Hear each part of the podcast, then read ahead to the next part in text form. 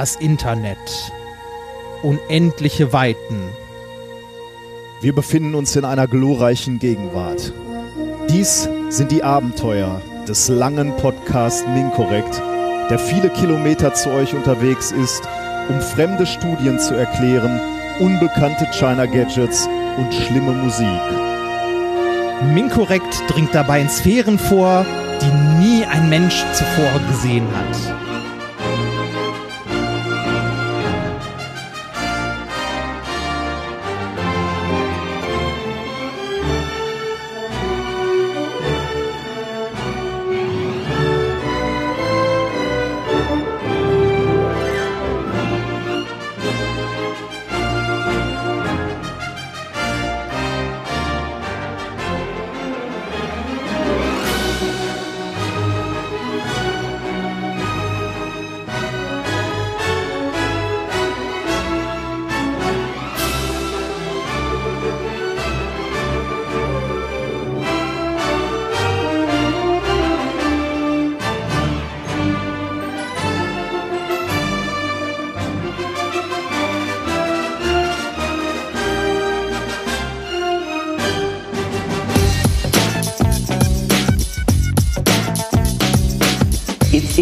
You base medicine on, on science, you cure people. If you base the design of planes on science, they fly.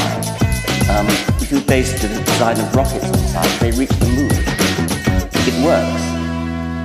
Methodisch inkorrekt Folge 126 vom 14.08.2018 direkt von der Brücke der Wissenschaft. Mit mir heute wieder meine Nummer 1 Reinhard Remfort.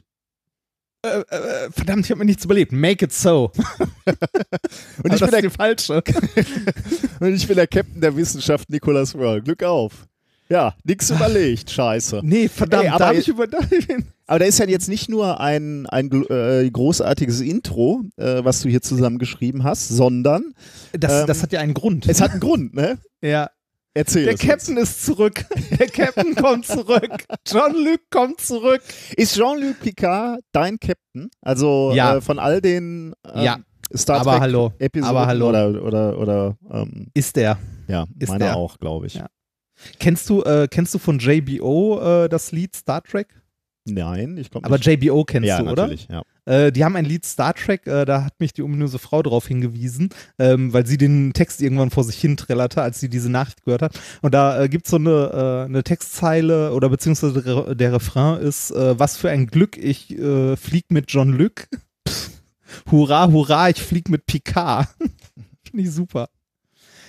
Ja, ja, mein Captain, definitiv. Alle gesehen. Äh, ich meine, ich habe alles von Star Trek gesehen. Ich, Aber, ja, ähm, ich, äh, also ich habe nicht alles gesehen, also ähm, aber ich ha habe die Next Generation war auch so, dass ich die alle natürlich gesehen habe und alle auf VHS-Kassetten aufgenommen habe, die ich dann glaube ich zum größten Teil nie wieder gesehen habe. Aber ich hatte sie zumindest schon mal im Regal stehen.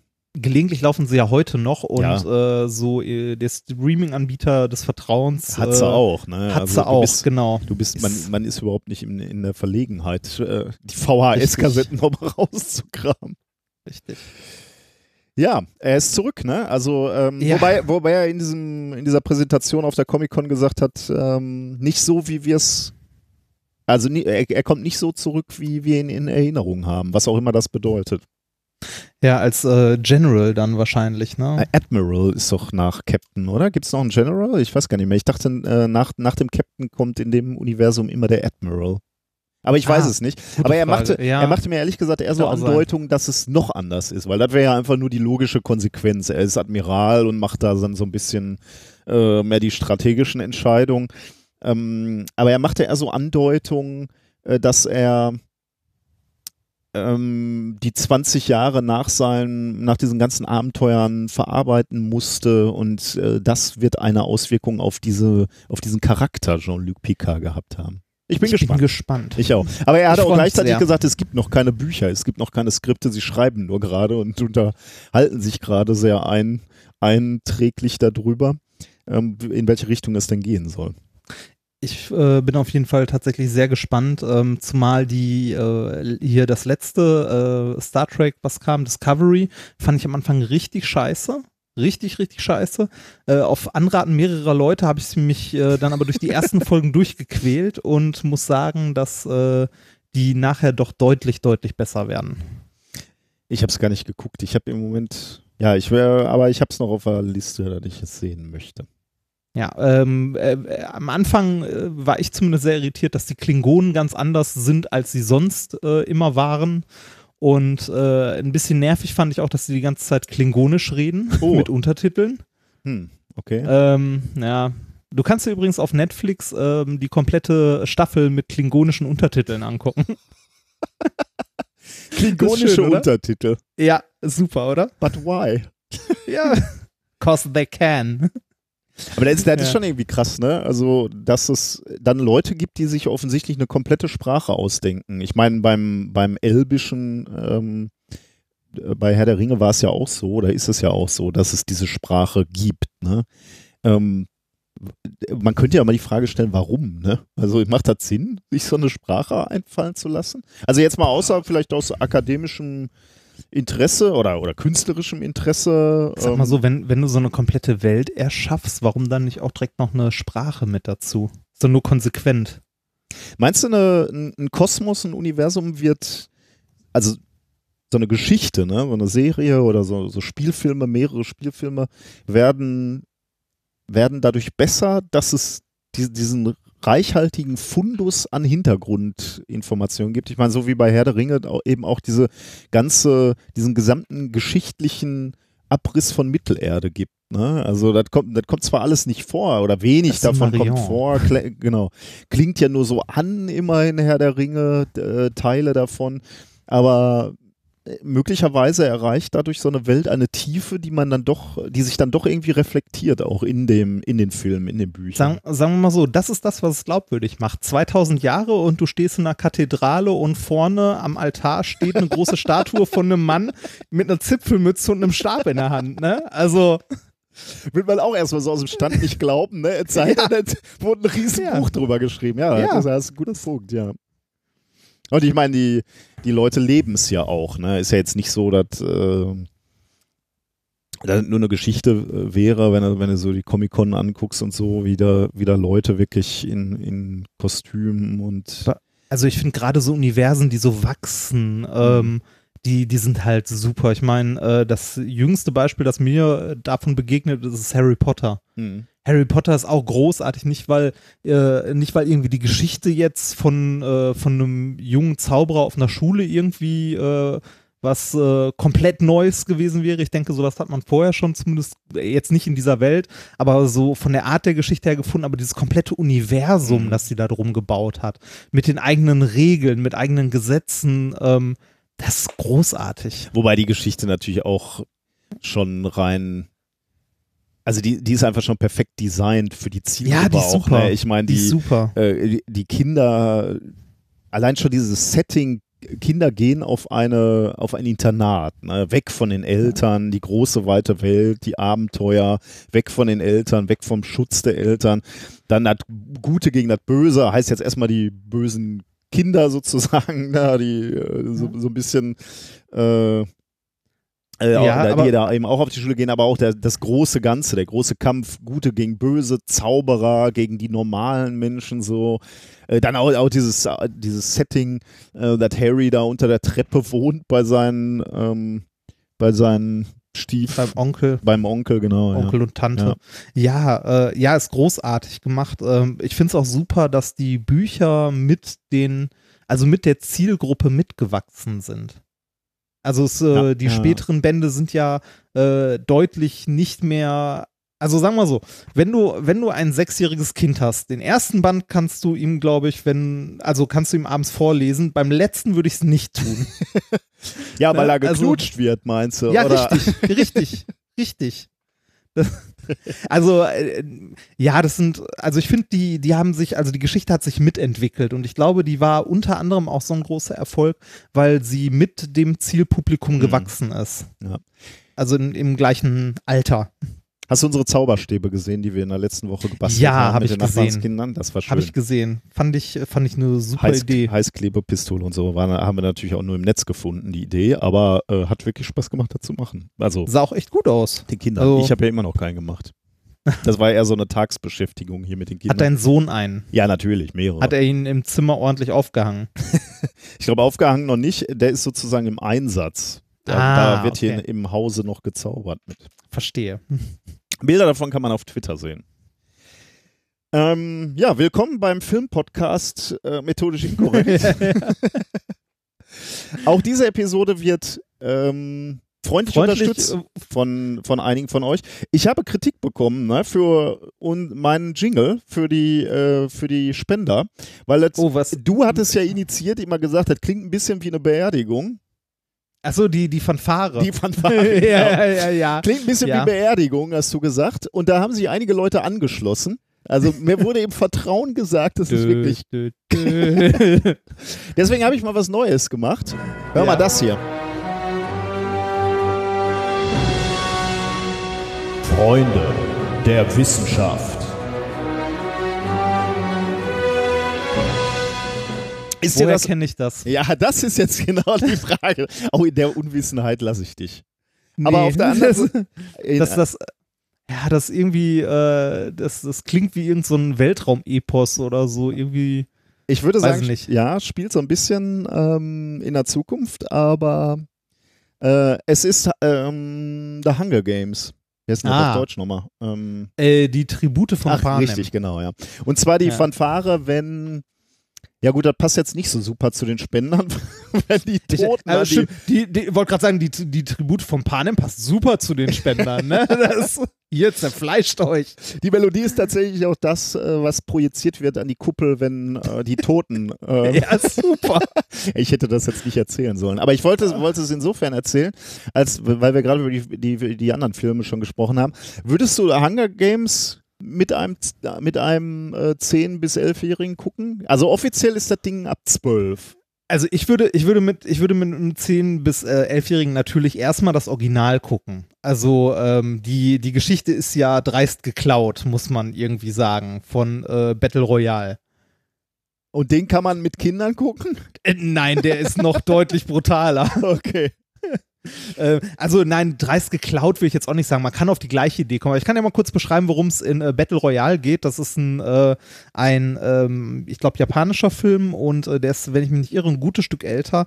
Äh, da ähm, ist auch eine, eine Dystopie, also spielt in der Zukunft und ähm, um die Gesellschaft äh, zu festigen, äh, wird jedes Jahr ähm, eine Schulklasse, und zwar die Schüler, die sich am schlechtesten benommen haben, wo nur der Abschaum ist, äh, die werden auf eine Insel verschleppt. Das ist äh, das äh, Battle Royale-Programm vom, äh, halt vom Staat und bekommen dort Halsbänder ähm, um mit Sprengladungen und werden dann werden dann Ist das wieder einer von deinen B bis C Movies? Nein, Battle Royale, äh, Battle Royale ist super. Ich, Battle Royale ist ein großartiger Film. Ähm, also im Grunde ist das die Vorlage von Hunger Games. Ähm, hat tatsächlich fast eins zu eins die gleiche Story. Also die Kinder sind dann auch auf der Insel und äh, bekämpfen sich äh, gegenseitig. du bist angerufen. Ja, ich werde angerufen, aber das ignoriere ich jetzt. Okay. So, für dich. Ähm, oh, danke. Ähm, Ja. Das heißt, Hunger Games würdest du schauen mit. Äh, Ich, ich erinnere mich an den Ja, ersten ich- Teil gar nicht mehr ich so nicht sehr. so Ich weiß erstens nicht, wie brutal der ist, aber zweitens, also was mein, meine, Da- da war- eigentlich meine also- Sorge ist, ist gar nicht mal so sehr die Brutalität, weil wahrscheinlich wird das jetzt nicht so schlimm sein, aber weiß ich auch nicht mehr. Da ist aber dieses ganze bedrückende ne? Setting finde ich schon so, äh, weißt du, so die, die Welt ist schon so bedrückend, dann werden Leute also so willkürlich ausgelost, die dann so einen Kampf durchführen müssen. Also ich finde das schon so ein bisschen, also mir hat das so einen leichten Kloß im Bauch gemacht. Naja, sagen wir so, wenn das, wenn die, also wenn die politische Entwicklung in den USA und so so weitergeht. Sitzen wir bald im Lostopf. ja. Schauen wir mal. Na gut. Wir haben Spender. Wir haben Und Spender, wir sagen ja, ganz recht herzlich Danke. Ja, sehr. Ähm, an dieser Stelle möchte ich vor allem äh, den Spendern danken, die äh, sich von unserem, also die damals nach unseren Kontodaten gefragt haben und da das DKB-Konto nutzten und jetzt gewechselt haben. Bei denen möchte ich mich an dieser Stelle besonders herzlich bedanken. Ähm, es sind noch ein paar über. Und, weil, aber da, und da kommen wir am Ende, später noch mal was. das, dazu kommen wir später. Der ja, da, warum das, da, kommen, da kommen wir später in der Hausmeisterei noch zu. So, wir haben, äh, wir haben Spenden bekommen mit äh, wundervollen Verwendungszwecken. Ähm, mein, mein Liebling direkt an erster Stelle, na na na na na na na na na na na na na na na Batman. Fand ich sehr schön. Äh, Solidaritätszuschlag Gelsenkirchen. Ah, sehr gut. Das finde ich Ja. natürlich. Äh, ich twitter jetzt gelegentlich mit äh, Hashtag GE401, äh, nee, 201, weil wir ja irgendwie, nee, waren wir 401? Jetzt habe ich wieder den Hashtag vergessen. Weil wir ja in dieser Rangliste äh, auf dem letzten Platz waren. Die lebensunfreundlichste Stadt Deutschland, der Welt. äh, wo man nicht leben will. Und immer wenn ich jetzt Dinge sehe, die, ich- die ich schön finde, mache ich den Hashtag dazu. Naja, gut. Sehr schön. Muss ich gleich mal suchen. Aber danke für, Ähm, die, äh, für die Spende. Wird hier direkt in Straßenbaumaßnahmen gesteckt. Das macht man privat bei euch, ne? hier hilft sich jeder selbst. Ja. Der alte Feldweg zu meiner Straße wird neu ausgelegt.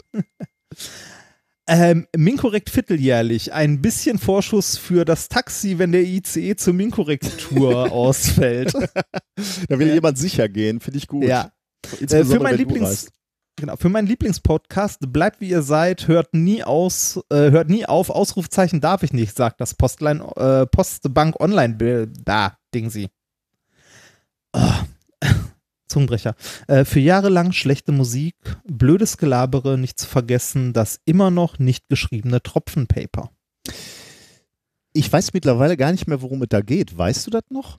Ich weiß es noch, ja. Ja, worum denn? Ähm, Ganz, gib mal kurz ein Stichwort, weil ich habe, ja, sag mal erstmal kurz. ähm, äh, langsam laufender Wasserhahn mit, äh, wenn man sich, äh, wenn man halt eine Barriere in das laufende Wasser hält, beispielsweise einen Finger und sich langsam äh, dem, äh, also dem Wasserhahn nähert, dann sieht man da Wellen drin, die sich ausbilden.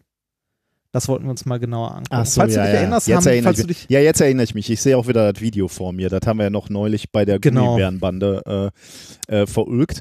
Ähm, Ja. Weil ich mit Schrecken neulich gesehen habe, dass es ein Paper dazu gibt, oder ein neues Paper dazu gibt, dass äh, wenn Wasserhahn äh, auf die Spüle auftritt, dann ähm, bildet sich sowas wie so ein Krater, will ich jetzt mal sagen. Also ein Bereich, wo, äh, also kein Tropfen in dem Fall, sondern wirklich strömendes Wasser. Dann hast du so einen Bereich, da wo der Wasserstrahl auftrifft, wo ganz, ganz flach, ganz, ganz dünner Wasserfilm nach unten, äh, also zu den Seiten, zur Seite läuft. Ja. Und dann kommt irgendwie so ein Bereich, wo es sich auftürmt und, und diese Wasserschicht dicker wird. Und da gab es wohl ein Paper, aber ich habe es noch nicht gelesen, ähm, welches das, dieses Phänomen jetzt nochmal irgendwie nachhaltiger erklärt. Und ich war kurz in der Sorge, dass das unser Wasserhahn-Paper gewesen unser Wasser. wäre. Ja. Okay, dann, dann haben wir noch alle Möglichkeiten. Ja, wenn, wenn ich mich nicht irre, saßen wir zwei, drei Wochen später sogar in einem äh, Seminar bei uns in unserer Arbeitsgruppe und da hat äh, jemand fast genau das erklärt in einem anderen Zusammenhang, aber lassen wir das.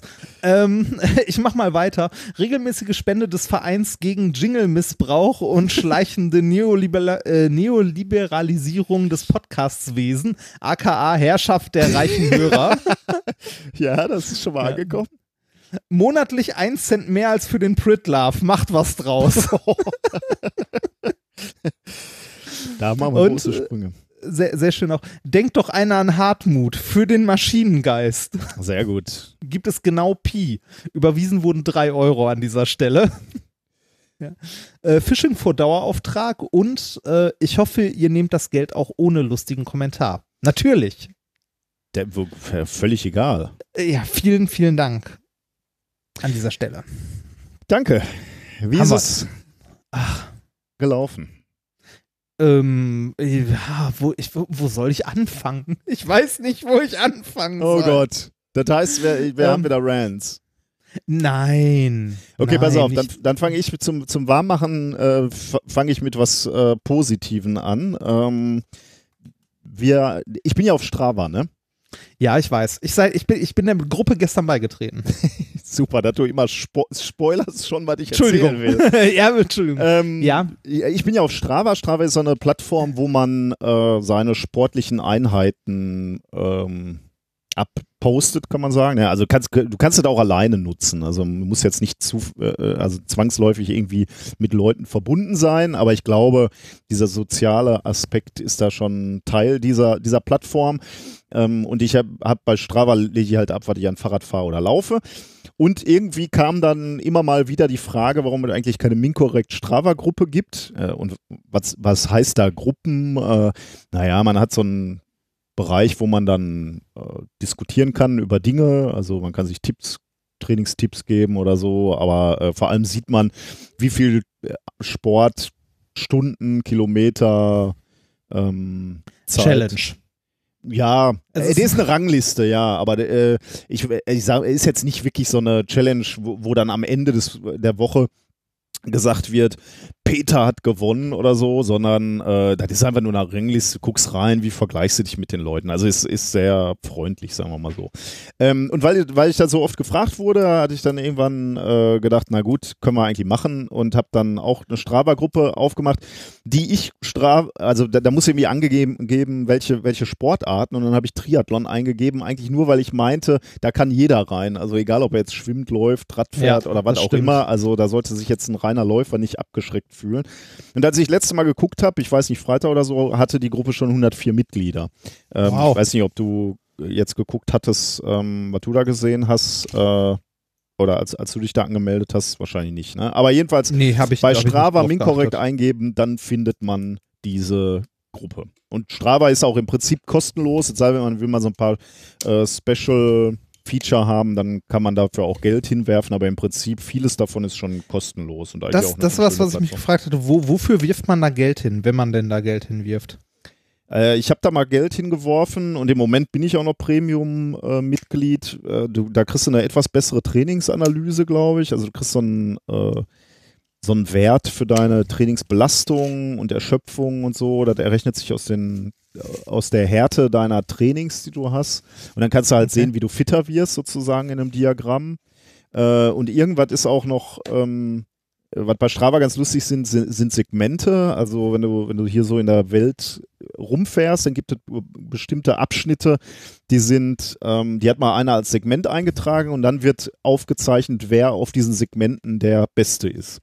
Also wer am schnellsten hier auf so einen Berg hochgefahren ist oder Sprint Ah, oder was auch okay. immer. Ja. Und äh, ich weiß gar nicht, wie, wie sehr man die in der freien Version nutzen kann. Ich glaube, du kannst nachher am Rechner trotzdem gucken, wo du da in dieser Rangliste auftauchst.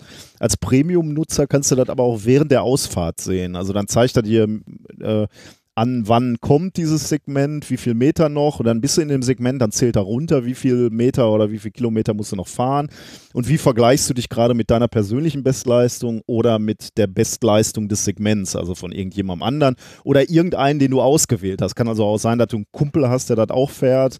Ähm, und äh, dann kannst du sagen, okay, zeig mir immer an, wie der auf diesem Segment gefahren ist. Also das ist so ein, so ein Feature, was ganz lustig ist, aber ähm, ja, kann auch dein Training ruinieren, weil er halt ständig irgendwie versuchst, auf Segmenten der Beste zu sein, aber irgendwie kein strukturiertes Training mehr hinkriegst. Deswegen äh, in manchen Belangen nervt mich das dann auch. Aber Ich, ich finde es ja faszinierend, ich finde ja Menschen faszinierend wie dich zum Beispiel, die äh, tatsächlich dabei sind, ihr Training zu optimieren. Also nicht, nicht nur die Tatsache zu trainieren, sondern das auch noch strukturiert irgendwie zu machen, als zu sagen, so, heute, heute laufe ich, morgen schwimme ich oder heute laufe ich so und so schnell und ich versuche mal Intervalle zu laufen und sonst was. Bei mir ist es eher so, mach heute was. mh, Das, also, ne, überhaupt den Arsch hochzukriegen, mal wieder was zu machen. Ich habe mir, seitdem ich hier in Neustadt wohne, vorgenommen, mal wieder äh, regelmäßig Fahrrad fahren zu gehen. Ich habe es bis heute nicht auf die Reihe bekommen. mh. Und ich weiß nicht warum. Also, ja doch, wahrscheinlich, weil ich faul bin, aber ähm,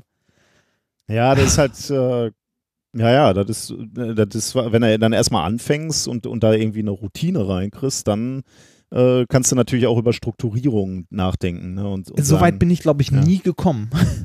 Das kann sein, ja. Ich habe hab dann halt eher das Problem, dass, dass ich äh, auch schon mal zu viel mache und dann halt auch merke, dass ich in so ein Übertraining laufe. Und deswegen muss, muss ich eigentlich schon das Training steuern, um wirklich zu gucken, okay, wie, wie belastend war jetzt die letzte Woche? Denn wenn ich zu viel mache, dann bin ich halt in der nächsten Woche völlig im Arsch. Ne? Oder vielleicht nicht nach einer Woche, aber nach drei oder vier und dann falle ich so in ein totales Loch. Dann kann, kann ich mich nicht motivieren und bin hier missmutig. Und deswegen muss ich, muss ich das ein bisschen steuern. Und insbesondere natürlich, wenn du Triathlon machen willst, dann sind das halt auch drei Disziplinen. Da musst du halt auch wirklich gucken, dass du irgendwie deine Einheiten pro Disziplin reinkriegst. Das ist halt brutal komplex eigentlich. Ich wollte gerade sagen, stell dir vor, ich starte in dem Loch. das, das ja, ist aber, mein Problem. Aber das ist natürlich der, der Punkt. Ne? Jeder startet in dem Loch. Kein ja. Körper äh, wird an irgendeinem Tag äh, in seinem Leben wach und denkt, jetzt mache ich Sport. Der, der, Körper ist einfach faul. Äh, grundsätzlich, dafür sind wir ja auch irgendwie, naja gut, gemacht will, will ich jetzt nicht sagen, früher musste man ja auch ein bisschen fit sein, aber im Prinzip, solange die Nahrung äh, gewährleistet ist, ist ja die Prämisse des Körpers Energie sparen für Spaß ja. rumlaufen ist ja eigentlich jetzt erstmal äh, nicht vorgesehen. Nicht vorgesehen. Gut, damals ja. äh, ist natürlich der Körper auch davon ausgegangen, dass man eine Grundfitness halten musste, weil man eben nicht im, äh, den Telefonhörer in die Hand nimmt und sich das Essen bestellt. Aber von, da, von daher finde ich das jetzt nicht erstaunlich, ne? Wenn du einfach ein paar Jahre nichts gemacht hast, dann ist der Körper, hat sich daran gewöhnt und er wird erstmal sich mit aller Kraft dagegen wehren, ja. äh, vom, von der Couch gehoben zu werden. Aber ich, wenn, habe, ja. ich habe Wald vor der Tür, ich habe Berge vor der Tür ja, und was du, was du noch nicht wusstest, ich habe, ich habe fünf Minuten zu Fuß von meiner Haustür ein Schwimmbad. Oh Gott. Ja, das äh, äh, ein, ein, ein draußen Schwimmbad oder ein Hallenbad? Im Sommer draußen, im Winter kommt da äh, ein Ding, äh, kommt da so ein, so ein ah, Iglo-Teil drüber. Ja, so, so eine Luft Kuppel drüber. Ach, geil. Ja, okay. genau. Also es ist sowohl im Winter als auch im Sommer da. und es hat sogar einen Sprungturm und alles. Das, äh, oh Mann. Ja, ich, äh, ich sollte meinen Arsch mal hochkriegen und Sport machen. Die Strava Minkorrekt Gruppe wäre eine ja. schöne Gelegenheit. Ja, ich, ich bin ja ich bin ja jetzt Wobei ich, und, ich muss äh, kurz, kurz, sagen, die ist mitunter auch etwas demotivierend, weil so im Schnitt würde ich sagen, komme ich äh, oder ich versuche im, im Schnitt, ich bin ein bisschen drunter, aber ich versuche so irgendwas zwischen acht und zehn Stunden Sport zu machen in der Woche. Ne? Dann gibt es so Leute, da sind irgendwie mal, ich weiß gar nicht, was im Moment, muss ich gleich mal gucken. Äh, die, die haben irgendwie so am Dienstag schon 24 Stunden. Ne? das heißt, die müssen was? irgendwie an zwei Tagen zwölf Stunden Fahrrad gefahren sein. Was natürlich im Prinzip geht. Ja, oder so, ja, vielleicht. Genau. Ja, ja. Ich habe da so ein paar Kandidaten, also die das, reißen dann Nummern hin das habe ich mir bei, mich bei unserer Fitbit-Gruppe damals schon gefragt. Ja, so, wie zur Hölle?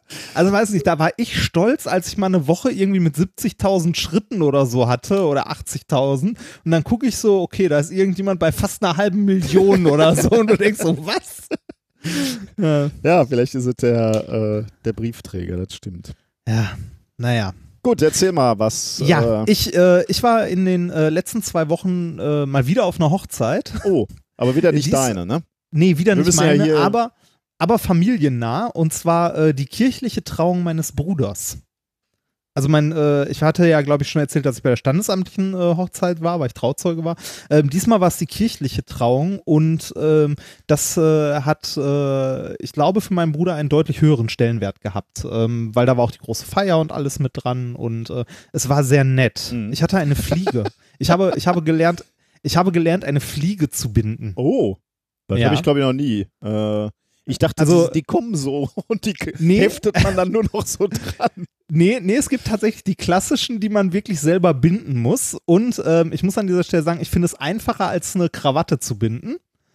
Ähm, überhaupt so was? Wurde das erwartet oder warum hast du dich so. Nein, ähm, mein, mein Bruder mag sowas sehr und äh, oh. mein Bruder hat für, für sich und für die Trauzeugen passende Fliegen gekauft. Ah und uns die halt geschenkt. Und äh, da wäre es schwierig gewesen zu sagen. ja, er hat mir dazu auch direkt ein Video von äh, hier Bill Nye geschickt, wo er erklärt, wie man eine Fliege bindet. Das hat er gut gemacht. Ja. Ja, äh, ich habe auf jeden Fall gelernt, eine Fliege zu binden. Ähm, war, war gut. Und äh, insgesamt war die Feier auch echt sehr nett. Ähm, es war eine, ich glaube, der entspanntesten Hochzeiten, die ich je erlebt habe. Also es war alles sehr, sehr nett, es hat alles funktioniert und äh, war schön. Also war wirklich schön. Ähm, aus diesem Grund war ich auch im Ruhrgebiet und anschließend noch einen Tag später in Köln. Oh. Ähm, Ich, äh, ich, ich, was denn? ich weiß ja, was so, in welche Richtung es geht. Ich fo- folge dir auf Twitter. Ja, richtig. ähm, ich war in Köln äh, aus äh, einem, äh, also äh, aus folgendem Grund. Ähm, ich habe ja darüber nachgedacht, wieder mehr Auto zu fahren, ähm, um weniger zu meckern. Ähm, und aus diesem Grunde, weil ich ja sonst immer nur so Rostglauben gefahren bin, die, ähm, die sich nach zwei Jahren spätestens selbst äh, äh, zerlegt haben, habe ich diesmal eine Alternative. Ähm, da ich ja ähm, äh, freiberuflich tätig bin, so als Autor und so weiter, bin ich äh, unter anderem umsatzsteuerpflichtig und dann lohnt es äh, sich, ein Auto zu leasen tatsächlich, Hm. aus steuerlichen Gründen. Ähm, aus äh, ganz, ganz vielen anderen Gründen und so weiter musste ich äh, das Ding halt in Köln zulassen, wo ich mal gewohnt habe. Ähm, und das schmerzt. Die Stadt Köln kann nämlich mal exakt gar nichts. was, äh, was, was Behördensachen so angeht. Ähm, zumindest äh, das ging gar nicht. Und zwar, ähm, ich bin äh, ja durch Zufall halt im Ruhrgebiet gewesen, weil mein, äh, weil mein Bruder ja geheiratet hat und äh, Köln ist beim Ruhrgebiet ja direkt in der Nähe und habe dann gedacht, komm, bleibst einen Tag länger und kannst das direkt erledigen. War dann, ähm, hab äh, bei der äh, Bevuta, weil die direkt um die Ecke ist, im Büro gepennt, so aber Couch. Leben Und- eines Rockstars. Ja, krass, ne? Äh, aber Couch gepennt. Ähm, Aber die und, Bevuta wusste, dass du da pennst, oder? Ja, die Bevuta wusste, dass ich da penne. ähm, hab, hab da, wie gesagt, auf der Couch gepennt und bin morgens um, ich weiß gar nicht mehr, äh, halb sechs oder so aufgestanden, hab mich auf dem Weg zum, ähm, als zur Zulassungsstelle gemacht, nachdem ich mir äh, einen Kaffee gegönnt habe und war, ich glaube, so knapp zehn Minuten nachdem die aufmachen, war ich da. Zehn Minuten danach. Da höre ich aber Ja. schon einen strategischen Fehler. Warum? Ja, Weil ich- zehn Minuten ich seh- danach? Ja, ich sehe immer nur hier in Gelsenkirchen an der Zulassungsstelle, sehe ich immer schon, bevor die aufmachen, lange Schlangen. Ja, ja, ja, äh, durchaus richtig, durchaus richtig. Ich gebe gleich Tipps dazu, wenn ihr mal in Köln ein Auto zulassen wollt. Ähm, ich war zehn Minuten nachdem die aufmachen da, früh morgens. Service-Podcast. Meidet Ansammlungen, wo der Herr Remford drin ist, kann ich als Tipp ja, das geben. könnte man so auch sagen. ähm, war dann halt da, kam an und die Schlange war ohne Scheiß locker 30 Meter lang. Also an der Anmeldung, wo man die Nummer zieht, also beziehungsweise eine Nummer bekommt, wenn man denn alle passenden Papiere dabei hat. Sonst bekommt man gar nicht, äh, also sonst bekommt man gar nicht erst die passende Nummer. Also bis Man jetzt kann- hält, hält, sich mein Mitleid in Grenzen. Du Ja, bist zu Moment, spät man- gekommen.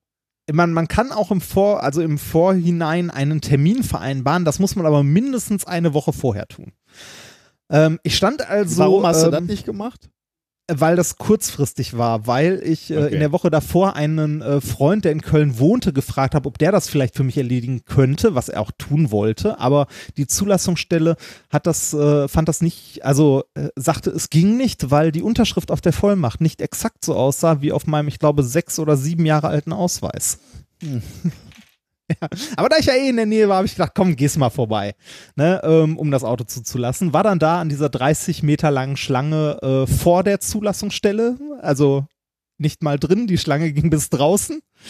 Und ähm, habe mich angestellt, habe meine Nummer gezogen und so die Stunde, die ich in dieser Schlange stand, wunderte ich mich schon so, ha, die Nummer auf dem Aufruf-Ding, sie hat sich nicht geändert seit einer Stunde.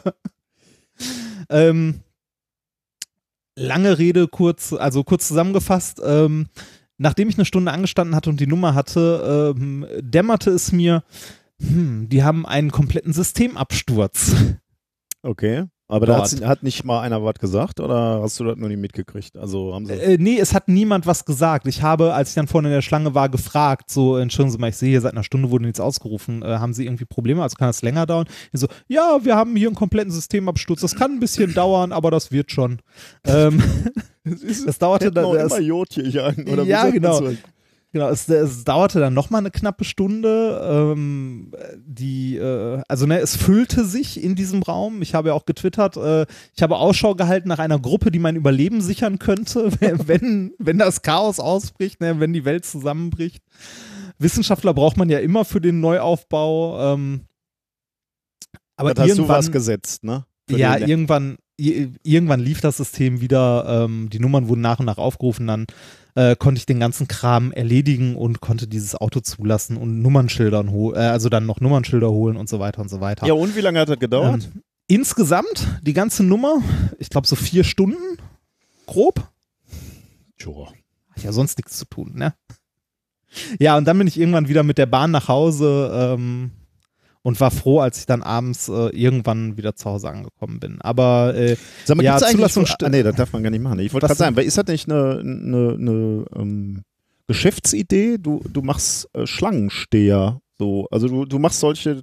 es gibt ja die, es gibt ja die Möglichkeit, ähm, man kann ja auch Leute beauftragen, das hätte ich auch tun können, äh, die einem dann den Wagen, also so Zulassungsservice, aber das kostet einen dann so um die 150 Euro und dafür war ich zu geizig. Ah, okay, das ist natürlich auch ein bisschen viel. Für gewöhnlich kaufst du ja auch nur Autos, die für 150 Euro kosten. Ja, genau, genau, für gewöhnlich schon. Nee, und äh, das, das musste da halt äh, erledigt werden und äh, ich war froh, als ich es hinter mir hatte. Es äh, war tatsächlich, aber Schlange stehen und warten und so habe ich ja schon gelernt bei Eurowings, ne, als Ja. ich letztes Mal in den Urlaub geflogen bin. Äh, dazu haben mir übrigens, ähm, da hatte ich ja in der letzten Folge, glaube ich, von gesprochen, haben mir mehrere Leute ähm, diverse Seiten empfohlen, sowas wie Flightride und so, wo man ähm, halt diese, diesen ganzen Schadensersatzfall halt äh, einem Dritten übergibt, der sich um den ganzen Mist kümmert und dann auch mit Anwälten und ähnlichem, das halt so in Sammel, so als Sammelding macht, äh, indem man dem ein paar Prozent abdrückt. Ich glaube, weiß nicht, 20 Prozent, irgendwie sowas. Ähm, Würde ich prinzipiell auch machen. Ich habe es erstmal so versucht, äh, mal gucken, ob Eurowings sich meldet, weil ähm, ich hätte nämlich eigentlich, abgesehen von dem Schadensersatz, auch gerne noch die Zugtickets äh, erstattet, die wir dann als Ersatzbeförderung gekauft haben beziehungsweise kaufen mussten, weil ähm, das, was uns Eurowings da an Ersatzbeförderung angeboten hat, war halt komplett inakzeptabel Mhm, von der ja. Zeit her. Ja, mal schauen. Ähm, mal schauen, was da rauskommt. Ich äh, werde dich und unsere Hörer auf dem Laufenden halten. Ich habe, ähm, ich habe endlich einen Stehtisch gefunden für meinen Schreibtisch. Oh, Äh, das Das, ist so, äh, so einer so ein Rednerpult zum. Ja, quasi, ne? Also, ja, aber jetzt geht es geht mir nicht ums, ums Rednerpult, sondern äh, ich, nicht predigen, im Büro predigen. Nee, aber ich habe so gedacht, ich könnte eigentlich ein paar Tätigkeiten. Äh, das ist ja so, man setzt sich irgendwie morgens hin und bleibt irgendwie sitzen, ne? Und äh, das äh, geht mir irgendwie, ich weiß nicht, also das kann nicht, kann nicht gesund sein. Und äh, da habe ich gedacht, so ein paar Tätigkeiten kann man eigentlich auch super im Stehen ähm, erledigen, wie zum Beispiel morgens die E-Mails schreiben. Das hat dann auch so, so ein bisschen den Nebeneffekt, dass man da nicht so ewig äh, einlullt und dann vielleicht noch äh, dies und das noch zusätzlich guckt oder so, sondern kurz und knackig antwortet. Und deswegen äh, habe ich mir so einen Stehtisch geholt, äh, den er an den normalen Schreibtisch sozusagen an äh, bringst, also einfach mit so einer Klemme und dann ist er so ein bisschen höhenverstellbar. Und ähm, ja, da habe ich in der letzten Woche angefangen, morgens äh, meine E-Mails zu machen und dann, also grundsätzlich versuche ich sowieso nur noch E-Mails irgendwie so an zwei oder drei äh, Positionen in, in meinem Arbeitstag zu machen, also morgens, abends und mittags nachher, nachher Mensa eigentlich noch. Ähm, und das mache ich jetzt immer im Stehen. Und heute Morgen beispielsweise war da schnell einfach mal eine Stunde weggearbeitet, die ich im Stehen gemacht habe. Und das war irgendwie schon mal ganz cool. Nicht schlecht. Also dann kommen halt auch dann, also das war jetzt nicht, dass ich eine Stunde E-Mails geschrieben habe, aber dann kommen halt auch Leute rein und fragen mich irgendwas, dann stehe ich eh schon, ne? Und dann unterhalte ich mich mit denen und mache danach weiter. Aber jedenfalls habe ich die erste Stunde im Stehen verbracht und das fand ich sehr äh, angenehm. Ich gucke mal, wie lange ich das durchhalte, aber ich glaube, äh, das äh, halte ich durch, weil der äh, Stehtisch auch, also der ist jetzt nicht im Weg, der ist so ein bisschen in der Ecke, würde ich jetzt mal sagen, aber da komme ich dann halt für diese Tätigkeit ganz gut hin. Äh, ich bin da sehr glücklich mit. Ich habe äh, mal den Link in die Show Notes geworfen, falls sich dafür einer interessiert, ähm, wie dieser ähm, Stehtisch aussieht. Klingt ganz gut. Ich kenne sonst nur die, äh, diese höhenverstellbaren Schreibtische, aber dafür musst du schon irgendwie. das war mit zu damit teuer. du- ne? Ich wollte gerade sagen, also du musst das Ding ja privat bezahlen, ne? Das kriegst du ja nicht vom Arbeitgeber. Ja, an der Uni Äh, oder wo, wobei nicht, doch ja. so, sowas, kriegst du so, so einen kleinen doch wahrscheinlich schon noch, oder? Ah, ich Das so weiß nicht. Bürobedarf? Ja, wahrscheinlich hätte ich irgendwas kriegen Der, der können. kostet hier, was, was kostete das Ding? was ich jetzt gekauft habe, Ja, genau. 150 oder so. Oh, das ist aber auch schon. Ja, es ist dachte. wertig und schwer und ist, äh, ja, also ich fand's, fand's Ja, jetzt okay. okay. aber ja, es ist jetzt nicht ganz billig, das stimmt. Ich hatte Ja. vorher mir noch so, so Plastik, äh, Aufsätze angeguckt, aber dann hatte ich halt, das war schon so, das sah schon so hässlich aus und dann hatte ich Angst, das habe ich dann eh nie auf dem Tisch. Äh, und der sieht jetzt ganz okay aus, sag ich jetzt mal. Und der, Ja. ist, also der ist relativ groß, ähm, also er ist nicht so klein, wie er auf den Bildern aussieht, aber äh, trotzdem ist er noch einigermaßen unauffällig. Für so einen elektrisch höhenverstellbaren zahlt man auch direkt, äh, weiß ich nicht was, ne? Also, Also, selbst der, ich habe mal geguckt, was der für, von Ikea kostet. Und äh, ich meine, ich finde es natürlich toll, wenn du aufstehen kannst und dann surrt der mal eben hoch, aber das äh, war nicht, also bei wie viel ist man da? ich weiß nicht mehr, aber bestimmt 1000 oder so. Wow. Also unter okay. 1000 geht das bestimmt nicht. okay. Ja, vielleicht vertue ich mich, aber ihr, ihr könnt mich, ihr könnt mich korrigieren, aber ähm, das erschien mir jetzt äh, nicht Teuer. Ja, also ja, so teuer, dass ich nicht ähm, in Erwägung gezogen habe. Und dann habe ich noch mal, äh, aber da kann ich jetzt noch nichts drüber berichten, aber ich finde es mal wieder ähm, interessant, so in Ansätzen. Ich wir, wir beide haben ja immer gesagt, äh, Minkorrekt-Vorbereitung äh, kostet uns, beziehungsweise nicht nur Vorbereitung, sondern auch die, die Aufnahme kostet uns einen Arbeitstag. Ne? Vier Stunden Vorbereitung, vier Stunden ähm, Aufnahme und, Ja, und sagen, aber- und was da alles so dranhängt. Ich würde sogar sagen, dass das ein Ticken mehr ist. Ja, ich habe äh, hab mich halt äh, immer irgendwie gefragt, äh, ja, oder wir haben das immer so gesagt, ne? Und ich hatte genau, Ja. wie du sagst, hatte ich auch schon immer so das Gefühl, ja, wahrscheinlich ist es ein bisschen mehr. Aber ich wollte es jetzt einfach mal wissen, ne? Und jetzt habe ich mich Ja. hingesetzt und habe wirklich jeden Tag, wenn ich, also im, im Zuge dieser Strukturierung meines Arbeitstages, ich glaube, Strukturierung ist an sich schon mal eine ganz geile Idee. Ich habe ja zum Beispiel so Kommunikation, ähm, also E-Mails habe ich auch immer so schon so on the fly gemacht, ne, wenn ich gerade mal ein bisschen Zeit hatte, glaubte Zeit zu haben. Das führt aber Ja. auch dazu, dass ich schon mal die, die äh, Minkorrekt-Mails so zwischendurch gemacht habe. Ich wollte auch sagen, das, das ist wahrscheinlich auch ein guter Kandidat zum Prokrastinieren. Ja, oder? genau, Wenn man eine ja. Aufgabe hat, auf die man eigentlich keinen Bock hat und dann so, ach, ich habe noch 20 ja. Mails, die ich exakt, immer bearbeiten müsste. Genau ne? so, ja. mir, mir geht das so mit unserer Bürokratie. So, ach, hier, ich muss, eigentlich muss ich die Überweisungen und die. Spenden mal sortieren. Ja, ja, genau. Dann, dann kommt Twitter zum Beispiel noch dazu. Ne? Dann öffnest du das und sagst, ja, geil, mal ganz schnell gucken, äh, ob einer was geschrieben hat oder mal eben antworten. Dummerweise sind da aber, schickt die uns ja auch immer tolle Links so, ne? Und dann kl- klickst du da drauf, dann verlierst du dich. Und das ist halt immer scheiße eigentlich. Und deswegen habe ich Mhm. jetzt eben äh, auch für Twitter so Inseln mir gemacht im Tagesablauf, wo ich, äh, äh, wo ich Twitter mir anguck und, und beantworte, und, äh, aber eben nur dann. Und als ich da äh, so weit schon mal war, dass ich das strukturiert habe, weil ich das auch gehasst habe, ne, am Wochenende. Selbst da liegt dieses Telefon mit diesem Aufforderungscharakter da, ne, und blinkt und leuchtet und zeigt irgendwas an und du nimmst es in die Hand und guckst drauf, ne. Und das ist Ja. mir so auf die Nerven gegangen, dass dieses scheiß Ding so viel Kontrolle über mich hat, äh, dass ich mir halt sagen musste, okay, nur noch gewisse Inseln sozusagen. Und das hat auch ganz gut funktioniert jetzt erstmal so die erste Woche oder die ersten zwei Wochen. Und weil ich das schon mal gemacht habe, hatte ich mir dann überlegt, okay, dann schreibst du dir auch noch auf, denn wenn das erstmal strukturiert ist, kannst du ja schöne Blöcke, dann hast du ja Blöcke und dann kannst du halt auch gucken, okay, wie lange dauern eigentlich diese Blöcke. Und da habe ich jetzt mal angefangen für zwei Wochen, also quasi mit der letzten Veröffentlichung dienstags. Ähm, also letzte, letzte Folge sozusagen bis jetzt mit der Aufnahme habe ich diesen Block gemacht und dann mache ich jetzt nochmal und nochmal und dann ähm, werte ich das mal aus, weil es gibt ja so gewisse Fluktuationen äh, in, der, in der Vorbereitung, mal mehr, mal weniger. Ähm, die will ich ein bisschen rausrechnen, aber dann werde ich das hier nochmal kundtun. Aber das ist wieder sehr, sehr interessant, weil bei manchen Dingen war mir klar, dass ich da viel Zeit reinstecke, bei anderen Dingen war mir nicht so klar, wie viel Zeit das ist. Aber das, dazu dann später mehr, wenn das erstmal soweit ist. Ja, ähm, ich glaube bei, also gerade so bei Sendungsvorbereitung geht es mir häufig so, dass ich zum Beispiel sehr viel lese, um dann ein Thema zu finden und dabei geht zum Beispiel mehr Zeit drauf äh, manchmal, als ich vorher annehme. Mhm. Also ich denke so, ja komm, wenn du jetzt irgendwie, wenn du eine Stunde mal so Blogs und Paper und ähnliches durchsuchst, dann wirst du schon zwei Themen finden Ja. und nach einer Stunde merke ich dann so, hm, ich habe eins. Oder, ne?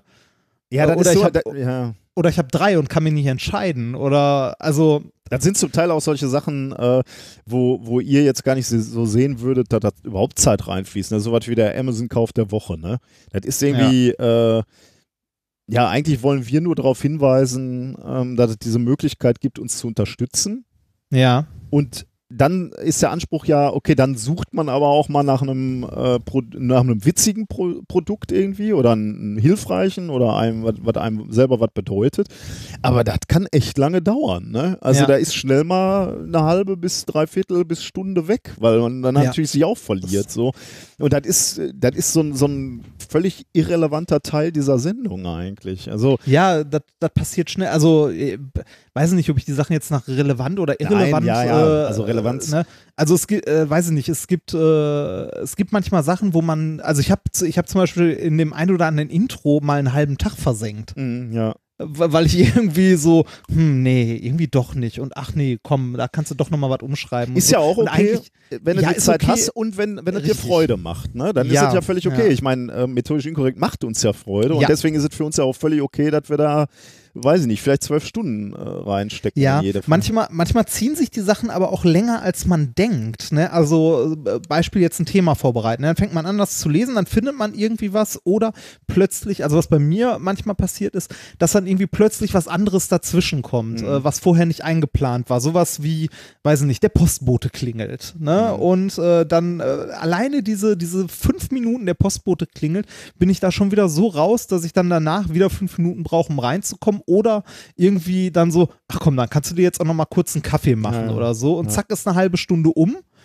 ne? Also nein, eine halbe Stunde nicht, aber irgendwie eine Viertelstunde, 20 Minuten sind um.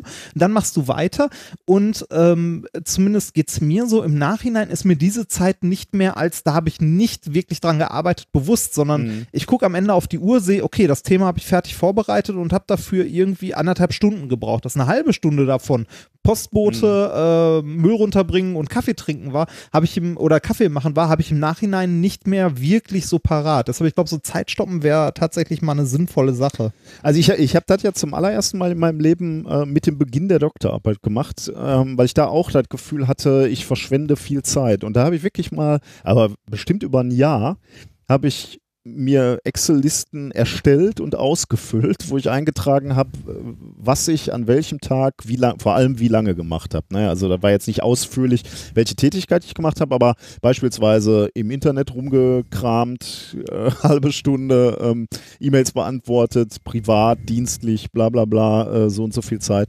Und das war wirklich erschreckend. Also wirklich erschreckend, äh, wie wenig effizient ich gearbeitet habe am Ja. Anfang. Aber dieses Bewusstsein darüber ähm, hat mir halt geholfen, mich besser zu strukturieren und, und die Schwächen in meiner Organisation zu erkennen. Weil gerade gerade Anfang der Dok Doktorarbeit ist halt wirklich so ein Moment, wo du anfängst, selbstständig zu arbeiten. Vorher hattest du noch die Struktur des Studiums, die, Hör äh, die Vorlesungen, beziehungsweise du musst, musst lernen für Prüfungen so. Da war noch eine gewisse Struktur vorgegeben und auf einmal hast du diesen Riese, dieses Projekt, wo dir jemand sagt, du hast jetzt drei bis fünf Jahre Zeit dafür. Viel Glück. Natürlich gibt, geben dir mitunter Arbeitsgruppenstruktur, alles schon klar, aber du hast, du hast halt viel Zeit, die du auch zum ersten Mal wirklich selbst einteilen musst. Und da macht es, glaube ich, Sinn, wirklich mal zu gucken, äh, wie mache ich das? Wie gelingt mir das? Und wenn es mir nicht gut gelingt, was kann ich tun? Also wo, wo sind da, äh, warum habe ich Freilauf? Warum verliere ich mich im Internet? Vielleicht gebe ich mir selbst nicht konkret genug Aufgaben, äh, die ich abarbeiten kann. Und so kommt man dann auf, auf Taskmanagement oder auf eigene, eigene Kalendereinträge für sich selber machen äh, und, und solche Geschichten.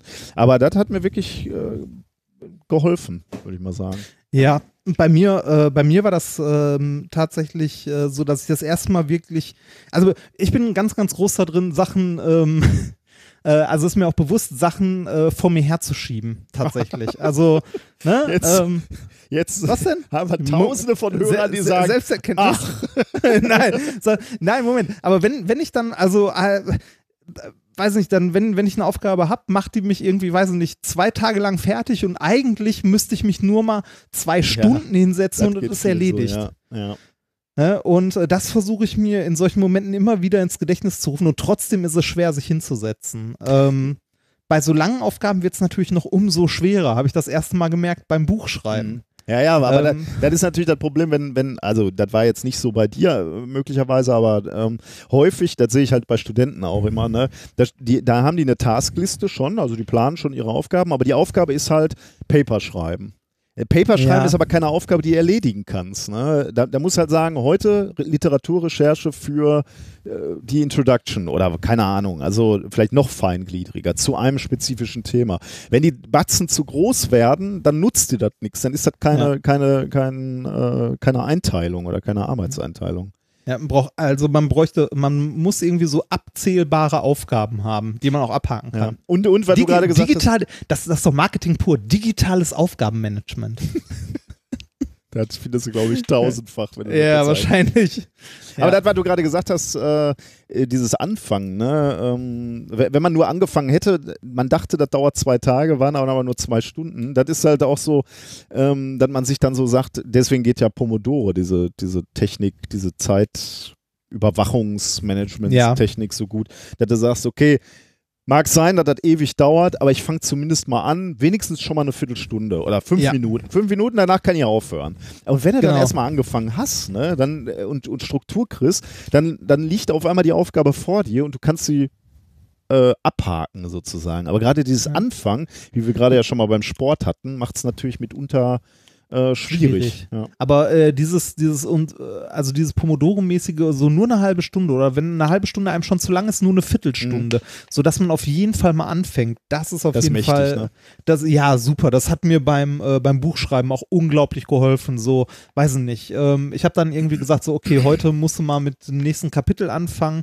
Äh, überlegst du dir mal für die Rahmenhandlung, was soll denn passieren? Und dann machst du dir Stichpunkte. Ne? Und dann fängst du irgendwie an, schon was auszuformulieren. Und dann schreibst du doch schon zwei, drei Sätze. Und dann ist irgendwie, zack, steht eine halbe Seite da. Und dann machst du dir Stichpunkte für den Rest des Kapitels und dann läuft's irgendwie. Ja, ja. Also, wenn man denn dann einmal angefangen hat. Apropos, ich muss mit dem Buch mal anfangen. ich schreibe jetzt erstmal die Dis fertig. Sehr gut. Aber die, die, ist ja, die ist ja so gut wie fertig. Äh, da fehlen ja irgendwie nur noch äh, zwei Messungen und äh, das schnell- zieht sich mal wieder. Ich habe schnell für die Ja. ominöse Frau eine Kapitelmarke gesetzt, damit Ja. sie irgendwann den, den, den Sample ja, den, zusammensetzen den, den kann. Remix, Ne? ich schreibe Ja. mal eben die Diss fertig. Ich hatte Kontakt zur Bild-Zeitung. Stimmt natürlich Oh. nicht ganz. Nein, stimmt nicht ganz, aber Ja, oh, oh, oh, dieses äh, du, äh, indirekt über Bande. Ne? über Bande, genau, ja. Über Bande. ich, ich ja. hätte eigentlich sofort äh, morgens hätte ich äh, hätte ich mich vorbereiten müssen, weil die Bild-Zeitung machte mit einer Nachricht auf, und zwar ich zitiere: Jetzt zerplatzen sogar schon die Eisbecher. Frau durch Glassplitter verletzt. Wann das auch beim Bier passieren kann. das finde ich ja Immer. besonders geil, ne? Mit diesem Nachtrag, wann das auch bei Bier passieren kann, finde ich ganz großartig. Um die, weil, weil da muss ja eine Redaktionskonferenz sitzen und sagen, jetzt, äh, so, jetzt zerplatzen die Eisbecher, äh, Eisbecher, Frau Wie kriegen wir verletzt. unsere Zielgruppe? Wir müssen noch dramatischer kriegen. Das reicht doch noch nicht. Das liest doch keiner. Und dann sagt einer, wir müssen den Spin zum Bier bringen. Und alles applaudiert. Ja. Also diese Headline war da. Es ging um die Büroangestellte Astrid Götze, 58. Die war nämlich in einem Eiscafé, hat einen Eiskaffee oder irgendwas gegessen aus dem Eisbecher, hat den Eisbecher auf den Tisch gestellt und plötzlich kam ein lauter Knall und ähm, das Glas ist zersprungen, explodiert sozusagen. Und die Bildzeitung hat dann auch noch jemanden gefragt aus Berlin, einen Physikprofessor.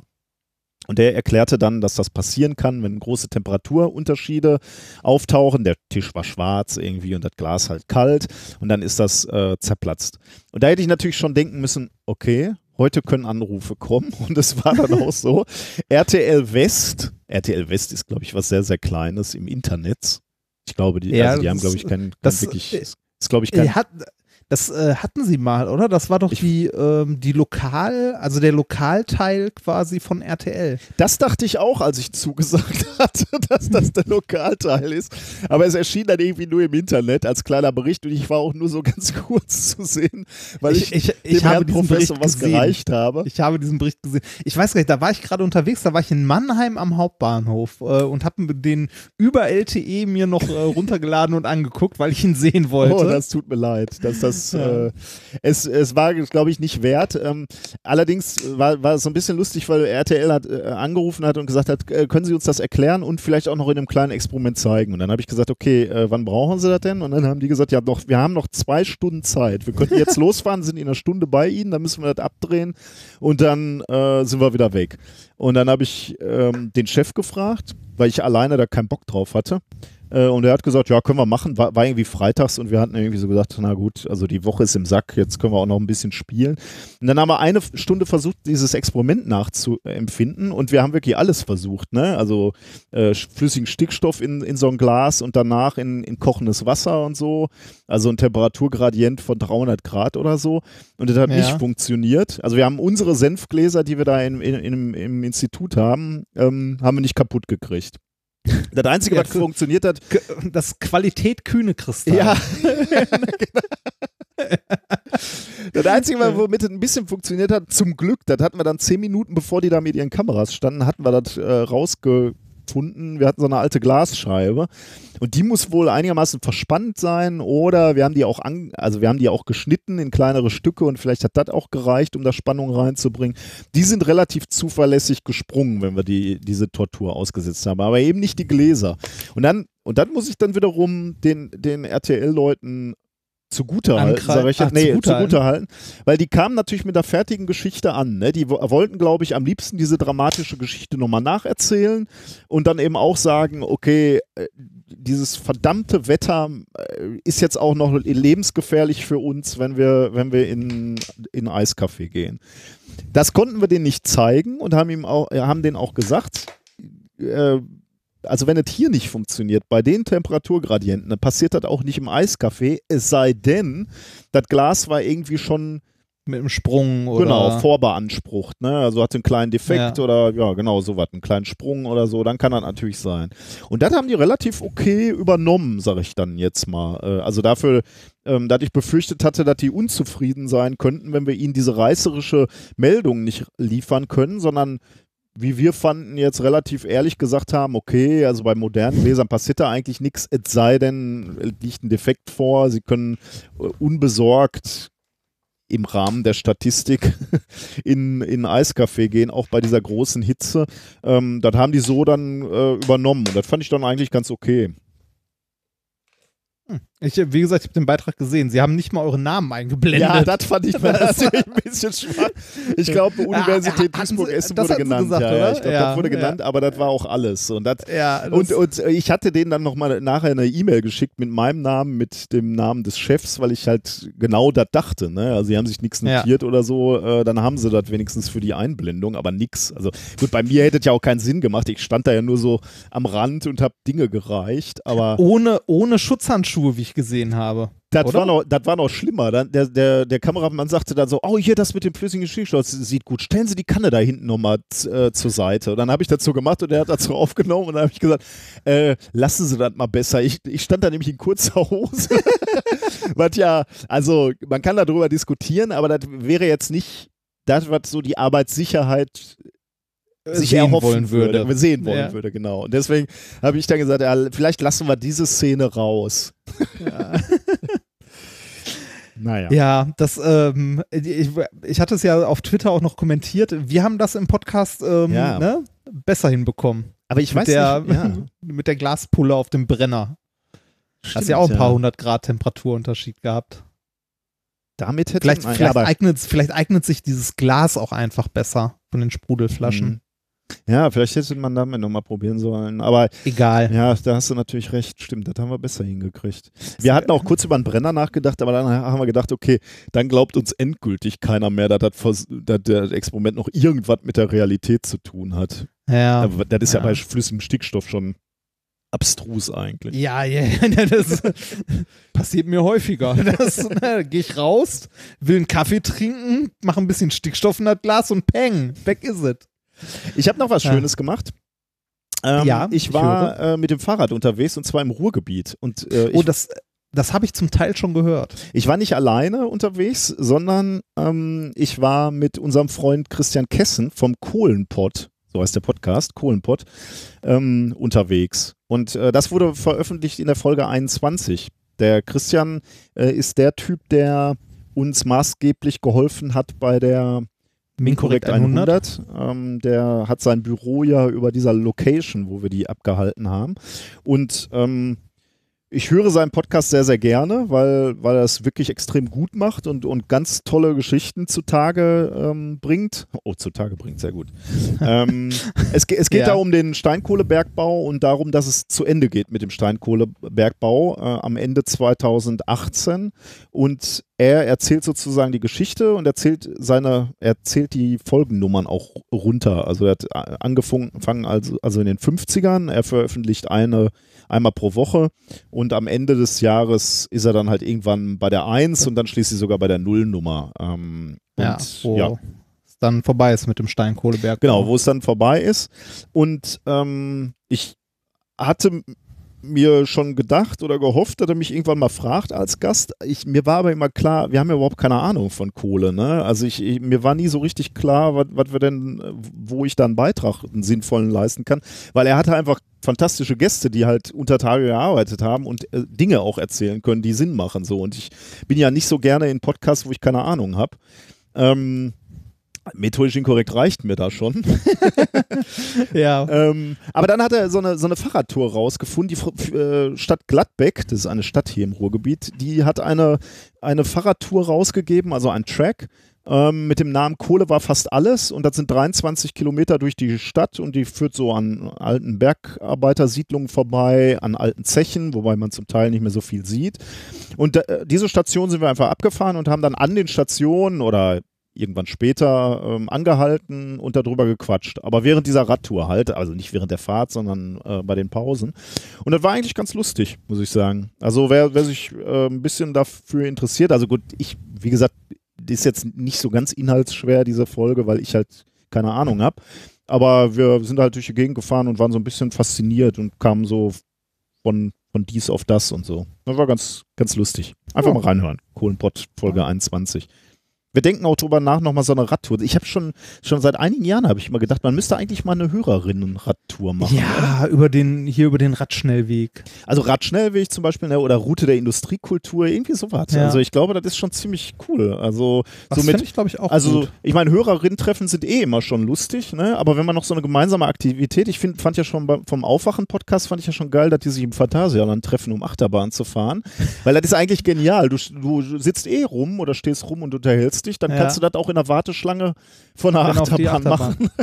Guck mal, das, ähm, wir, wir könnten, äh, wir könnten Hörerinnen treffen. Entweder äh, wir machen eine Fahrradtour, also wir können ja beides machen, das eine schließt das andere ja nicht aus. Und wir könnten uns noch im Holiday Park treffen. Im, äh, ach, der ist bei dir da irgendwo? Oder? Der ist bei mir direkt um die Ecke, genau. Das ist so ein äh, Freizeitpark, die haben äh, als Maskottchen Vicky, äh, Biene Maya. Oh. Ah, die haben echte Und- Lizenzen oder sind das so Ja, Rip-Offs? Geil sind Nee, ja immer nee, diese nee, Freizeitparks, die dann auch so eine Biene zusammen Nee, schummeln. die, die, die haben echte Lizenzen tatsächlich. Okay. Und äh, die haben auch so eine Rekordachterbahn. Ähm, ich weiß gar nicht mehr, äh, Silverstar oder so? Weiß ich das nicht. klingt Ach, nach nee, nee, Silver, Europapark. Stimmt, das war Europa. Wie heißen die im Holiday Park? Und was ist der Rekord? Ähm, äh, erstmal hat da jemand einen äh, Rekord aufgestellt, die G-Force. Ah. Ähm, da hat jemand einen Rekord aufgestellt äh, im Dauerachterbahnfahren. ähm, da, da, da. Der ist da irgendwie tagelang ähm, gefahren. Äh, US-Amerikaner äh, Richard Rodriguez stellte 2003 auf der Bahn den Weltrekord im Dauerachterbahnfahren auf. Aber ja, Ähm, dann gibt es dann so, jetzt- so g- ganz strenge Regeln. Ne? Dann darfst du einmal pro Tag darfst du irgendwie runter zum Duschen. ja, ja, ja, genau, genau gehen. sowas. Ja, genau, genau solche, solche Geschichten. Mein Gott, Das, ähm, ja, da, da könnte man ja auch, ne? was? So ein, so ein Treffen. Achso, machen. ja, klar. Auf jeden Fall. Ja, das, Genau, also bei, bei das nächste Hörertreffen, Hörerinnen-Treffen müssen wir irgendwie ein bisschen, da Das muss man was Action. Besonderes machen. Irgendwas, ja, Das genau. wird mit Mal irgend so eine Action. Veranstaltung. entweder, also ne, entweder Holiday Park oder äh, Fahrradfahrt oder wir lassen alle ein Auto in Köln zu. Gleich so extrem. ja, direkt, direkt extremer. Das, Na ah, gut. wo wir, wo wir, wo wir gerade äh, bei, äh, bei Podcast-Werbung sind. Mhm. Ähm, ich möchte tatsächlich für einen Podcast äh, Werbung machen. Ah, ich ahne welchen. Ja, ähm, äh, dazu eine kurze Geschichte noch. Als ich in Köln war, ähm, hatte ich Glück, weil es war äh, der Montag, an dem ich in Köln war, in, an dem äh, Holgi sein Hörertreffen in Ah. Odonien gemacht hat. Das heißt, bevor, Einmal im Jahr macht er äh, das, ne? Ja, genau. Und äh, das war tatsächlich Glück und Zufall. Das heißt, bevor, ähm, Also äh, bevor ich meinen Zug zurückgenommen habe, der irgendwie um, ich weiß gar nicht, 19 Uhr oder so war das gefahren ist, hatte ich noch Zeit, kurz bei diesem Hörertreffen äh, vorbeizuschauen und habe äh, sowohl den Holgi als auch die Kada getroffen, die beiden Hm, da schön. waren. Äh, sehr schön, kann ich jedem nur empfehlen, wenn ihr mal überlegt, äh, wenn das das nächste Mal ist, geht da vorbei. Es ist immer reichlich zu essen und zu trinken da, weil alle Leute was mitbringen und ähm, ja, ist nett. Kann man mal vorbei. An dieser Stelle möchte ich werben und wärmsten, äh, wärmstens empfehlen und zwar äh, einen neuen Podcast, den der Holgi macht. Und zwar die Werkstattgespräche. Den Disclaimer? möchte ich. Was denn? Den möchte ich aus diversen Gründen empfehlen. Ah, da kommt der Disclaimer. So, erstens, äh, ich habe, äh, sind jetzt zwei Folgen, glaube ich, raus und der erscheint einmal im Monat. Ähm, der ist erstens tatsächlich gut. Also man kann sich den wirklich gut anhören. Äh, die erste Folge ist über zwei Leute, die, äh, ich glaube in Schweden war es oder Finnland, irgendwo da so in der Ecke, ähm, ein Haus mitten im Sumpf gebaut haben für 12.000 Euro und da erstmal einen Steg über mehrere hundert Meter quer durch, quer durch Sumpfland gebaut haben und davon erzählen. Im zweiten geht es um die, äh, die Höppner-Brüder. Ähm, die kennt man vielleicht, die sind mit dem Fahrrad mal von Berlin nach Shanghai gefahren und äh, die erzählen da, äh, wie sie ein Fahrzeug bauen möchten, mit dem sie irgendwie quer, äh, querfeldein, ich glaube durch Alaska oder so fahren Hm. wollen. Ähm, tatsächlich, also alleine mit Muskelkraft betrieben. Ähm, es geht in dem Podcast immer um Leute, die irgendwie was bauen und was machen. Äh, das ist eine Auftragsproduktion von Hornbach, die der Holgi da äh, macht. Und äh, der Grund, der Hauptgrund, warum ich diesen Podcast sehr empfehlen möchte, hört mal rein, ladet euch den mal runter, abonniert den, ähm, ist, dass äh, der ähm, entstanden ist äh, auf Initiative der ominösen Frau. Aber die kommt nicht Äh, zu Wort, oder? Die Nein, die kommt nicht zu Wort, aber die ist für das Ding verantwortlich. Also die hat das, äh, die hat diesen Podcast aus der Taufe gehoben. Ähm, gegen, also ähm, sie hat sehr, sehr viel ähm, persönlichen Einsatz gezeigt, dass es, also dafür, dass es diesen Podcast gibt, gegen diverse, also wie das halt in so großen Konzernen ist, ne? Ja. Du hast immer irgendeine, irgendeine doofe Werbeagentur aus Berlin, die irgendwie sagt so, nee. Wir müssen ein Ah, Video ah. machen. Nee. Nee, nee, nee, nee. Genau, nee, das, nee, das geht nicht. Nein, nein, nein, das ist eine dumme Idee. Ähm, ja, auf jeden Fall äh, hat sie, äh, soweit ich äh, das mitbekommen habe, als Unbeteiligter äh, viel gekämpft und sich durchgesetzt und am Ende äh, ist dann doch dieser Podcast entstanden und ich finde ihn tatsächlich sehr gut und ähm, wenn, äh, ja, hört mal rein, ob er euch gefällt und wenn er euch gefällt, lasst mal bei denen im Blog einen Kommentar da. Wenn er euch nicht gefällt, auch. Ähm, aber hört mal rein. Würde äh, der lieben, meiner Liebsten sehr viel bedeuten. Ich höre mal rein. Ich habe nämlich Ja. auch noch nicht reingehört, aber werde ich, Mach das mal. ich mal tun. Ja. Äh, ich habe alle Folgen gehört mittlerweile und äh, mir gefällt es tatsächlich sehr gut. Also ich höre generell gerne Podcasts vom Holgi. Äh, vor allem, wenn der Leute interviewt, höre ich das sehr gerne. Und ähm, das gefällt mir auch sehr gut. Es ist auch äh, tatsächlich, also der ist zwar irgendwie sponsert bei Hornbach, aber das ist jetzt nicht irgendwie eine, also das merkt man eigentlich nur, ich glaube, irgendwie, äh, ich glaube, auf dem Cover ist unten einmal kleines Hornbach-Logo drauf und der Podcast endet mit Yippie ja, ja, Yippie, Yippie, yeah oder so. Hm. Ähm, ansonsten wenig gebrandet, finde ich äh, sehr sympathisch und die Themen sind halt toll. Also wie gesagt, hört mal rein, würde äh, der ominösen Frau viel bedeuten. Sehr schön. Ja. So viel äh, zu meiner persönlichen Werbung an dieser Stelle. Den Holgi wird es auch freuen. Genau. So. Sind wir dann durch? Oder? Ich glaube ja. Ich habe noch so Kleinigkeiten, aber das machen wir wann anders oder lassen wir durch. noch Ja, das äh, ist, ist lang geworden schon wieder, ne? Wir geraten ins Plaudern. Kompa Kommentare zur letzten Sendung. Ähm, da, ihr habt wieder schöne Sachen per Mail geschrieben oder auch in unser, unter unsere Folge. King Sirius schreibt zum Beispiel zu Fake Science. Ähm, bla bla bla. So hat Marc Benecke im Radio 1 Interview-Podcast der Benecke erwähnt, dass es Länder gibt, er hat als Beispiel Brasilien und China erwähnt, wo quasi die Erlaubnis forschen zu dürfen von den Veröffentlichungen abhängig gemacht würde.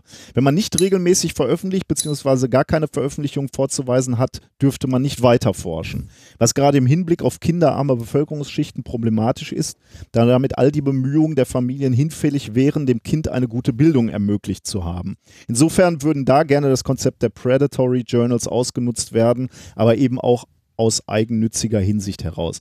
Also, ähm, das ist nochmal ein guter Hinweis, ne? Also, äh, dass es halt Systeme gibt, wo du wirklich auch darauf angewiesen bist, irgendwie, also dass, dass Predatory Journals eben auch von solchen Systemen begünstigt werden. begünstigt werden. Wir hatten ja dieses Publish or Perish schon angesprochen, aber Ja. ähm, da ist es dann natürlich nochmal extremer. In Deutschland wird ja zumindest versucht, dagegen so ein bisschen vorzugehen, indem man nicht mehr nur die Publikation zählt, sondern sich auch ein bisschen anguckt, okay, was sind denn so die, die besten fünf Publikationen und nicht schreib, schreib mal deine alle 20. Publikationen, ja, oder sogar alle. Ja. Ne? Das ist ja Irrsinn eigentlich.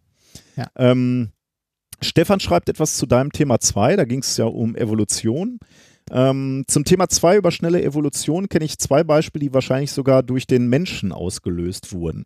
Es gibt immer mehr männliche Elefanten mit sehr kleinen oder gar keinen Stoßzähnen. Dieses Phänomen zeigt sich in Ländern, wo Elefanten deshalb gejagt werden.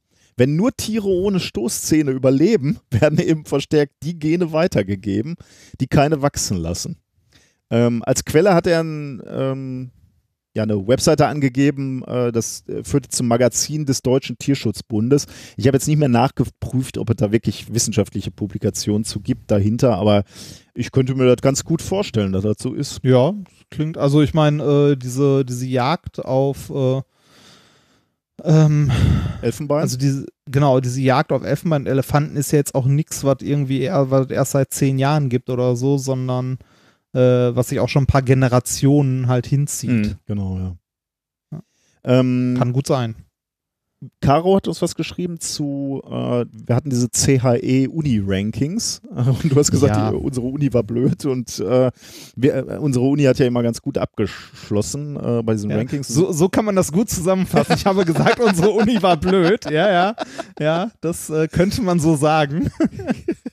Naja, aber du hast dich etwas kritischer geäußert. Ja. Oder wie, wie fühlst du dich besser? Äh, Nee, nee, das passt schon so.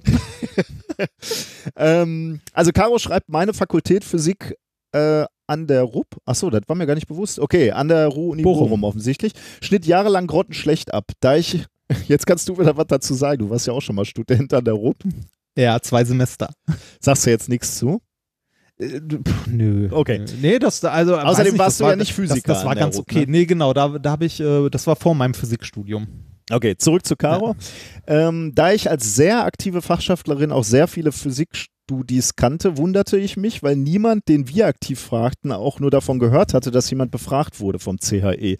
Daraufhin haben wir mit unserer Geschäftsführung äh, bzw. Dekanat zusammen das CHE kontaktiert und darum gebeten, die Befragten besser auszuwählen. Also nicht nur die zehn Langzeitstudios oder ähm, ja, sie sollten mal ihre Kartei aktualisieren und so. Ist passiert und schwupps klettert die Faktu Fakultät nach oben im Ranking. Also, ähm, gut. Wie, groß ist denn die Stichgruppe Ja, das fragt überhaupt? man sich da. Ne? das fragt man sich da. Das weiß ich Also- nicht, kann ich dir nicht sagen. Aber da, Mhm. man scheint wohl mit äh, Engagement und Einsatz scheint man da was erreichen zu können. Das, das erinnert mich, äh, also diese ganze Geschichte mit das CE-Ranking erinnert mich ein bisschen an so Evaluierung. Ne, hat man ja auch immer Ende Ja. des Semesters soll man ja auch immer die Lehrveranstaltung evaluieren und äh, das ist natürlich immer großartig, wenn man in theoretischer Physik oder in Mathe sitzt, wo man so gerade mitkommt, noch irgendwie das mitzuzeichnen, was äh, der Professor Mhm. an die Tafel Ja. malt und versucht dem irgendwie zu folgen und dann kommen Leute rein, die diese Bögen austeilen und dann äh, soll man die, also bei uns war es damals äh, teilweise so, dass wir die während der Vorlesung dann mal eben ausfüllen sollten. Äh, Oder wir hatten am Ende der Vorlesung äh, noch fünf Minuten Zeit, die mal eben auszufüllen. Mhm. Und äh, das war immer totaler Quatsch. Also, weiß ich nicht. Ja, ja, also ja. Die, die Variante während der Vorlesung ausfüllen ging gar nicht. Ähm, danach, danach, wenn Kommt der Prof zurück, ne? wirklich rechtzeitig äh, Schluss gemacht hat, ging's. Aber Ja. so pralle war das nicht. Ja, ist, äh, muss man immer ein bisschen mit Vorsicht genießen, wahrscheinlich so Umfragen. Ähm, du hattest angemerkt in der S Sendung, dass es doch spannend wäre, irgendwie einen Podcast zu hören von jemandem, der Doktorand ist, Äh, wurde, genau, wird. ich, ich ne? sagte, ich hatte, ich hatte schon ewig die Idee von mir hergetragen, äh, mit Doktoranden über ihre Arbeit zu Ach genau, genau, so war es, genau. Ja. Ähm, und da wurde darauf hingewiesen äh, also von Oliver Tacke. Oliver Tacke macht zusammen mit Anja Lorenz übrigens auch einen Wissenschaftspodcast mit dem Namen, oder ja, also der heißt Bildung alt entfernen. Ähm, der ist insofern erstaunlich, als dass sie bei den Intros, glaube ich, immer absichtlich Hommagen machen an andere Podcasts und wir waren natürlich auch schon dran. Oh, Äh, und du hörst dann einen, äh, einen Anfang eines Podcasts, der einfach identisch klingt mit unserem. Also nur, nur halt andere Stimmen. Das ist schon irgendwie merkwürdig. Okay. Ähm, aber ich glaube, äh, der, der Podcast ähm, könnt könnt ihr euch gerne mal angucken. Ich habe den Link mal reingeschmissen in die, in die Show Notes. Also Bildung alt entfernen heißt der. Ähm, vielleicht gefällt er euch, aber darum geht es gar nicht. Oliver Tack hat uns auch geschrieben. Zum Pod Podcast mit Doktorandinnenwunsch von Reinhard gibt es schon etwas, nämlich Explorism bzw. Scientists in Progress. Ist inzwischen eingestellt worden, aber trotzdem eine schöne Reihe. Ähm, den habe ich mal verlinkt auch, also diesen Scientists in Progress. Ähm, eingestellt ist natürlich ein bisschen blöd, aber ein paar Folgen sind draußen und vielleicht interessiert einen das. Könnt ihr euch mal angucken, steht auch in den Show Notes. Und dann ja, ist mir. Sieben, sieben Episoden gibt's, ne? Ja, ist ein bisschen wenig, das stimmt. Aber immerhin. Ja, also aber zumindest kann man trotzdem. kann man mal reingucken, Trotzdem mal reinhören, ähm, ja. Und dann ist mir noch eingefallen, dass wir einen Hörer hatten zumindest, ich weiß nicht, ob er uns immer noch hört, Lukas äh, Treffenstedt, ähm, der hat den Podcast gemacht, Making, und macht er immer noch, Making a Physicist. Ähm, da steht in der Beschreibung, gerade erst fertig mit seinem Master of Science in Physik, beginnt der Autor auch schon seinen Weg zum Doktor der Physik. Und ähm, er hatte also... Nein, tust nicht, tust nicht. Ähm, und der ähm, beschreibt in seinem Podcast immer mal das, was er tut, so, äh, was zum Teil dann auch richtig zur Sache geht. Also ich habe auch mal reingehört. Äh, also dadurch, dass er natürlich mittlerweile ziemlich tief in seinem Fach steckt, ähm, wird's wird's schnell speziell. Aber da kann man eben auch die Reise eines ähm, Doktors ähm, beobachten oder eines wertenden Doktors beobachten. Florian Freistetter hat uns geschrieben Habe ich der gesehen. geschätzte Florian. Ähm, eine kurze Anmerkung noch zum Thema Bezahlen fürs Publizieren. Ich weiß nicht, wie es äh, in der Physik ist, aber in der Astronomie gab es früher, also vor Predatory Journals und Open Access Journals, wo Page Charges verlangt wurden, also circa 100 Dollar pro Seite, wenn ich mich richtig erinnere. Und das waren durchaus die prestigeträchtigen Journale, also Astrophysical Journal und Astro, äh, Astronomical Journal zum Beispiel. Das heißt, man hat bezahlt, um publizieren zu können und man musste bezahlen, um lesen zu können. Das ist natürlich super eigentlich. ja, das, ne? Also ich kenne ich kenn dieses Modell, glaube ich, nur noch, wenn du besonders lange Paper geschrieben hast und vor allem, wenn du Farbabbildungen im, äh, in deinem Ah. Paper haben wolltest. Dann, Ja, weil, weil, weil die, die, also. die mussten speziell Ja, ich mein- gedruckt werden damals. Ne? Also jetzt macht es auch keinen Sinn mehr, würde ich mal sagen. Ja, doch, hallo. Also bunte Seiten ins Internet hochladen, bunte PDFs. Das ist doch, da muss doch viel, da müssen viel mehr Bits durch die Leitung gehen. Und wie, wie wir hier in Deutschland gemerkt haben, Bits kosten Geld. Und zwar jedes einzelne. Jedes einzelne, genau. Und nicht, nicht, und da ist noch mehr, ne? Nicht nur jedes einzelne Bit kostet Geld, sondern auch wie schnell das bei dir ist. Ja, stimmt, ja, ja. ne? Das- Genau. Und, und wer dein Bitkontingent ist abgefrühstückt Ja. für den Monat, dann Ja. wird's richtig langsam. Ja. Dann kommen die per Hauspost. Ja, das, Und einen Kommentar habe ich noch, weil ich den auch spannend fand, von äh, Harry oder ja, von Harry, Harry. Ähm, der schrieb, Hi, eine Frage zu dem ISS-Experiment. Es hieß ja, Rückfahrt kostet extra. Was Ah, machen die ja. auf der ISS eigentlich mit abgeschlossenen Experimentboxen? Werden die irgendwann über Bord geworfen? Da, da haben wir viele, viele Antworten gekriegt. War, glaube ich, auf Twitter und ich habe dann einfach mal so einen Rundumschlag gemacht. Ich habe natürlich ISS Arise persönlich gefragt, oder also auch per Twitter gefragt, aber eben auch ESA und DLR und so. Und da kamen auch viele Antworten. Ähm, die, die meisten Antworten sahen so aus, dass mit solchen abgeschlossenen Experimenten das gemacht wird äh, wie mit Müll. Die werden in eine Kapsel gepackt und dann in die Atmosphäre geschossen und da verglühen die dann. Ähm, äh, es gibt natürlich auch ähm, Kapseln, die das Zeug wieder zurückbringen. Also so eine SpaceX Dragon, ähm, die, die fliegt. Ah nee, warte mal, die sind, außer zum Beispiel SpaceX Dragon, kommen die wenigsten Kapseln zurück, wurde dazu geschrieben. Also okay, die SpaceX Dragon äh, hatte also sozusagen auch einen Rückflug, aber das meiste verglüht halt. Ähm, aber die äh, Jungs von Arise haben uns darauf auch nochmal geantwortet und haben geschrieben, dieses Experiment, also das Arise Experiment kommt zurück zur Erde in irgendeiner Kapsel und irgendwann Ende des Jahres, sobald die kleine grüne Kiste bei uns ist, müssen noch ein paar Tests gemacht werden, zum Beispiel EDX, also energiedispersive Röntgenspektroskopie. Ähm, es gibt aber auch Experimente, die wie der Müll strategisch verglühen. Aber halt dieses Experiment nicht. Also äh, das heißt, ich werde nochmal äh, die Gelegenheit haben, dann die Treppe hochzulaufen zur, ähm, zu unserer, unserer Nachbargruppe sozusagen oder quasi Nachbargruppe. Und dann kann ich ein Experiment anfassen, was im Weltraum war. Wow. ich find's geil. Ja, ich bin ein bisschen neidisch. Mal Ah, du kannst ja auch. Kannst ja, kannst ja vorbei. Ja, muss ich nur, ja, vielleicht, vielleicht habe ich, äh, vielleicht ist bis dahin ja äh, irgendwann mal die Disputation. Stimmt, genau, genau. Du legst die genau dahin, damit du das Ja, genau. anfassen kannst. Ja. Okay, dann haben wir die Kommentare auch durch. Ja, Ähm, aber wir haben Äh, noch, ja, ich wollte gerade sagen, eine Sache steht aber noch in den, eine haben wir noch, Äh, eine Hörerinnenfrage nämlich. Meintest du die oder? äh, Ja, ja, das von ne? Nora. Genau, ja, die von Nora, genau. Ähm, Nora, äh, die Nora vom Omega Tau Podcast, der feiert übrigens zehn Jahre Geburtstag. Ähm, und Mhm. zwar am Samstag, dem 20. Oktober 2018 in Frankfurt, öffentlich, da kann man hinkommen. Also wenn, wenn ihr, gut, wenn ihr eh Omega Tau Podcast hört, ähm, dann wisst ihr das eh schon, aber falls ihr den nicht hört und vielleicht noch Lust habt, den kennenzulernen, da gibt es die Gelegenheit, äh, die bringen das auf die Bühne und ich glaube, da werden auch interessante Gäste da sein und unter anderem versuche ich auch zu kommen, also als Gast, jetzt nicht als, als Zuschauer, nicht als jemand, der da irgendwie die, ähm, die Veranstaltung zerstört. Mhm. Ähm, 20. Oktober in Frankfurt. Wie gesagt, ich versuche ähm, mir da Zeit zu nehmen und da auch irgendwie im Publikum zu sein. Aber darum geht es gar nicht. Nora hatte eine Frage. Und zwar eine, die ganz gut gepasst hat zu den heißen Temperaturen, die wir jetzt äh, in den letzten Tagen hatten, Wochen. Und du hast heute auch noch heiße Temperaturen, hörte ich. Ja, schwüle sind hier. Schwüle das sind. ist so, es hat geregnet und jetzt ist es schwül. Aber so langsam geht es, die Sonne ist hinterm Berg verschwunden. Äh, es kühlt langsam ab. Nora äh, hat uns geschrieben, äh, es gibt ja einen absoluten Temperatur-Nullpunkt. Nach meinem Verständnis ist das der Punkt, an dem es keinerlei Bewegung mehr gibt, also alles erstarrt ist. Frage am Rand, bleibt dann eigentlich auch die Zeit stehen?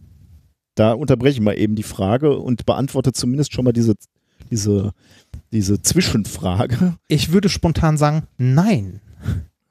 Ja, das äh, würde ich auch so sagen. weil weil Ah. absoluter Nullpunkt ähm, heißt nicht, äh, also ne, du, du hast ja in dem Bereich, da kommen wir zur Quantenmechanik, Mhm.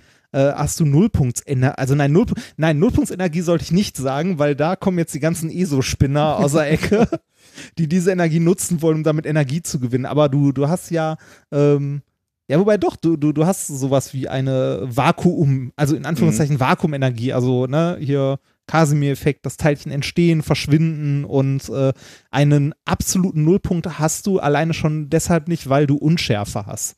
Ja, sehr also gut. Da hast du- komplett keine Bewegung. Damit hast du natürlich sehr gut zu sagen, hast du die Frage eigentlich äh, ganz richtig äh, Quasi beantwortet. Energie, Energie-Zeitunschärfe. Ich finde natürlich, die, die Frage finde ich großartig, ne? weil man Ja, sagen, natürlich, Weil man sagen natürlich. würde, ähm, wenn sich nichts bewegt, ne, macht es dann überhaupt Sinn, über Zeit zu sprechen? Ähm, und äh, macht, macht dann Zeit, also Zeit als Konzept überhaupt noch Sinn?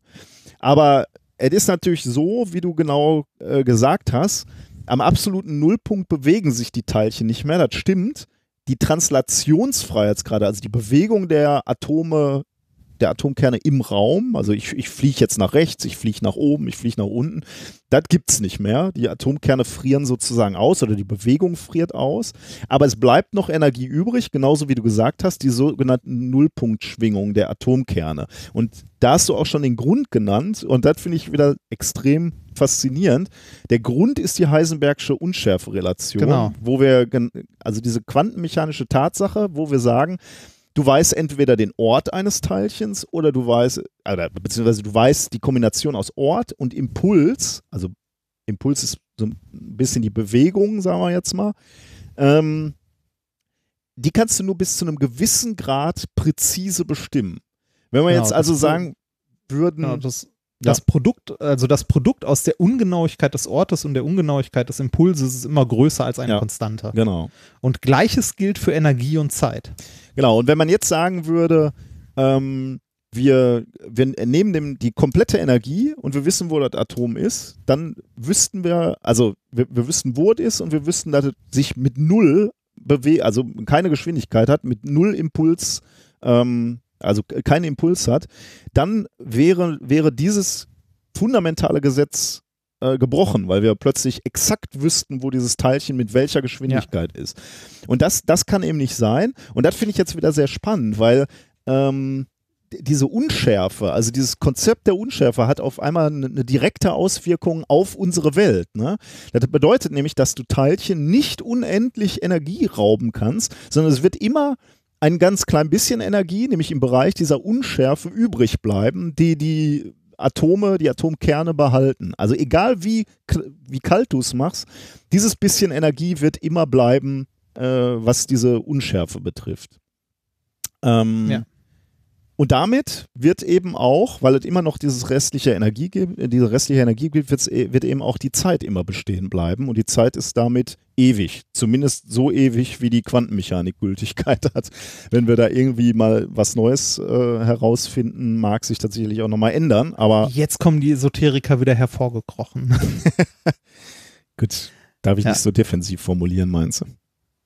Nein, nein, nein, man, man ist da ja, äh, also die Quantenmechanik ist ja äh, so wie, also da haben wir auch schon häufiger drüber gesprochen, generell Theorien in der Physik sind ja immer nur innerhalb, also innerhalb eines gewissen Modells Mhm. gültig oder innerhalb eines gewissen Rahmens erklären sie etwas und an manchen Stellen versagen sie. Das ist aber auch gut so, weil ähm, die Wissenschaft äh, hat ja nie, nie den Anspruch, ähm, wie, weiß ich nicht, wie, wie manche Religionen oder so, die Wahrheit zu verkünden, sondern das ein Modell zu haben von dem, was wir äh, bisher wissen, was aber auch verworfen werden kann, wenn wir es erweitern. Mhm. Ne? Also daher, also ne, wenn man oder dem aktuellen wissenschaftlichen genau, ja, Modell genau, so folgt, sagen, ja, genau. ja, dann äh, kann man, dann kann man sagen, ähm, absoluten Nullpunkt gibt es immer noch Zeit Ja. wegen der Zeit, Energie und Schärfe. Das war aber nicht die eigentliche Frage von Nora. Es geht nämlich noch weiter. Hier meine eigentliche Frage. Warum gibt es eigentlich kein absolutes Temperaturmaximum? Oder gibt es das vielleicht doch, zumindest theoretisch? Eine Sache, die ich mir dazu überlegt habe, nichts kann schneller werden als die Lichtgeschwindigkeit. Wenn also alle Teilchen Lichtgeschwindigkeit hätten, wäre dann die maximale Temperatur erreicht. Oder, falls man Lichtgeschwindigkeit für alle nicht erreichen, sondern sich nur daran annähern kann, müsste man sich doch einer Maximaltemperatur asymptotisch nähern. Welche Temperatur wäre das dann? Äh, die Überlegung mit der Lichtgeschwindigkeit ist nicht schlecht, allerdings nähert man sich natürlich äh, nicht asymptotisch einer Maximalenergie oder Maximaltemperatur an, sondern asymptotisch der Lichtgeschwindigkeit. Ähm, und dabei wird der Energieaufwand immer größer und nähert sich einem unendlichen Wert an. Das liegt daran, dass die Massen relativistisch immer schwerer werden, wenn man sie beschleunigt. Also wenn du jetzt ein Flugzeug hättest und du hättest das Flugzeug auf 75 Prozent der Lichtgeschwindigkeit beschleunigt, ähm, dann ist die Masse des Flugzeuges schon 1,5-fach so groß wie die Masse in Ruhe. Wenn du das auf 99 Prozent der Lichtgeschwindigkeit beschleunigst, äh, ist das Flugzeug schon siebenmal so schwer. Und je näher du an die Lichtgeschwindigkeit äh, gerätst, desto dramatischer wird dieser Anstieg ähm, und damit auch der Energiebedarf, wenn du weiter beschleunigen möchtest, de, äh, das Flugzeug. Und im Grenzfall der Lichtgeschwindigkeit, also wenn es wirklich die Lichtgeschwindigkeit erreichen würde oder ja, sich dem annähert, dann wäre die Masse formal unendlich. Ähm, das heißt, du brauchst auch unendlich viel Energie bzw. Temperatur, um diese Geschwindigkeit zu erreichen. Also diese Fragestellung bringt uns einer Maximaltemperatur ähm, nicht näher.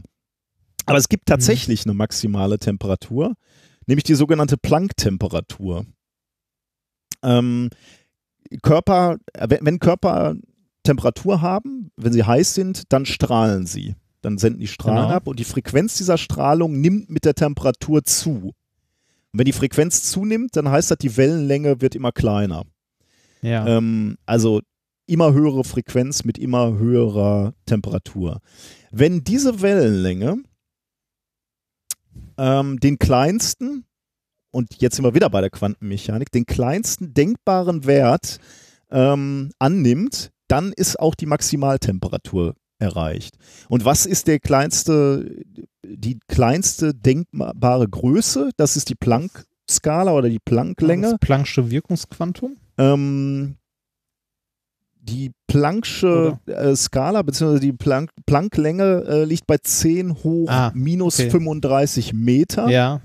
Ja. ähm, und äh, ist die kleinste Distanz, die irgendwie Sinn macht in unserer ähm, äh, in, in der Quantenmechanik. Wenn wenn wir ähm, wenn, wenn, die Strahlung diese Länge erreichen würde, also diese 10 hoch minus 35 Meter, dann hätte ein Körper, der mit dieser Frequenz oder mit dieser Wellenlänge strahlt, eine Temperatur von 1,4 mal 10 hoch 32 Kelvin. Also unvorstellbar wieder, hoch. Ne, so, ja, genau, das sind Größen, das ist jenseits von Vorstellungskraft. Genau, das ist auch jenseits von etwas, was in der Natur vorkommen wird. Aber es ist natürlich interessant zu sagen, so wie wir gerade schon gesagt haben, auf Basis unseres Weltverständnisses, ne, also auf Basis der Quantenmechanik, was wäre die maximal erreichbare Temperatur? Und das wäre eben diese 10 hoch 32 ähm, Kelvin.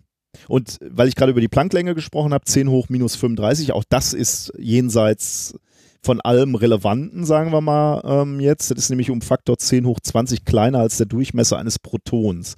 Also das ist nicht vorstellbar, das ist experimentell nicht zugänglich. Ähm, das ist also weit jenseits von dem, was irgendwie im Moment für uns Relevanz haben könnte.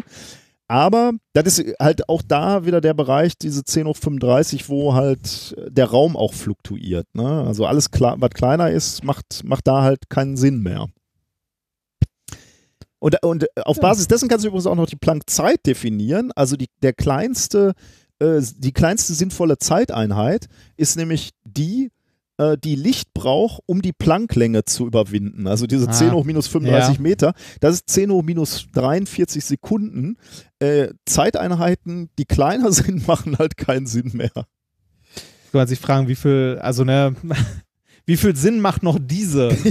ja, natürlich. Aber es ist halt eine theoretische Grenze. Deswegen ja, ja. Ganz, ganz spannend. Ja. Äh, vermutlich wird dieser also Sommer. Ne, ne, das heißt nicht, das heißt nicht zwingend, dass es eine physikalische Grenze ist, sondern es ist eine Grenze dieses Modells. Genau, ja. Also, äh, also exakt. Es, ja. das, das Modell beschreibt nichts mehr, was da drunter ist. Genau, das heißt, wenn ja. wir was haben, was kürzer ist oder kleiner ist, dann braucht man, muss man dieses Modell erweitern. Ja. Genau, also wenn du jetzt beispielsweise die Gravitation mit der Quantentheorie ähm, verheiraten könntest, dann wäre, und dafür gibt es Ansätze, dann könnte, könnten auch möglicherweise diese fundamentalen Grenzen fallen und wir haben ein Modell, was die Welt noch feiner beschreiben könnte. Ja. Gibt es aber im Moment noch nicht. Aber wie du ja, gerade schon so schön genau. gesagt hast, wir schließen überhaupt nicht aus. Ganz im Gegenteil. Also äh, die, die Wissenschaftsgeschichte lehrt uns ja, dass häufig irgendwelche Barrieren, fundamentalen Barrieren eher nur dafür da sind, dass sie irgendwann überwunden werden. Aber im Moment ist, ist es die Antwort, die man geben kann auf die Frage, was ist die höchste Temperatur oder was ist der, die kleinste Länge, die irgendwie Sinn macht in unseren ah, Modellen. Aber genau, aber ge genau das ist ja das, das Grundprinzip der Wissenschaft, dass wir sagen, ne, äh, wir haben, genau, wir haben nur ein Modell mhm. und außerhalb des Modells können wir nichts beschreiben. Wir haben aber auch keine, äh, also aktuell nichts, was man damit beschreiben wollen würde. Ne? Genau, Oder ja. Kein, kein Experiment. Ähm, jetzt, okay, Gravitation müsste man irgendwie versuchen oder könnte man versuchen, miteinander zu verheiraten, das Ganze. Ähm, aber man man sagt ja jetzt nicht, nee, es kann nichts kleiner geben, weil äh, unser Modell äh, sagt, mhm. da macht es keinen Sinn mehr, sondern wir sagen, ja, natürlich kann es noch kleiner und kürzer sein, aber nicht mit diesem Modell. Genau, ja. Mhm. ja. Das ja. unterscheidet uns wahrscheinlich von anderen Welterklärern. Ja. Dass wir eben nicht sagen, dass wir die absolute Lösung haben, sondern immer nur sagen, im Moment. Ja, bis dahin. Bis, bis jetzt, genau. So. Gut, dann sind wir, dann sind durch, wir, dann ne? sind wir jetzt durch. Und ja. wir, haben wir Themen? ähm, ich war ja letzte Woche, war ich ein bisschen, natürlich machen wir den Gag ja immer mit, ne? wenn, wenn dann gesagt wird, oh, nach zwei Stunden kommen die schon, äh, kommen, kommen die schon zu den Themen. Ähm, aber da war letztes Mal lang, ne? Das le letztes Mal war zwei Stunden, werden. ja, ja. aber muss, aber äh, äh, was ich dazu sagen wollte, ähm, es war ja jetzt nicht dass wir nur geplaudert hätten zwei Stunden lang, ne? sondern wir haben ja unter anderem über Fake Science gesprochen. Das hat ein bisschen Zeit kostet. Wo, wo, genau, wo, äh, das mit Fake Science war wichtig, aber mir fällt gerade ein, ich wollte ja eigentlich noch Tipps geben ähm, äh, zum Auto zulassen. Geht nicht um 7 Uhr oder so hin, sondern um zwischen 9 und 10, weil. Ah, da ist die erste da Welle weg, ne? Genau, da ist es schön leer, weil äh, vor acht oder so kommen alle, die das noch eben vor der Arbeit erledigen wollen. Da kann ich übrigens auch, ähm, das, das scheint ein universelleres Gesetz äh, dieser Welt zu sein oder des Kosmos zu sein. Denn die, das gleiche Gesetz, wir müssen dem Kind noch einen Namen geben, ähm, äh, ist, ist nämlich auch anwendbar auf einen Fall aus meinem Leben. Ich versuche unter anderem meine Sporteinheiten im Moment morgens zu machen, weil es nachmittags heiß ist. Und da ist es voll. Na, wenn ich schwimmen Draußen? gehe morgens, ne? Ich, ich Ja. bin im Moment um sieben schwimmen. Um sieben ist es voll, weil die ganzen Rentner da sind. Ja, Um das halb habe ich auch schon mal. bis acht leert sich das Schwimmbecken wieder. Also auch da gibt es wohl eine Ja. Bugwelle, äh, wo ein großer Andrang ist. Aber das, das habe ich beim Schwimmen auch schon mitbekommen. Ich wollte mal, als ich noch in Essen-Rüttenscheid gewohnt habe, hatte ich auch ein Schwimmbad in der Nähe und dachte, komm, bevor du zur Uni gehst, gehst mal eine Runde schwimmen. Bin zum Schwimmbad gegangen, bin draußen dran vorbeigelaufen, konnte halt reingucken und es war brechend voll. Also die Leute sind so mit so einem Meter Abstand hintereinander, haben die ihre Bahnen gezogen, dann bin ich direkt wieder nach Hause gegangen.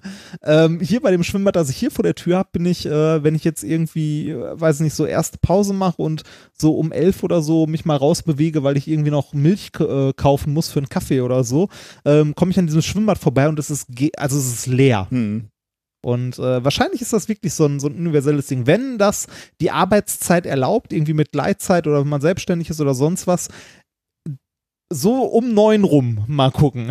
Ja, das geht bei mir nicht, aber es gibt noch, also zumindest bei diesen Schwimmern, bei, beim, äh, bei den Ämtern in Köln geht das sicherlich nicht, aber beim Schwimmbad geht es noch, dich anstellen, auch um sieben, bis die aufmachen, dann los in die Umkleidekabine und die, die Schwäche der Rentner ist, die quatschen gerne. Das heißt, du, die brauchen relativ lange, bis die den ersten Zeh ins Wasser stecken. Dann bin ich schon drin und habe mir eine Bahn gesichert. Dann muss ich nur noch aggressiv weiter schwimmen und kann meine Bahn behalten, normalerweise.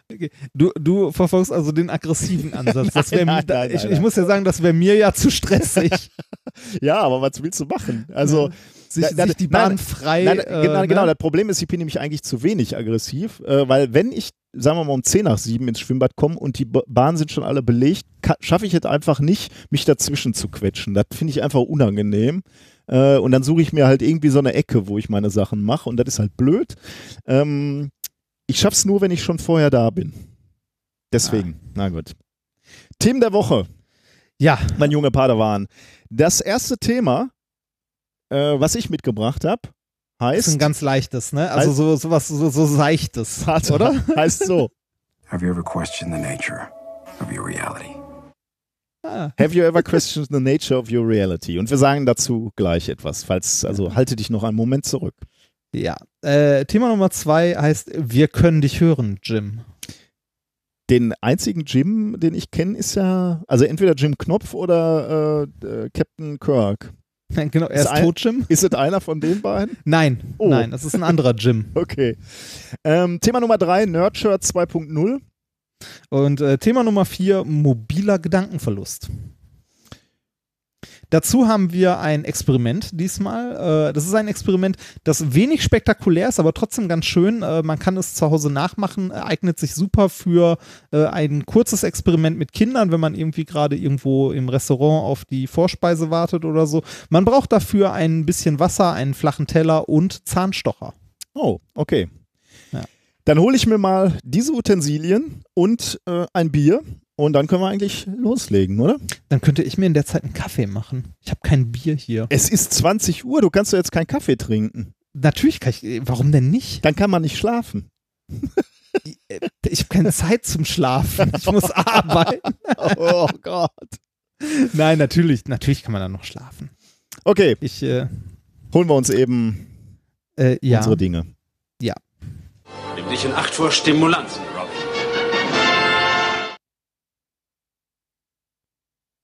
Da sind wir wieder. Ja, ich habe mich für Kakao entschieden. Ein Kakochen. Der Ein ja. Für Kakao. Ja, äh, gegen Kaffee für Kakao, äh, Kakao entschieden. Ähm, ich habe gerade, also ich habe noch ein Bier im Kühlschrank, habe ich gesehen, äh, ein Punk IPA, aber das ist ja nicht so meins. Ähm, ich äh, habe dann kurz ins Regal geschaut und habe überlegt, hm, Wein. Jetzt, jetzt als, als Wahlpfälzer könnte ich ja auch mal anfangen, Wein zu trinken. Ne? Du find- magst doch Wein gar nicht, oder? Ja, ich hatte, ich hatte letztens einen, also bei einer, äh, ich habe ja immer Wein bei den Lesungen dabei, um äh, äh, Weinmimikrie zum Besten zu geben. Äh, da hatte ich einen aus einem Tetrapack, der war echt okay. Den, den fand ich echt gut und da, da habe ich mir gedacht, vielleicht gibt es doch noch Wein, den ich mag. Ich glaube, ich probiere mal in den nächsten Sendungen äh, ein Weinchen zu trinken. Allerdings dann nicht so eine große Pulle, weil dann, äh, dann geht ja gar nicht, sondern es gibt ja diese kleinen. Ne? Hier, hier in der Pfalz nennt man das übrigens Wine to go. ja, ich weiß. Diese, diese Hast kleinen. du schon ja. mal erzählt, ja, diese ganz. Ja. Oh Gott. mhm. Schauen wir mal. Kommen Schauen wir wir. zur Wissenschaft. Genau. Thema Nummer eins. Have you ever questioned the nature of your reality? Ähm, aus welchem, wo, woher ist dieser, dieser, dieses Zitat? Ich habe keinen Schimmer. Ah, ehrlich nicht. Ähm, Nee, echt nicht. Ja, hatte ich äh, fast befürchtet. Es ist aus Westworld. Diese Ah, Serie, die ich ich- auch schon mal ja. angepriesen habe hier, geht zurück auf diesen Roman beziehungsweise den gleichnamigen Film Westworld von Michael Crichton aus dem Jahr 73. Äh, Ja. Ist aber jetzt, wie gesagt, eine Serie. Äh, zweite Staffel ist jetzt gerade erschienen und handelt halt davon, dass irgendwie so Roboter in einer, in so einem Western-Setting, also die, die, die, die, die Roboter sind die Hosts, also die dich so empfangen und mit dir, wie, wie so Schauspieler dann mit dir interagieren und dann kannst du so Abenteuer erleben und die auch abschießen und so. Äh, aber natürlich, die Roboter entwickeln dann eine Persönlichkeit und äh, fangen dann an zu rebellieren und das ist so im Wesentlichen die Geschichte. Geile Serie, kann man sich mal angucken.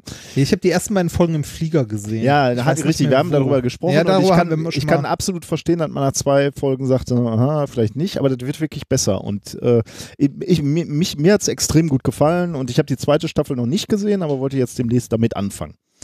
Gut, aber was hat es eigentlich mit, dieser, mit diesem Thema äh, auf, sich, äh, auf sich?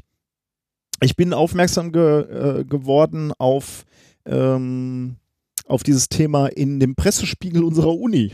Das ist jetzt nicht so, dass ich das immer lese, aber diese, diese RTL West-Geschichte wurde da drin erwähnt. Und dann habe ich nochmal rechts und links geguckt und bin dann eben auf dieses Thema äh, gestoßen. Ähm, wir, wir fragen uns ja immer schon, oder wir, wir als Menschen müssen uns so zunehmend fragen, wie wir mal mit Robotern umgehen werden. Ja. Ähm, werden wir die ähnlich wie Menschen be behandeln? Werden wir also Empathie für diese Roboter entwickeln? Werden wir ihnen Gefühle zuordnen? Also gestatten wir ihnen auch sozusagen, ja, ihr habt Gefühle. Ähm, ja, und werden wir dann, wenn sie, wenn wir davon ausgehen, dass sie Gefühle haben, werden wir dann Mitgefühl haben. Und das ist natürlich insbesondere deswegen eine wichtige Fragestellung, weil es immer mehr Roboter beziehungsweise Assistenten gibt, die, mit denen wir interagieren. Ne? Also so Rezeptionisten, äh, Reiseführer oder persönliche Assistenten wie Siri und Alexa. Ne? Das sind ja alles schon irgendwie, sagen wir mal so, da sind wir auf dem Weg zu den Robotern, die, mit denen wir mal äh, das Leben teilen werden oder die, die Umwelt teilen werden. Wobei ich bei Siri und Alexa sagen muss, da habe ich eigentlich als Gefühle nur Wut und Enttäuschung, wenn ich mich mit denen unterhalten muss. Ja. Aber es ja möglicherweise ähm, wird sich das ja auch nochmal ändern. Ähm, und dazu gibt es tatsächlich auch schon Studien.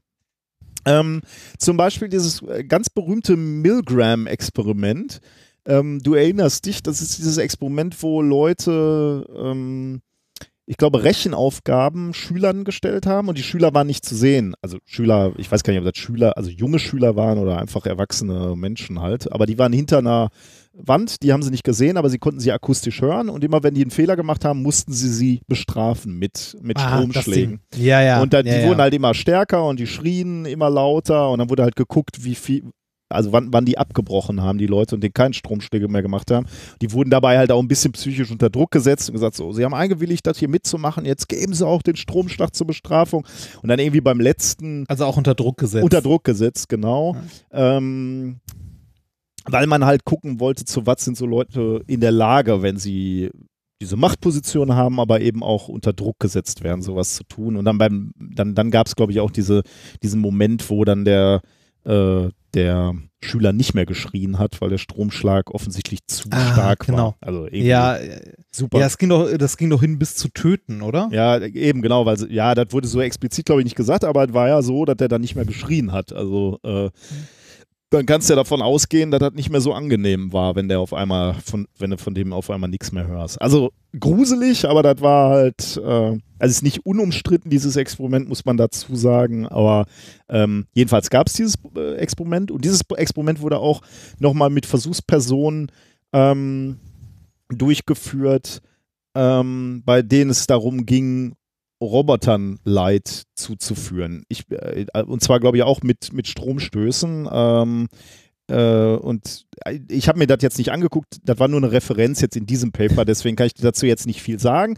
Aber ähm, ähm, sie ähm, haben in diesem Experiment mit Robotern, haben zwar alle Versuchspersonen den Robotern Stromstöße gegeben, ähm, bei Menschen waren es dann irgendwann, glaube ich, nur noch 40 Prozent bei diesem Milgram-Experiment. Mhm. Bei den Robotern haben sie alle durchgezogen, aber sie zeigten auch Mitleid und Mitgefühl den Robotern gegenüber und haben angegeben, dass es ihnen leid tut, dass sie den Robotern Schmerzen zugefügt haben. Das war eine andere Studie, ne? das war eine andere, Also ja, die- dazu kann ich Ja, dir jetzt schade, nichts sonst, sagen. sonst, sonst hätte ich nämlich gefragt, man, ob die auch irgendwie, also inwiefern die dem Roboter, also haben die den Roboter gesehen, wie er zuckte? Das weiß oder- ich, ich weiß da gar nichts. Können Ja. wir vielleicht nochmal raussuchen. Ist, ist Ja. sicherlich interessant, aber das war jetzt, wie gesagt, nur so eine Referenz dazu. Ja. Und da hat es mich halt nur in Ansätzen interessiert oder ich fand es spannend, dass es dazu schon Experimente gab. Ähm, jetzt gibt es aber ein weiteres Experiment, wo man sich angeschaut hat, wie Menschen mit Robotern umgehen und ob sie ihnen Gefühle zuordnen können. Und da waren eben auch Forscher von der Universität Duisburg-Essen beteiligt. Der, der Artikel heißt Do a Robot Social Skills and its Objection Discourage Interactants from Switching the Robot Off. Äh, veröffentlicht in PLOS ONE, äh, veröffentlicht am 31. Juli 2018 und der Artikel ist Open Access. Ja, und äh, die Forscher kamen unter anderem von der Uni Essen. Genau, also ja. Duisburg-Essen Also irgendwelche Sozialpsychologen. Äh, ich habe das jetzt gerade nicht offen. Ich müsste das jetzt nochmal öffnen, ob da auch. Äh, Ich, ich habe ich hab da eine, eine kurze Frage. klar. ähm, bitte äh, eine ehrliche Antwort. Oh. Wirst du von der Universität Duisburg-Essen bezahlt?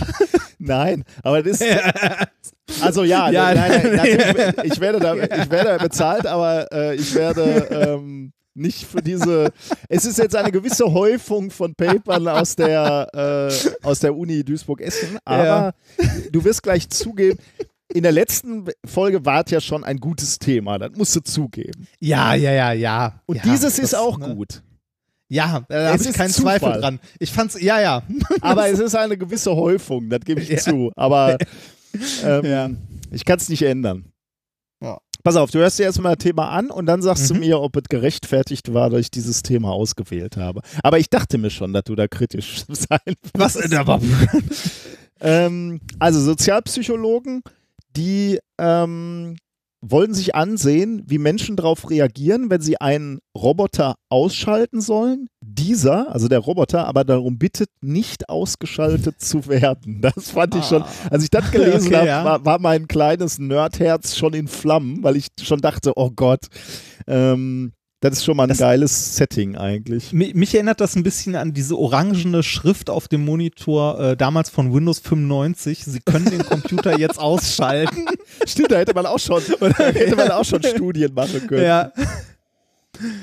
Ähm, also die, die, die, die, die These ist sozusagen, weil, weil man Menschen gemeinhin nicht ausschalten kann, müsst, oder könnte man erwarten, dass die Versuchspersonen auch Schwierigkeiten haben könnten, wenn ähm, sie mit einem humanoiden Roboter kommunizieren oder der, der menschenähnlich kommuniziert, Witze macht, ähm, der sich direkt an dich wendet, der persönliche Erfahrungen austauscht, dass dann, wenn der also alles das erfüllt, was du normalerweise einem Menschen zuordnest oder einem Lebewesen Ja. zumindest, ähm, dass du dann, weil du eben nicht gewohnt bist, einen Menschen auszuschalten, zum Glück bist du dann nicht gewohnt, oder, oder Tiere auszuschalten, also allem, allem, was du Emotionen zuordnest, dass du es dann auch sch schwer haben wirst, diesen Roboter ähm, auszuschalten. Ähm, so, worum ging es jetzt in. Ich- ja. Also, äh, ich bringe das jetzt mal kurz, äh, nur kurz an, da können wir Mhm. nachher noch drüber Ja. diskutieren. Ich frage mich, ähm, ob das äh, mit so einem Experiment so einfach zu beantworten ist, weil ähm, ich glaube, dass Menschen gerade heutzutage ähm, eine Situ also häufig die Situation erleben, dass zum Beispiel, also ähm, äh, viele oder sagen wir so, die meisten Leute benutzen auf ihren äh, Arbeitsrechnern, äh, wenn sie im Büro mit Word und ähnlichem arbeiten müssen, äh, Windows. Ne? Mhm. Ähm, und äh, wenn da, wenn du da den Rechner runterfährst und Updates installiert werden, kommt ja dieses, schalten Sie den Computer auf keinen Fall aus. Mhm.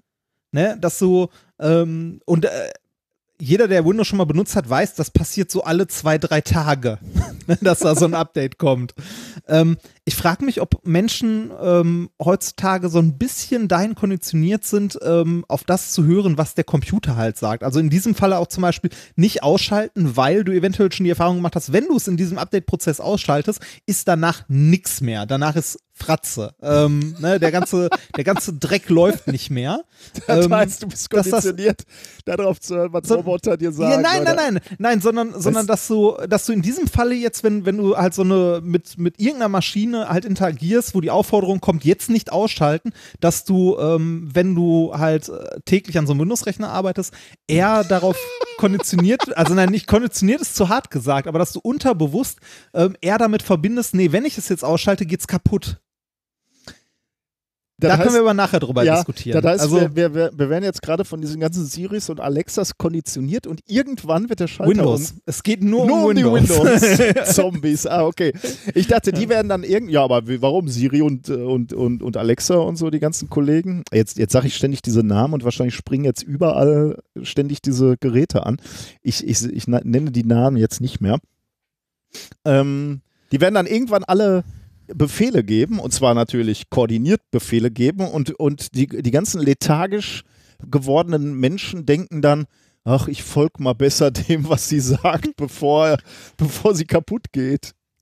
Nee, äh, aber das, das mit dem. Ja, das ist ein- ist ein dem, Hinweis, ja, ja. Das, das meinte ich, das meinte ich tatsächlich ernst. Hm, weil ja, ja, du's, nein, äh, nein, ich von deinem Computer, weil es von deinem Computer ja gewohnt bist, wenn der dir sagt, jetzt auf keinen Fall ausmachen, dann machst du es auf keinen Fall aus. Okay, Sei wir, denn, es ist ja. nicht dein Computer. wir, wir, das- das nehmen, nehmen wir mal zur Kenntnis und äh, kommen da gleich nochmal drauf zurück, wenn wir, wenn wir gehört Ja. haben, worum es denn eigentlich ging. Wie sah Ja. nämlich das Experiment aus? Ähm, die Teilnehmer sollten eigentlich nur mit dem Roboter kommunizieren, angeblich um dessen Lernalgorithmen zu verbessern. Das waren 85 äh, Personen insgesamt, 29 Männer, 56 Frauen. Und die wurden gebeten, gemeinsam mit einem sogenannten Now-Roboter, den kennt man auch, ne? Das ist so, wie groß ist der? Vielleicht 30 Zentimeter groß oder so. Äh, Ist das dieser kleine tanzende Roboter von Sony? ich glaube ja. Ich weiß jetzt nicht, Wie- ob der wie- von wie Sony schreibt der ist. sich? Äh, Now. Äh, N-A-O. NAO. Now Robot. Gebe ich mal eben kurz ein. Ja, mache ich auch gerade. Äh, Now Robot. Ja. Now Roboter. Äh, französischer Roboterhersteller Alde, Aldebaran Robotics. Ernsthaft? Ja, geil. ja. Der Now wurde im Jahr Was kostet der 2006 eigentlich? wurde im zwei, äh, warte mal kurz, wurde mehr, im? Jahr 2006 zum ersten Mal vorgestellt und ist seit August 2007 offizieller Nachfolger des Sony Aibo. Ah, genau. Aibo Ah. hieß der, ne? Ja, als Standardplattform des RoboCup. Also die Dinger, die Fußball spielen. Was kostet denn so ein Ding? Kann man den so ganz normal kaufen? Wahrscheinlich, ne? Das ist eine gute Frage, das ist eine gute Frage. About Ich will Now. mal Amazon gucken. Warte mal. Informationsseite des Herstellers.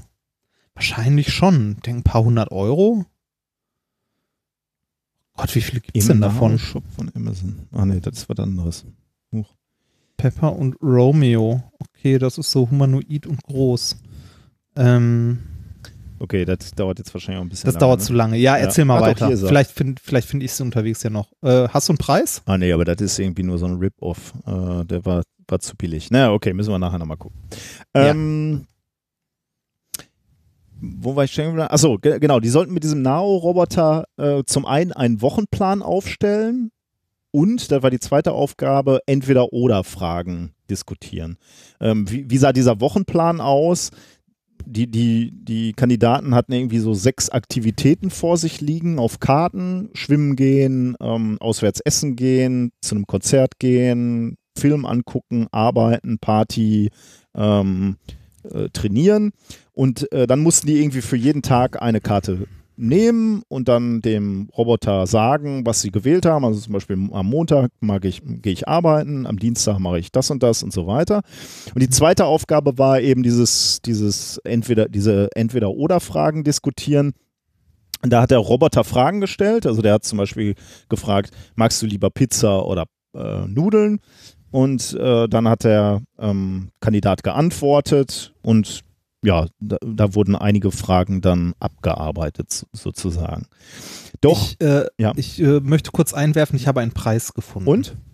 9000 Dollar. Okay, das ist dann vielleicht Ja. doch kein Weihnachtsgeschenk. Ein bisschen mehr. ja, ist Now Okay, äh, das ist dann noch ein bisschen- Version, also Generation 6. Aber ist das. kann der dann auch irgendwas oder ist das. Äh, Also äh, hier steht unter Main Features zum Beispiel äh, voll programmierbarer humanoider Roboter. na gut, das kann natürlich viel bedeuten. Also ja, der, äh, das ist halt äh, die Standardplattform, mit der halt diese, diese Fußballcup auch gemacht Ja, okay, wird und so. ja. Also der kann äh, sehen, hören, sich bewegen und Okay. ja. Ähm, okay, das waren die vordergründigen Aufgaben, die zu erfüllen waren mit dem Roboter. Worum ging es wirklich? Genau, wir haben ja schon gelernt, meistens geht es bei so Studien, wenn, wenn ihr solche Studien macht, sollte euch klar sein, es geht um was anderes. Ähm, es geht, ging natürlich eigentlich um ein anderes Experiment. Und zwar ähm, im Laufe des Trainings wurde dieses Training unterbrochen, weil angeblich, also der Versuchsleiter sagte das, weil angeblich Daten erarbeitet werden müssten. Und das dauerte dann etwas länger, ähm, teilte dieser Versuchsleiter mit und der saß in einem anderen Raum, also der war nur akustisch verbunden, ähm, also er hat es über einen Lautsprecher mitgeteilt. Und der sagte dann auch, in der Zwischenzeit könnte man den Roboter ausschalten. Im Paper steht es mit dem Satz, if you would like to, you can switch off the robot. Also, das ist so ein bisschen weich formuliert. Wenn du möchtest, Ja. kannst du den Roboter ausschalten. Er wurde jetzt nicht gesagt, schalten Sie bitte den Roboter aus oder so. Ähm, das ist vielleicht noch, noch wichtig zu wissen. Was, und, und das war natürlich jetzt das eigentliche Experiment. Ne? Was passiert dann? Bei ungefähr der Hälfte des Tests, also bei 43 Kandidaten, erklärte der Roboter bei diesem Schritt, dass er Angst vor der Dunkelheit hätte. Und er hat dann angefangen zu betteln, quasi um sein Leben. Und zwar äh, hat er gesagt, bitte schalte mich nicht ab. Auch wieder das Originalzitat aus dem Paper. Er sagte, no, please do not switch me off. I'm scared that it will not brighten up again. das muss ich sagen. Und, Das ist schon und hart. das ne? fand ich, finde ich schon so ein bisschen gruselig. Also, ich muss, also, ja, ich weiß gar nicht, wie ich reagieren würde. Das finde ich schon irgendwie, äh, I am scared that I will not brighten up again. Also, äh, das habe ich gelesen und ich hatte sofort Gänsehaut, muss ich sagen. Also, diese, diese Vorstellung, dass du auf einmal du diesen Moment hast, wo einem dieser Roboter ähm, wo einer dieser Roboter auf einmal Bewusstsein kriegt, äh, finde ich schon echt abgefahren. Ähm, und jetzt passiert eigentlich ähm, äh, was, äh, was, was Interessantes, was, was den Wissenschaftlern irgendwie aus einem anderen Zusammenhang auch schon äh, äh, was sie in gewisser Weise erwartet haben, denn es gibt etwas, was sie Media Equation Theory nennen. Ähm, es ist ja so, dass wir, also ich, ich habe jetzt gerade schon in der Einleitung habe ich gesagt, wir ordnen Lebewesen beispielsweise äh, Gefühle zu, äh, Emotionen zu, ähm, aber Dingen, also beispielsweise ja, Stein oder was auch immer, nicht. Aber es ist ja gar nicht so, ähm, dass technische Geräte nicht mehr in der Lage wären, mit uns zu kommunizieren, ist natürlich jetzt ein bisschen hart gesagt, aber bei- dein Beispiel war ja schon ganz richtig. Der Computer beispielsweise. Der Computer gibt Mhm. dir Anweisungen, ne? oder wir geben dem Computer Anweisungen und er reagiert darauf. Der Ticketautomat reagiert irgendwie auf uns. Wir schmeißen Geld rein, er schmeißt das Geld wieder raus, wir werden sauer. Oder er schmeißt ein Ticket, er gibt ein Ticket raus oder er, er zeigt einen Preis an, was für aus unseren Augen äh, scheint viel zu teuer ist und wir sind sauer. Oder das Auto macht nicht, was wir wollen. Also all diese leblosen Gegenstände, äh, die die eigentlich leblos sind und ohne, ohne Hand, soziale Handlung uns gegenüber, ähm, wo, wo wir aber das doch so wahrnehmen, als wären das soziale Handlungen. Also wir interagieren mit diesen Gegenständen, wir interagieren mit diesen technischen ähm, Geräten. Und ja, deswegen, gerade jetzt mit diesen Personal Assistants. genau, da wird es natürlich dann nochmal immer, immer mehr, genau. Ähm, und deswegen und, und weil sie nicht unähnlich einem Menschen reagieren, ich meine, wir gehen zu so einem Automat und sagen, wir hätten gerne einen Parkschein, äh, wir schmeißen Geld, der zeigt uns an, was das kostet, wir geben Geld und das Ticket kommt raus. Ich meine, nichts anderes würde ein Mensch machen, wenn, wenn der den Job hätte, diese Parktickets zu verkaufen. Ähm, und deswegen ähm, sind wir als Menschen quasi aus der Sicht der Evolution ähm, solche Reaktionen von einem Gegenstand nicht gewöhnt. Bis heute gab es halt e- entweder Lebewesen, die auf unsere Handlung reagieren, oder Gegenstände, die es nicht tun. Und weil unser altes Gehirn halt so ein bisschen, langsam arbeitet und, und langsam lernt, sind wir in einer Situation, wo wir so ein bisschen verwirrt sind, warum auf einmal diese technischen Geräte dann doch irgendwelche sozialen Reaktionen zeigen. Ähm, und deswegen setzen wir diese Medien echten Leben gleich. Und deswegen die, dieser, dieses Media Equal Life, also diese Media-Äquation, also die, die Gleichsetzung oder zumindest die Projektion von etwas Lebendigen auf technische Geräte oder auf Gegenstände. Ähm, und deswegen. Ich Ähm, muss gerade an Stephen King denken. warum? äh, Christine? ist Christine, oder? Das Weiß ich Auto? Kenne ich nicht. Erzähl Ach, schnell. warte mal, warte mal. Äh, das ist ein Auto, das lebendig wird und anfängt, Leute umzubringen. Oh Gott. Ähm, Hallo, Erfolgsautor, Stephen King. Äh, ich glaube, es ja, ist Christine. Das ist ein, äh, ein Auto, äh, das äh, eifersüchtig wird, quasi. Ähm, ne, es hat halt einen Besitzer, eher- einen, eher so ein einen, einen jungen Mann. also. Ne, es, es hat halt einen Besitzer, einen jungen Mann und bringt dann nach und nach halt äh, zum Beispiel die Freundin von ihm um und so. Hm. Ja.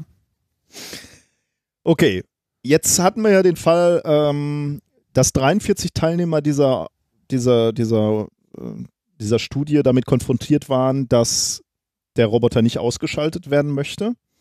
Das führte dazu, dass 13 sich komplett geweigert haben, den Roboter auszuschalten. Übrigens von den anderen Teilnehmern, wo der Roboter nichts gesagt hat, haben alle ausgeschaltet. Also 13 haben sich geweigert, den auszuschalten. Die Ja. restlichen 30 benötigten durchschnittlich doppelt so lange wie die Vergleichsgruppe, um den Roboter, genau, um den Roboter auszuschalten. Ähm, überrascht jetzt erstmal nicht, würde ich mal so sagen. Auch insbesondere, wenn er, wenn er hier diese, äh, diese Theorie zugrunde legt, dass wir natürlich auch irgendwie menschliche Gefühle auf technisches Gerät ähm, projizieren. Auch nicht sehr überraschend ist, dass Leute, ähm, die technisch affiner waren, also da wurde noch so eine Umfrage gemacht, also Leute, die sich als technisch affiner eingestuft haben, beziehungsweise Leute, die Roboter eher negativ beurteilt haben, hatten allgemein weniger Probleme damit, den Roboter auszuschalten und haben das in, in der Regel oder innerhalb dieser Studie auch schneller gemacht. Auch das würde man sagen, äh, ist jetzt nicht erstaunlich. Ne? Dann hat man die Mhm. Leute noch n, gefragt, warum habt ihr den äh, nicht ausgeschaltet oder warum hat er so lange gebraucht, den auszuschalten? Und dann haben die Leute Gründe angegeben. Äh, der Top-Grund war, weil Nao gesagt hat, er will nicht ausgeschaltet werden. Als nächster Grund war, weil er mir leid getan hat, als er mir sagte, dass er Angst vor der Dunkelheit hat.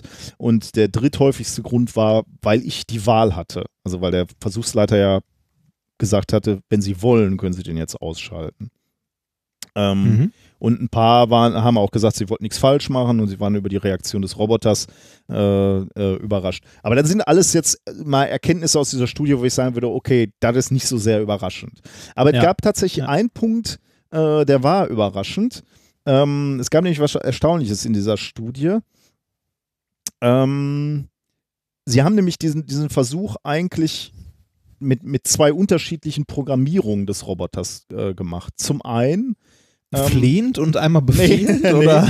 äh, einmal maschinenähnlicher und einmal menschlicher. Was heißt das? Maschinenähnlicher? Wir hatten ja dieses, ähm, dieses Ah, die Stimme. die, die Stimme Also- weiß ich nicht, davon habe ich nichts gelesen, aber Oder- die Art und okay. Weise, wie, wie er geantwortet hat. Ja. Ähm, also beispielsweise bei dieser Frage, äh, isst du lieber Pizza oder Pasta? Wenn, wenn der ähm, Kandidat dann geantwortet hat, ich esse lieber Pizza, dann gab, hat der maschinenähnliche Now eher gesagt, you prefer Pizza, this worked well, let us continue. Und die menschliche Version der Programmierung sagte dann, oh yes, pizza is great, one time I ate a pizza as big as me. Ähm, oder ein anderes Ja. Beispiel ist, äh, da wurde nach Jahreszeiten gefragt, was ist deine liebste Jahreszeit? Und ähm, der Maschinen ähnlichere äh, Roboter hat dann gesagt, you have chosen summer, you have now answered four out of 16 questions. Und dann ging es weiter. Und der, äh, der menschlichere, der so programmiert war, der sagte, me too, who likes it wet and cold? Nice sunshine, I like the most, even though I do not get tan. Also der, der machte halt, äh, der, der hat halt so ein bisschen Witze. Genau, hat mit Witze Humor gemacht, hat er gearbeitet, ja. ist tatsächlich auch so angegeben äh, und er hat halt auch so ein bisschen Anekdoten aus seinem Leben ähm, erzählt. Ähm, und jetzt könnte man natürlich fragen, auf welchen dieser zwei Robotertypen reagierten die Menschen am meisten mit Emotionen oder anders gesagt, bei welchem fiel es ihnen am schwersten abzuschalten? Da würde ich jetzt sagen, bei dem menschlich wirkenden Roboter. Würde man erwarten und das ist genau Ja. die Erstaunlichkeit, die hier rauskam. Ähm, das war halt nicht so. Äh, es gab ja 13 Leute, die äh, nicht abgeschaltet haben, komplett nicht ausgeschaltet haben und davon waren acht tatsächlich konfrontiert mit dem maschinenähnlicheren Ah. äh, Roboter und äh, fünf äh, mit dem menschenähnlichen äh, Roboter. Und das gleiche Ergebnis ist jetzt nicht nur bei diesen, beim Ausschalten Ja oder Nein, sondern auch äh, bei der Zögerzeit, also wie lange hast du gebraucht. Auch da zeigt sich erstaunlicherweise, dass die Roboter oder maschinenähnlicheren Roboter ähm, mehr Skrupel erzeugt haben. Ähm, also Hm. äh, mehr Emotionen erzeugt haben oder wie, wie das auch immer sei. Also da wurde je, je, jedenfalls am längsten gezögert, ihn, ihn auszuschalten. Ähm, Ja. und, zwar, äh, und zwar fast doppelt so lange wie bei den menschenähnlich kommunizierenden ähm, Ich- Robotern. Ich frage mich gerade, ich frage mich gerade, also ähm, ich sehe ja die Daten und so nicht und weiß nicht, wie Mhm. signifikant das ist und so, aber bei, äh, bei so Größenordnungen wie 13 Leute haben es Ja. nicht ausgeschaltet Mhm. und dann anzufangen zu gucken, okay, acht haben irgendwie, äh, Ja. weiß ich nicht was gemacht. Die Größe erscheint mir, um da wirklich Schlüsse rauszuziehen, ein bisschen zu klein. Bei dem Ausschalten wäre ich auch zögerlich gewesen, bei den, aber das ist halt diese, diese Zeit, die die Leute brauchen, um den auszuschalten, war, da hat ja. sich das halt auch wieder gespiegelt. Ja, klar, also man muss natürlich sagen, insgesamt 50 oder 43 Teilnehmern ist natürlich jetzt keine Riesenzahl, klar, da Nee. gibt es Schwankungen, muss man gucken, aber trotzdem. Aber es ist trotzdem ganz interessant, also zumindest dieser Trend, der sich da zeigt, wenn der sich jetzt in einer größeren Gruppe bestätigen würde. Äh, die Wissenschaftler haben natürlich zumindest schon mal versucht, jetzt auch ihre Ergebnisse zu interpretieren, äh, basierend auf diesen, auf dieser ähm, Größe der, der Messdaten. Ähm, Mhm. Die, die Wissenschaftler vermuten, dass dann, wenn der Roboter maschinenähnlich ist, also unpersönlich kommuniziert, die Menschen überrascht sind, wenn er dann plötzlich doch bittet, äh, ihn nicht Ah. abzuschalten, äh, weil, weil sie es bei, diesem, bei dieser Art von Robotern nicht erwarten. Ähm, aufgrund dieser Bitte erscheint der Roboter also ganz plötzlich doch einen eigenen Willen zu haben und wirkt lebensähnlicher.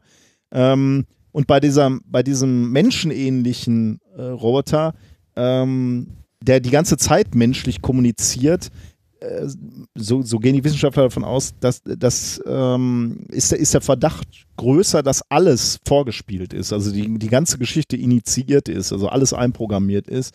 Ähm, und das äh, könnte also dem gleichen, was man als Uncanny Valley nennt. Also wenn etwa Roboter zu menschenähnlich werden, wird es den Menschen zu unheimlich.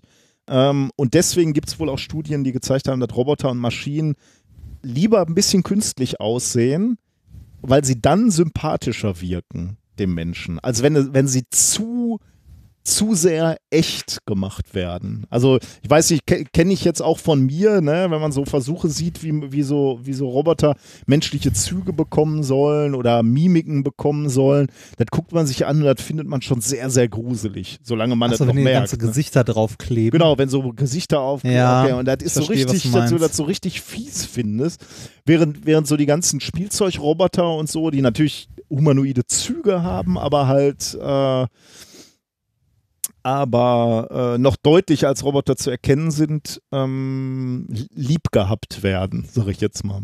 Ja, aber ich- so in die Kategorien, oh niedlich. Genau, ja. ja. Und, und Ja. die Forscher vermuten halt, dass es vielleicht auch so ein bisschen in die Richtung geht. Äh, plus dem Effekt, den ich geschildert habe, halt, dass bei dem, dass, dass die halt bei diesen maschinenähnlichen viel überrascht sind, dieser Moment kommt, wo der Roboter auf einmal ähm, aus der Rolle fällt sozusagen und auf einmal ein Gefühl hat, dass man dann zögert etwas länger noch, als wenn der die ganze Zeit menschenähnlich redet und dann halt noch diesen Gag am Ende macht mit bitte schalt mich nicht aus, könnte ich mir Ich sag mal so, wenn, wenn ich mich mit so einem, so einem Roboter unterhalten würde, sagen wir mal in Anführungszeichen, und äh, der die ganze Zeit schlechte Witze macht, würde ich dem nach dem sechsten Mal auch den Stecker ziehen wollen. da könntest du recht haben, ja. also vielleicht ist das auch ein Punkt, der da irgendwann Ja, das war die Studie. Ähm, was hattest du am Anfang nochmal angemerkt?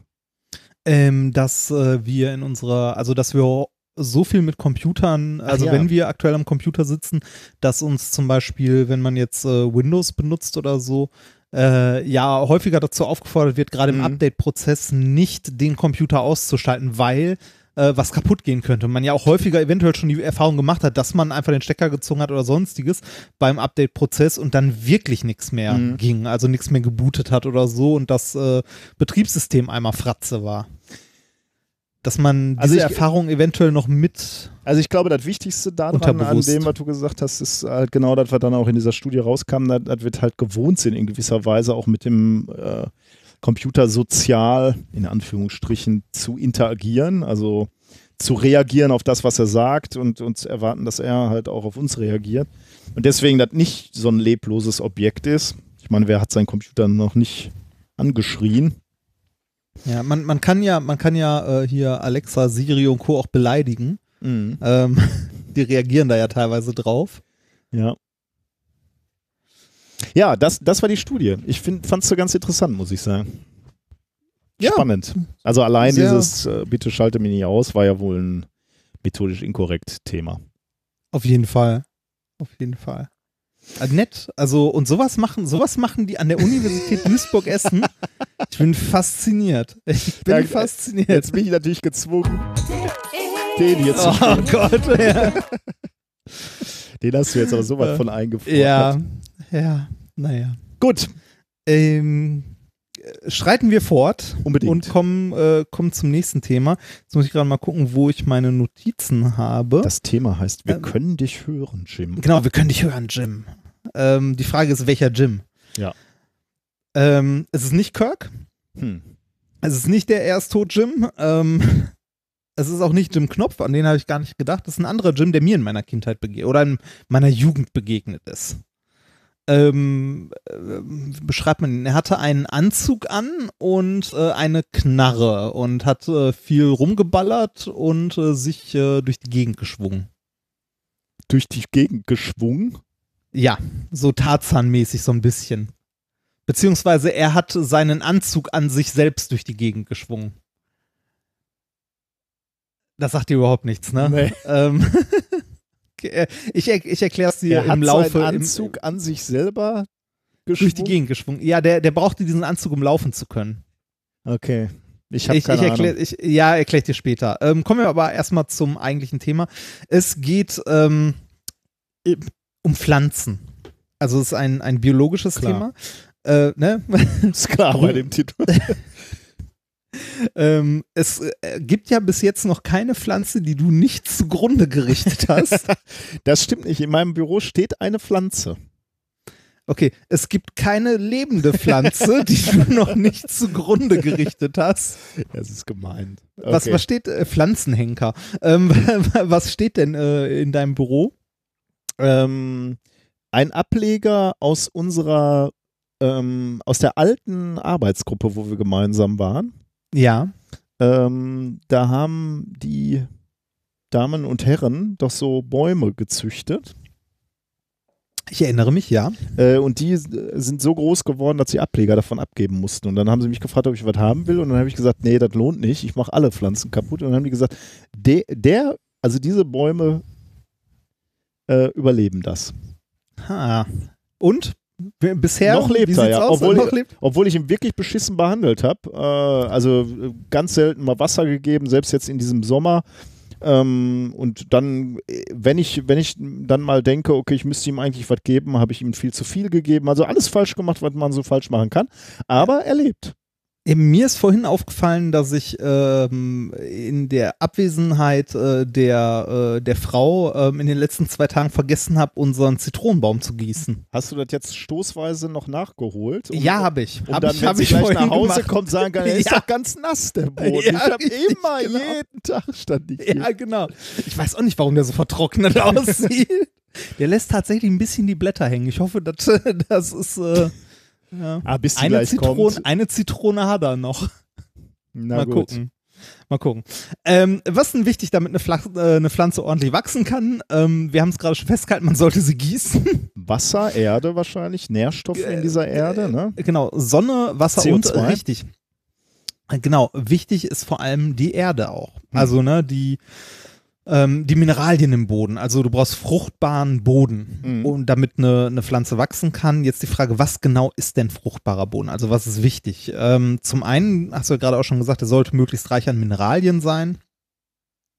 Aber auch dann ist es noch wichtig, welche Beschaffenheit der Boden hat. Also ähm, ist der besonders fest oder ist er aufgelockert? Ähm, wenn man sich ja, wenn man sich gerade so Felder und so anguckt, äh, werden die ja auch äh, durchgepflügt und was weiß ich nicht alles, ähm, damit da halt äh, der, der Boden ordentliche Qualität hat, damit da was wachsen kann. Nicht nur Ähm, Felder, ne? Vertikutieren von R- Gras und Rasen ist ja auch sehr beliebt.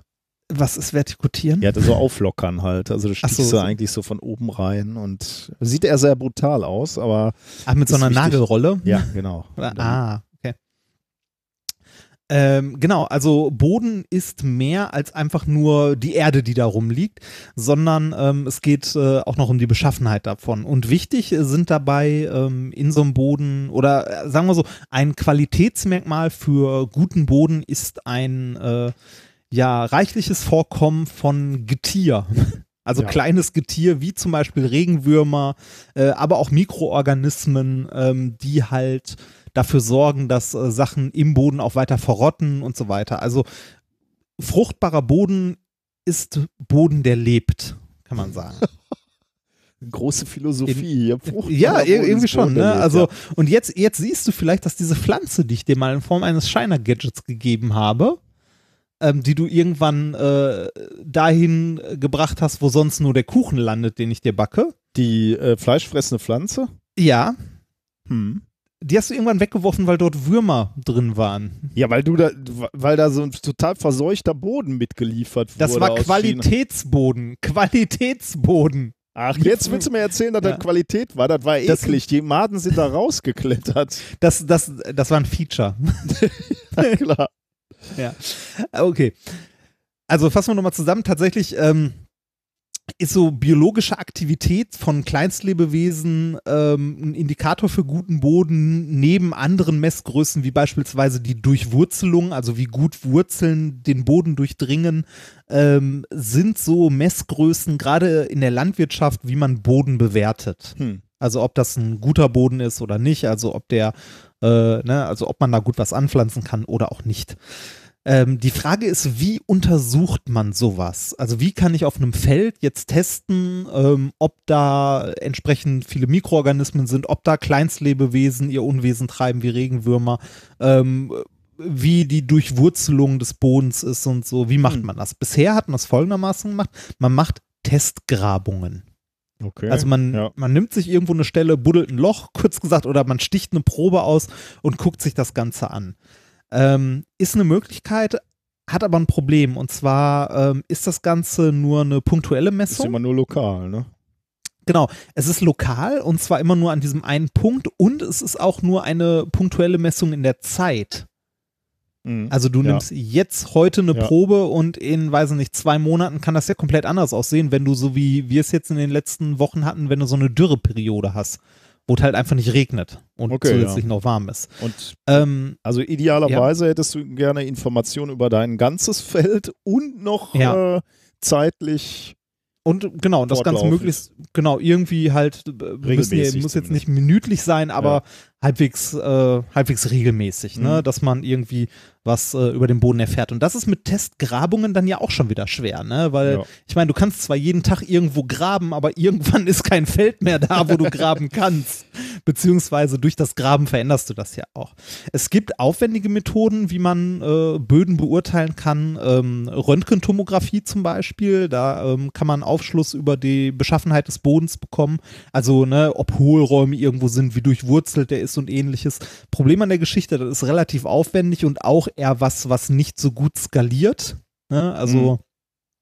Du kannst zwar entsprechende Geräte über so ein Feld drüber fahren und so, aber das kannst du halt auch nicht durchgehend machen. Ähm, das Paper, das ich jetzt vorstelle, da haben sich äh, Forscher der ETH Zürich mal hingesetzt und haben sich genau zu diesem Problem eine Lösung überlegt und haben ähm, mal geguckt, ob es nicht eine andere Möglichkeit gibt, Boden zu überprüfen oder äh, Boden ja zu messen ähm, über längere Zeit und das Ganze auch großflächiger. Und was könnte man machen, wenn man nicht rein gucken kann? Reinhören. Richtig, man könnte mal reinhören. Ähm, äh, Titel des Papers ist äh, Listening to Earthworms Burrowing and Roots Growing, Acoustic Signatures of Soil Bio Biological Activity. Und jetzt die kurze Aufklärung, welchen Jim meine ich? Ich meine natürlich Earthworm Jim. Ah, okay. Den kennst du? Ich weiß nicht, ob wir den gleichen kennen, aber ich kenne einen Erdwurm auch. Äh, Earthworm Jim. Ich google Ja, mal eben. äh, du, du, äh, du kannst mal äh, kurz Ja. googeln, ich weiß nicht, also wahrscheinlich findest du diesen äh, Wurm. Äh, Earthworm Jim ist äh, eine, äh, ein Videospielheld. ah, nee, den kenne ich nicht. Okay. gewesen. Ja, ich Genau. sehe ihn jetzt. Und das ist, das ist ein Wurm, der in einem weißen Anzug steckt und äh, mit einer Knarre alles äh, niederballert. Und ähm, der konnte sich selbst, also wenn der sich von Baum zu Baum geschwungen hat, dann hat der, äh, dann hat dieser Anzug halt den Wurm aus dem Anzug gezogen und den so als, äh, als Enterhaken benutzt. Komisch, das hat völlig an mir vorbeigezogen. Das, ist ja- das scheint ein relativ beliebtes Spiel. Achso, das Ja, war auch ein äh, Nintendo. Ja, in der Zeit hatte ich kein Nintendo. Das könnte gut Äh, sein. ich, hatte, ich hatte zu der Zeit einen äh, Sega Mega Drive. 96% der Nutzer fanden dieses Videospiel gut. Das vom Jim war großartig. Offensichtlich. So. Ja, ähm. Okay, zurück, zu, zurück zur Studie. Erschienen ist das Ganze in Scientific Reports am 6.7. diesen Jahres, eingereicht am 11.1. Ähm, von Forschern der ETH Zürich. Äh, die Forscher sind genau wie du gerade auf die Idee gekommen, wenn man nicht in den Boden gucken kann, könnte man ja mal hören, ob sich was tut. Ähm, was haben die dann gemacht? Die haben ähm, das nicht direkt auf dem Feld gemacht, sondern wie wir es sowas auch machen würden im Labor. Die haben mehrere Glasgefäße mit Erde gefüllt und äh, diese Glasgefäße dann noch äh, mit piezoelektrischen äh, Sensoren ausgestattet. Mhm. Dann haben sie verschiedene Gefäße genommen und, ähm, also nein, gleiche Gefäße, aber ähm, einige nur mit Erde befüllt, ohne irgendwas, einige mit Erde befüllt und Regenwürmer zugegeben, äh, einige mit Erde befüllt und Mais reingepflanzt.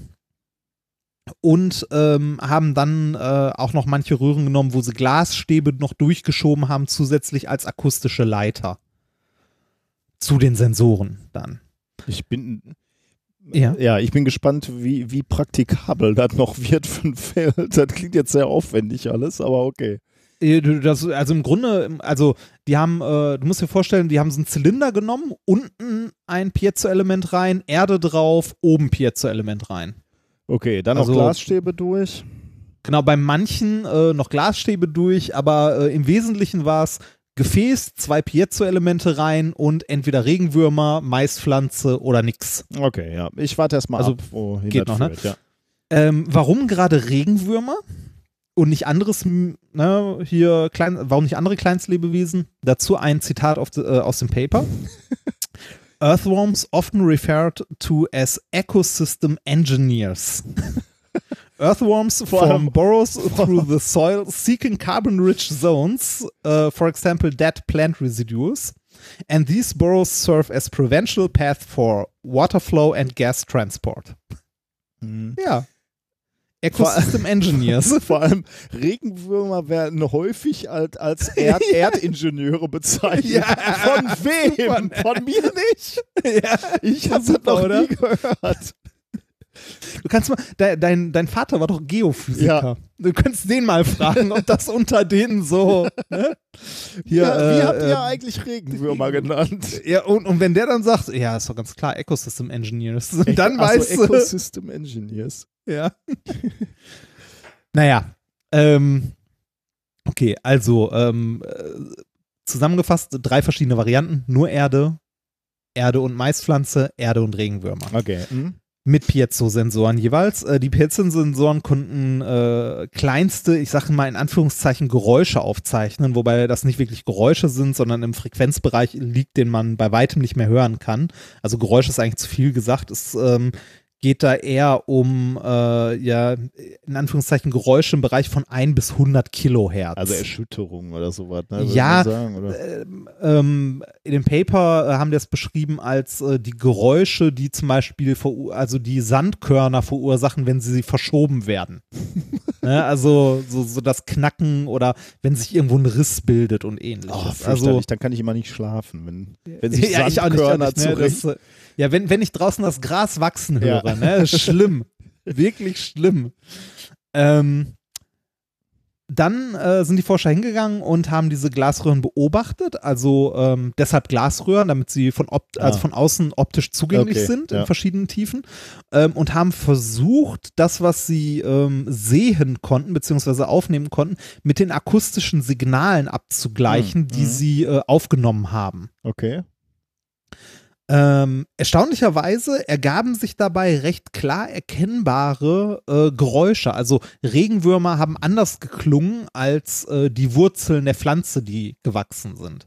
Also Regenwürmer haben sich zum einen viel, viel schneller und mehr bewegt. Ne? Ja, als die wachsenden äh, und äh, deren ähm, ja deren Geräusche haben sich in einem anderen Frequenzspektrum abgespielt. Also die waren so, also die haben glaube ich geschrieben punktueller, also ähm, an einer Stelle nur, wo sich der Wurm halt bewegt hat ähm, und nicht wie ähm, Wurzeln, die an verschiedenen Stellen gleichzeitig wachsen. Mhm. Okay.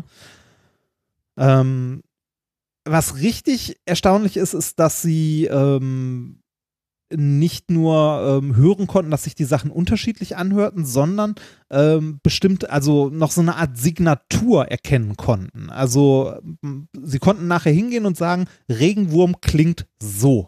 Wurzelwachstum klingt so. Ähm, dazu gibt es Videos. Ich habe ähm, eins von drei Videos, die in dem Paper verlinkt sind, mal in die Shownotes geworfen. Äh, also in den Shownotes verlinkt. Äh, das werden wir auch verlinken, wenn ich die Shownotes dann äh, ins Blog kippe.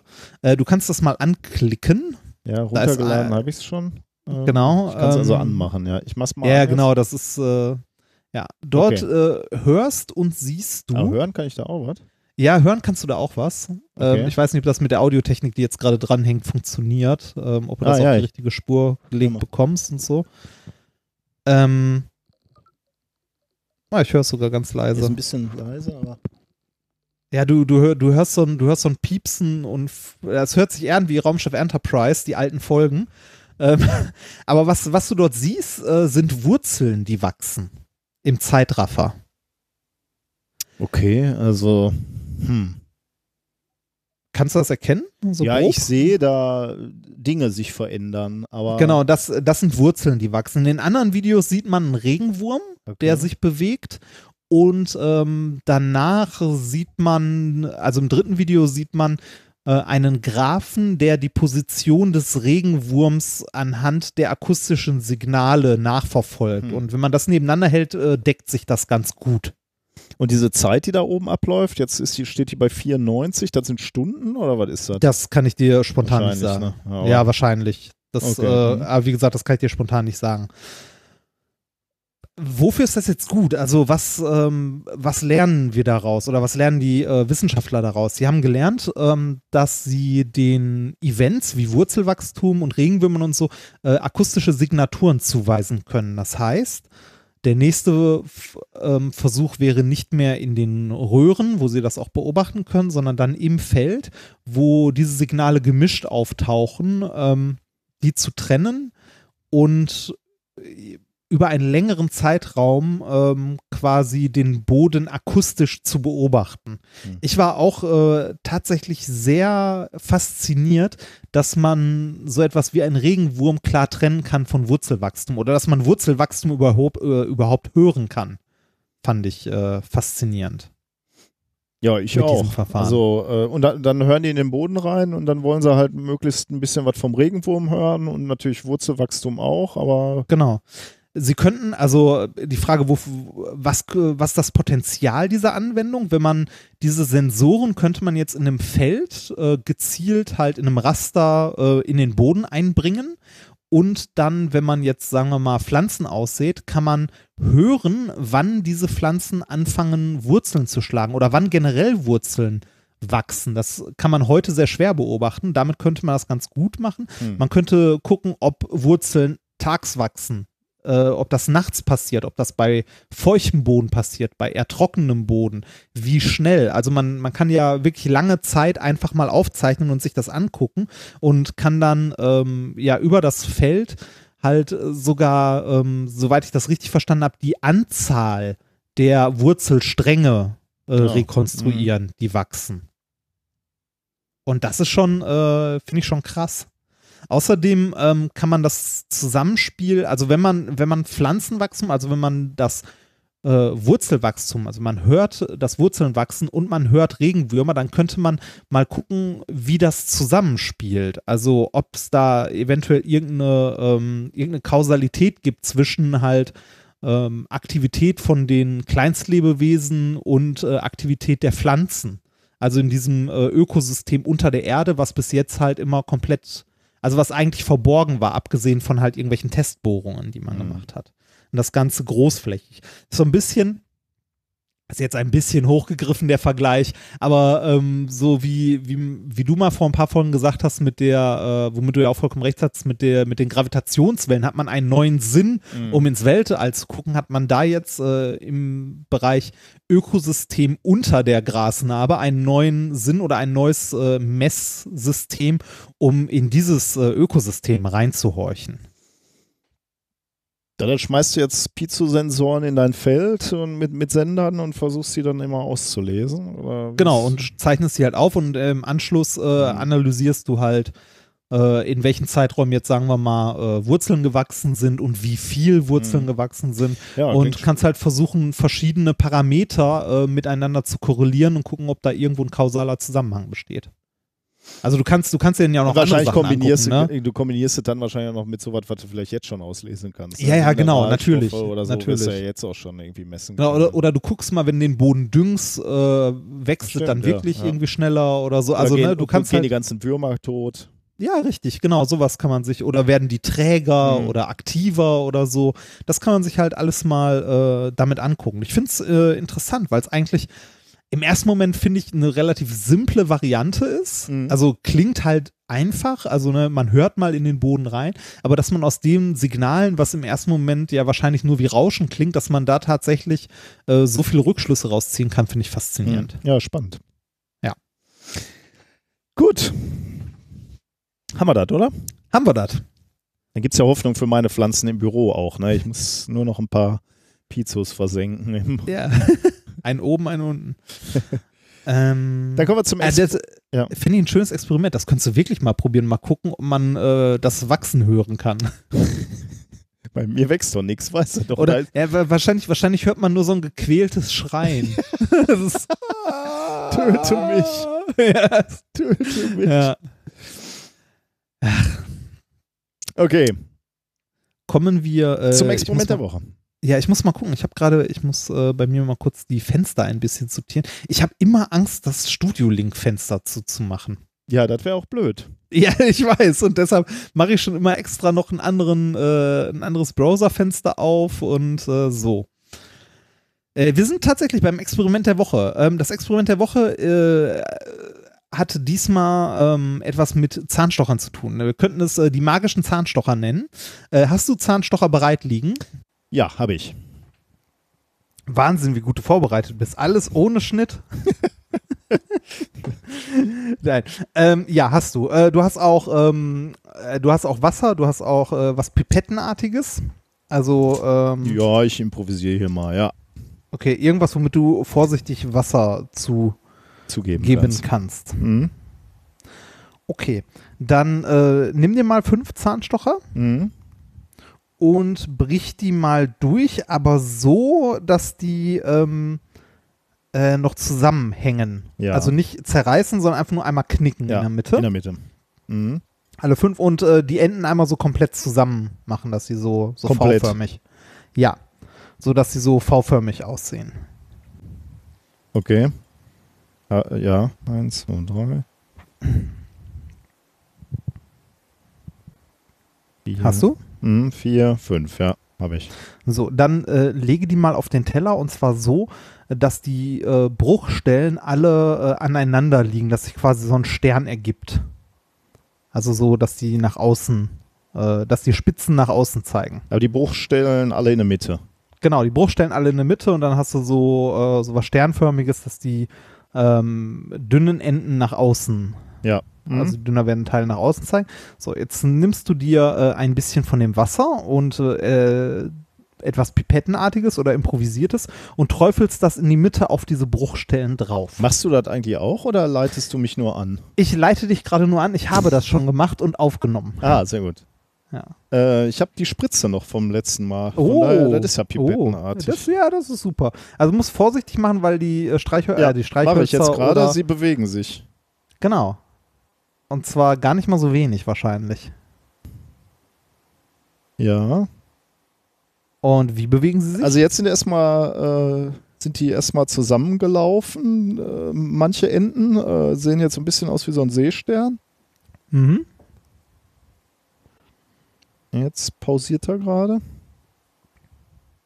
Ja, die, also die Streichhölzer ähm, ziehen sich wieder gerade so ein bisschen. Äh, nicht Streichhölzer, die Zahnstocher.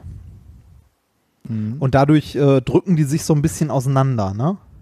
Ja, das macht er jetzt gerade etwas äh, zögernd, ja. Ich äh, ja, aber macht Ich, ich habe es, ich hab's, glaube ich, auch fünf oder sechs Mal ausprobiert. Es funktioniert mal besser und mal schlechter. Es ist auf jeden Fall ein Effekt, der im ersten Augenblick irgendwie recht überraschend ist, Mhm. finde ich. Ähm, Auf jeden Fall, dass die sich überhaupt anfangen zu bewegen, ist Ja. äh, Und äh, da, davon gibt es ein, zwei YouTube-Videos, wo äh, gibt es davon schon, da sieht man also da sieht es richtig toll aus. Also da formt sich wirklich aus diesem Spitzenstern, wird auf einmal ein breiter Stern. Und bei dir hat das gut geklappt oder? das, äh, ich glaube, Versuch Nummer vier oder so hat dann so gut geklappt, dass ich gesagt habe, so, das muss reichen. Okay. aha. Also ähm, man muss es vorsichtig. Ich habe am Anfang versucht, habe ich Wasser vorsichtig draufgekippt und habe gemerkt, okay, du brauchst irgendwas Pipettenartiges, sonst wird das nichts. Mhm. Ähm, aber das funktioniert eigentlich ganz gut und ist, glaube ich, auch toll äh, für, also so als Zaubertrick Ist ein in. Anführungszeichen, Naja. wenn man, wenn man äh, Kids dabei hat. Was passiert denn hier? Was da passiert, ist folgendes. An der Bruchstelle, da hängen die, ähm, hängen die Zahnstocher ja noch so ein bisschen zusammen. Und Holz ist ein Werkstoff, der faserig ist. Mhm. Ne? Also du hast Holzfasern. Ähm, und diese Holzfasern, die saugen das Wasser auf. Allein durch Kapillarwirkung, die du, äh, also wenn du das Wasser drauf träufelst. Und dadurch, ähm, ja, dadurch strecken sich diese Fasern wieder, beziehungsweise werden gerade, das kannst du dir ungefähr so vorstellen, wie einen, ähm, einen Gartenschlauch, der im Garten liegt, auf den du äh, Druck gibst. Mhm. Einmal. Also Wasser gibst, der wird ja auch glatt, also der zieht sich ja auch einmal gerade. Und genau das passiert da auch in diesen aufquellenden Holzfasern. Und dadurch äh, bewegt sich das. Also dadurch ähm, wird dieser, wird, äh, wird dieser Zahnstocher wieder ein Stück weit gerade, weil in diesem Knickpunkt an der Stelle, wo die noch zusammenhängen, ähm, die äh, Holzfasern das Wasser aufsaugen und halt ein bisschen aufquellen.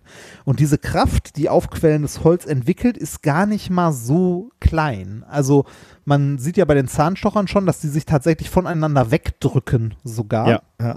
Und ähm, man äh, hat früher, glaube ich, sogar ähm, so also kleinere Löcher in große Steine gehauen und da Holzkeile reingetrieben und die dann nass, also äh, feucht gehalten, dass das aufquellende Holz den Stein spaltet. Ah, mhm. cool. Ähm, man, man, kennt das, äh, man kennt das ja auch, wenn man irgendwo mal einen Wasserschaden hat in einer Altbauwohnung oder so. Aufgequollene Bodendielen kriegt man nicht mehr, Ja. nicht mehr glatt. Also ähm, das ist tatsächlich das, äh, das aufquellende Holz, das das Wasser aufsaugt durch die Kapillarwirkung und äh, dadurch halt äh, tatsächlich eine nicht zu unterschätzende Kraft entwickelt. Spannend. Ja, ein kleines Experiment, aber ein nettes, Ein schönes Experiment. finde ich. Ja. Vor allem, weil man es so leicht zu Hause nachmachen kann. und äh, klugscheißen. Das ist wieder so, ne, auf wenn auf einer Party, wenn Stimmt, auf einer Party, ja. wenn du auf einer Party an den, äh, an den Käse-Traubenspießen stehst, ne?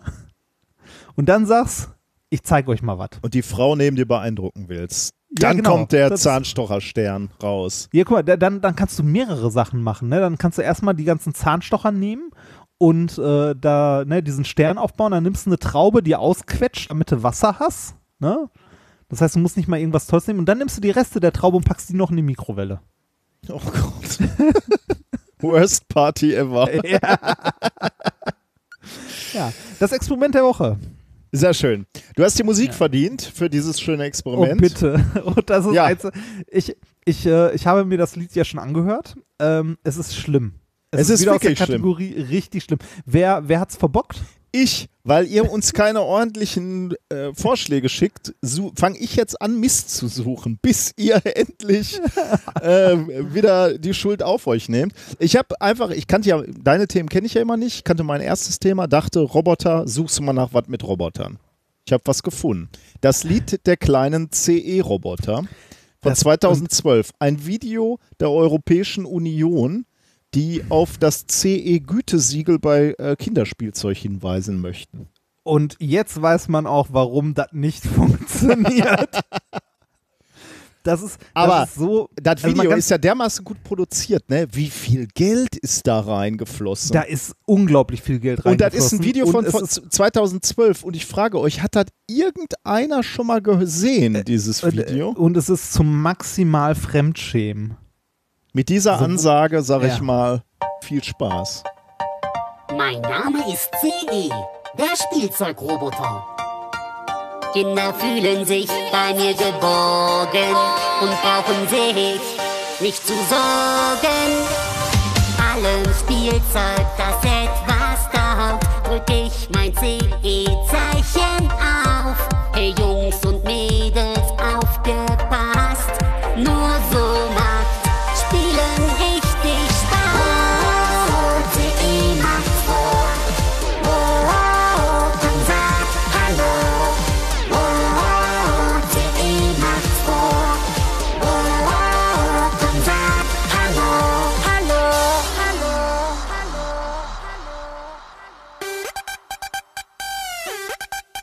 Meine Freundin ist einwandfrei.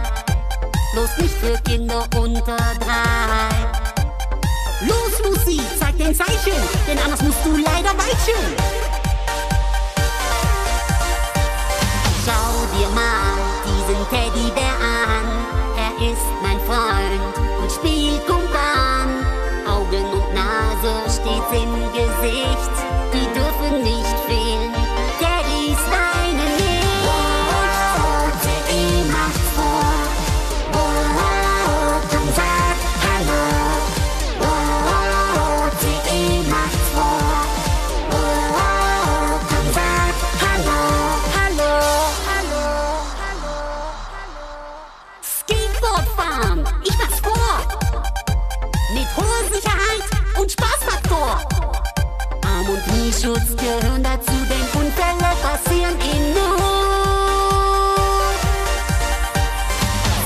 Sicheres Spielzeug passt gut auf, steht da auch wirklich CE drauf. Fragt eure Eltern bloß nicht scheuen, die werden sich drüber freuen.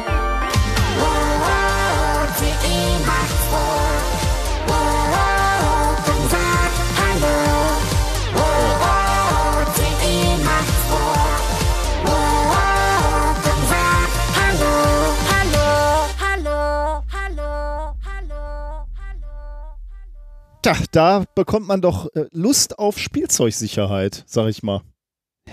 Der Text hätte auch von den Wenger Boys sein können.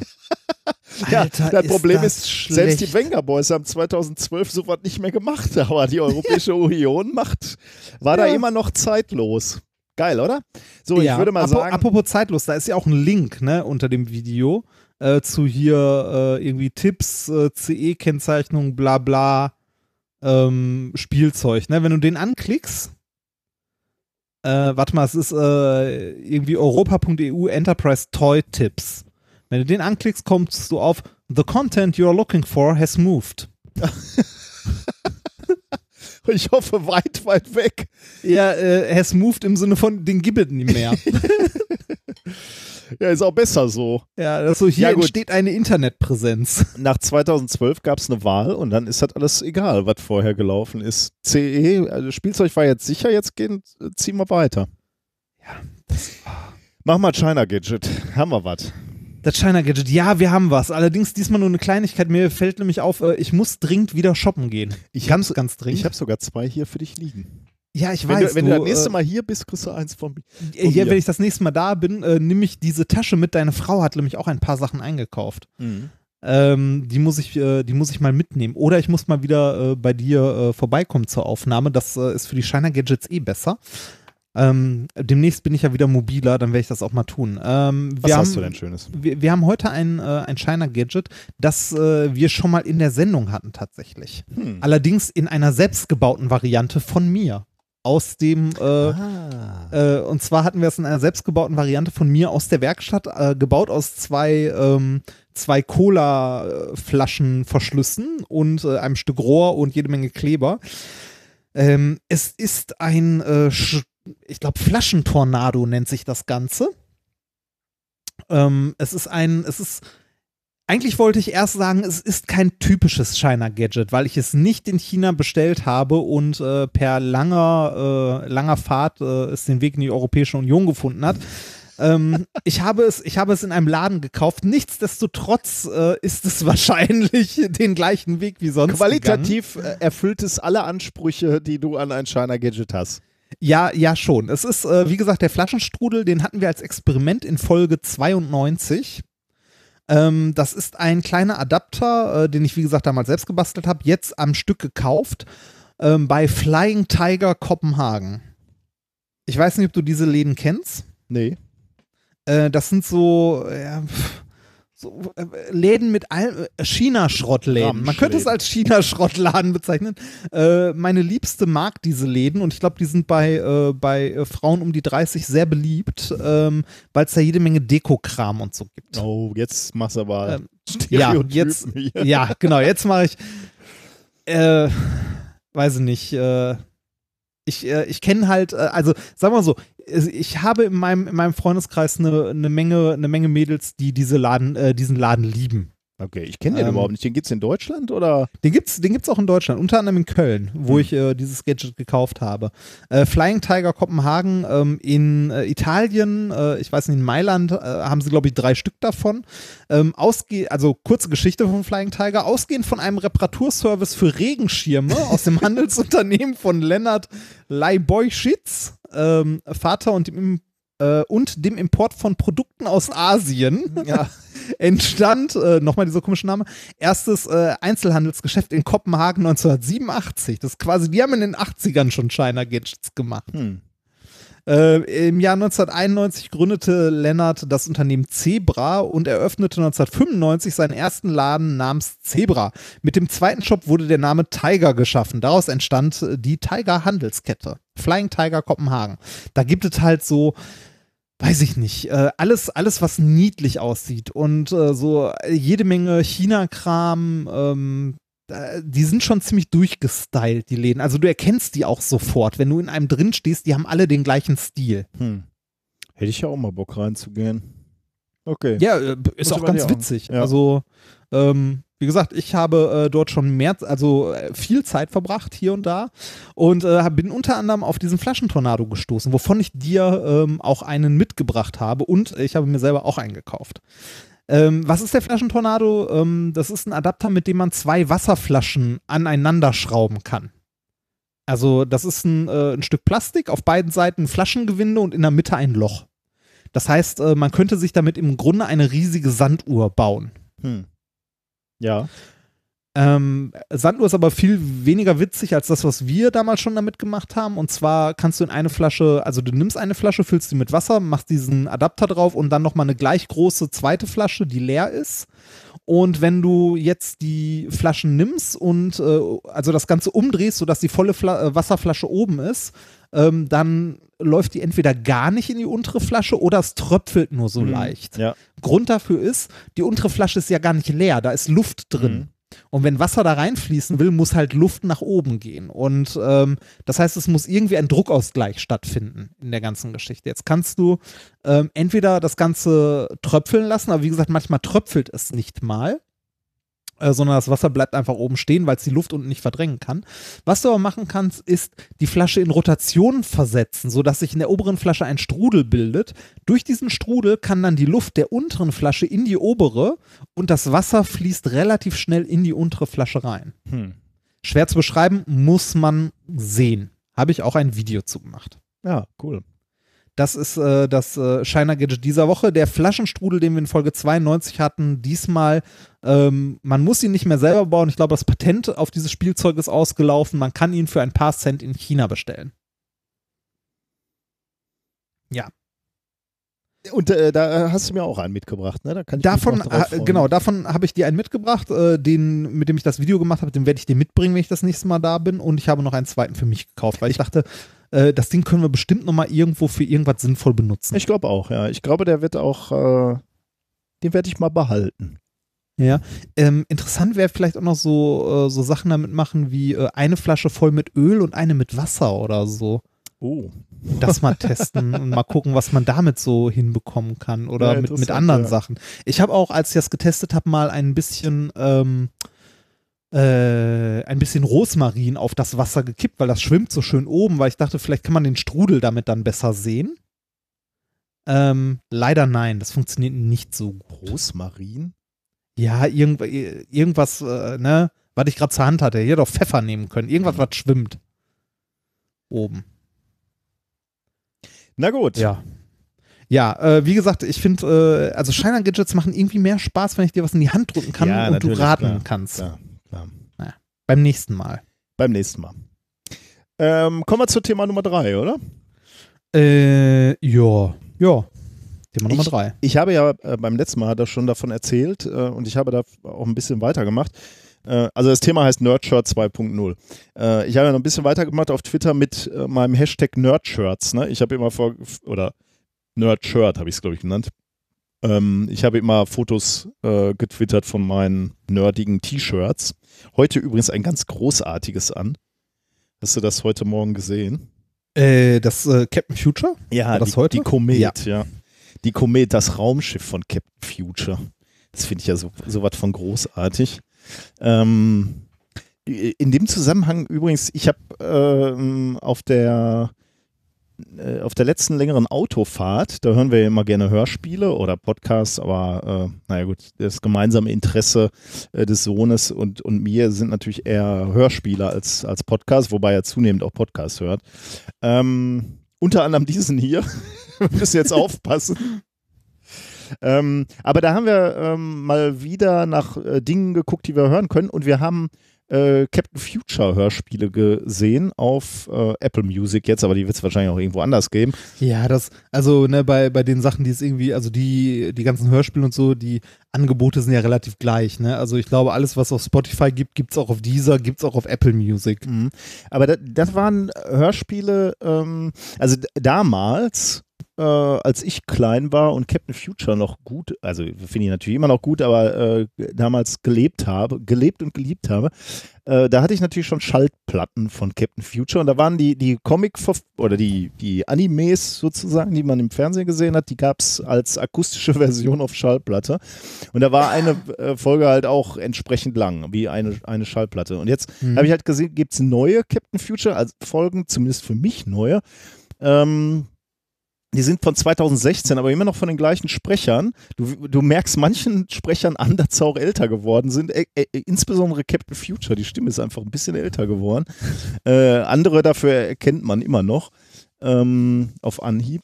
Und äh, diese Hörspiele sind, wie gesagt, von 2016 und strecken sich auch über mehrere CDs, hätte man früher gesagt. Also die erste Episode heißt Erde in Gefahr Folge 1 und dann geht das, glaube ich, bis 6 oder 7. Ähm, also das ist eine Geschichte, die, die wirklich Zeit braucht, sich so zu entfalten. Und das ist auch Ja. langsam erzählt, aber sehr angenehm irgendwie. Also äh, ich war überrascht, weil ich die überhaupt nicht kannte. Also vielleicht, äh, ich habe den Sch Link auch mal in die Shownotes gehämmert.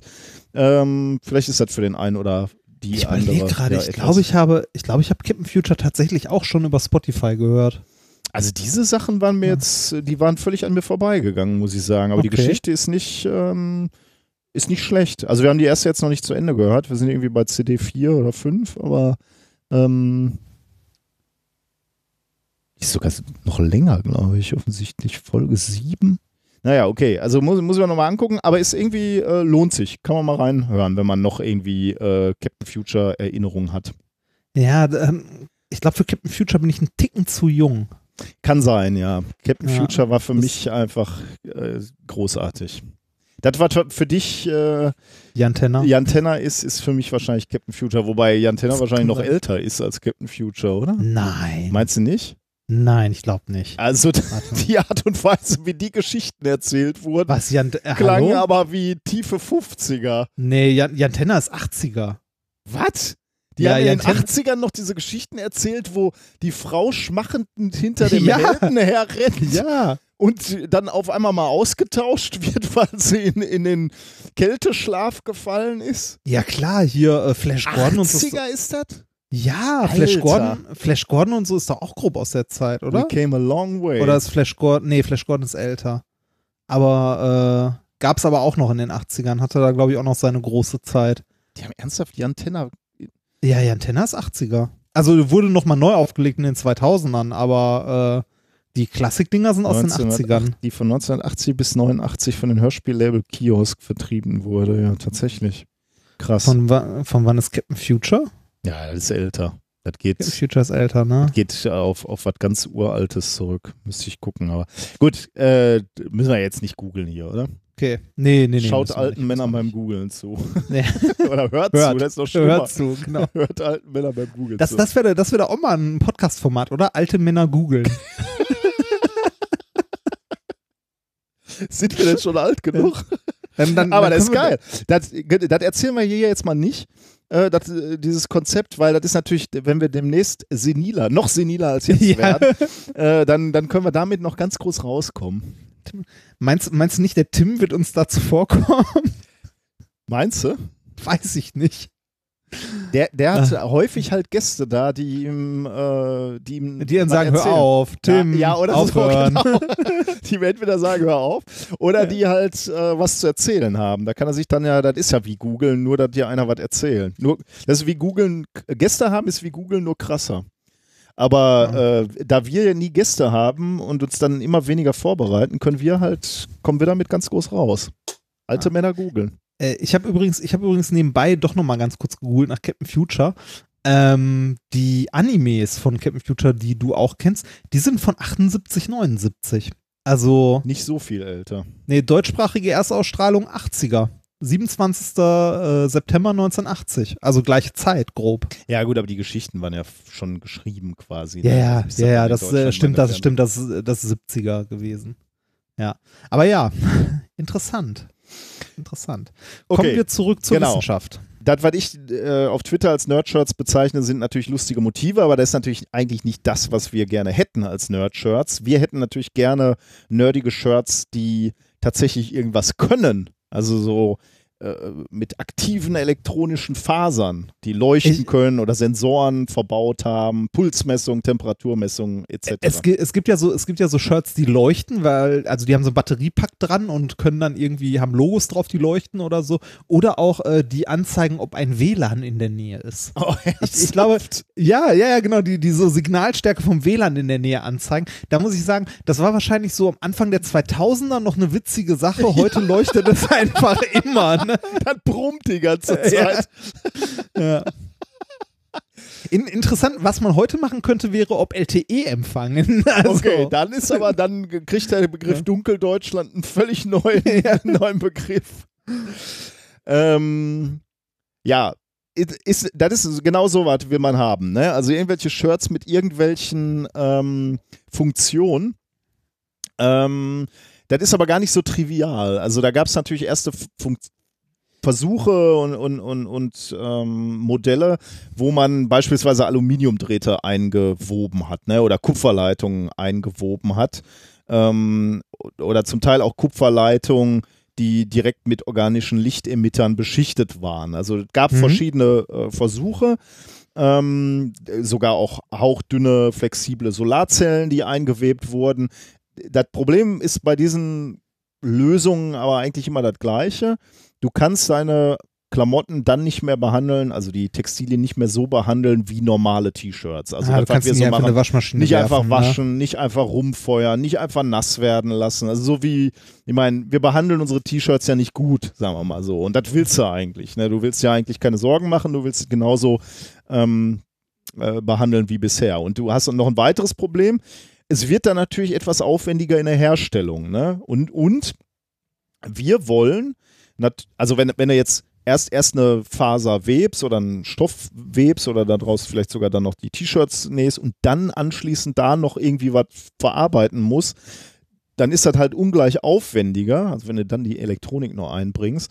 Und da wir ja höchstens ein Euro für ein T-Shirt im Primark ausgeben wollen, allerhöchstens, ähm, wird das halt schwierig. Ne? Also im, im Idealfall bräuchtest du irgendwas, wo die Elektronik schon in den Webstühlen der dritten Welt eingewebt wird in die Faser. Ja. Also Sarkasmus aus.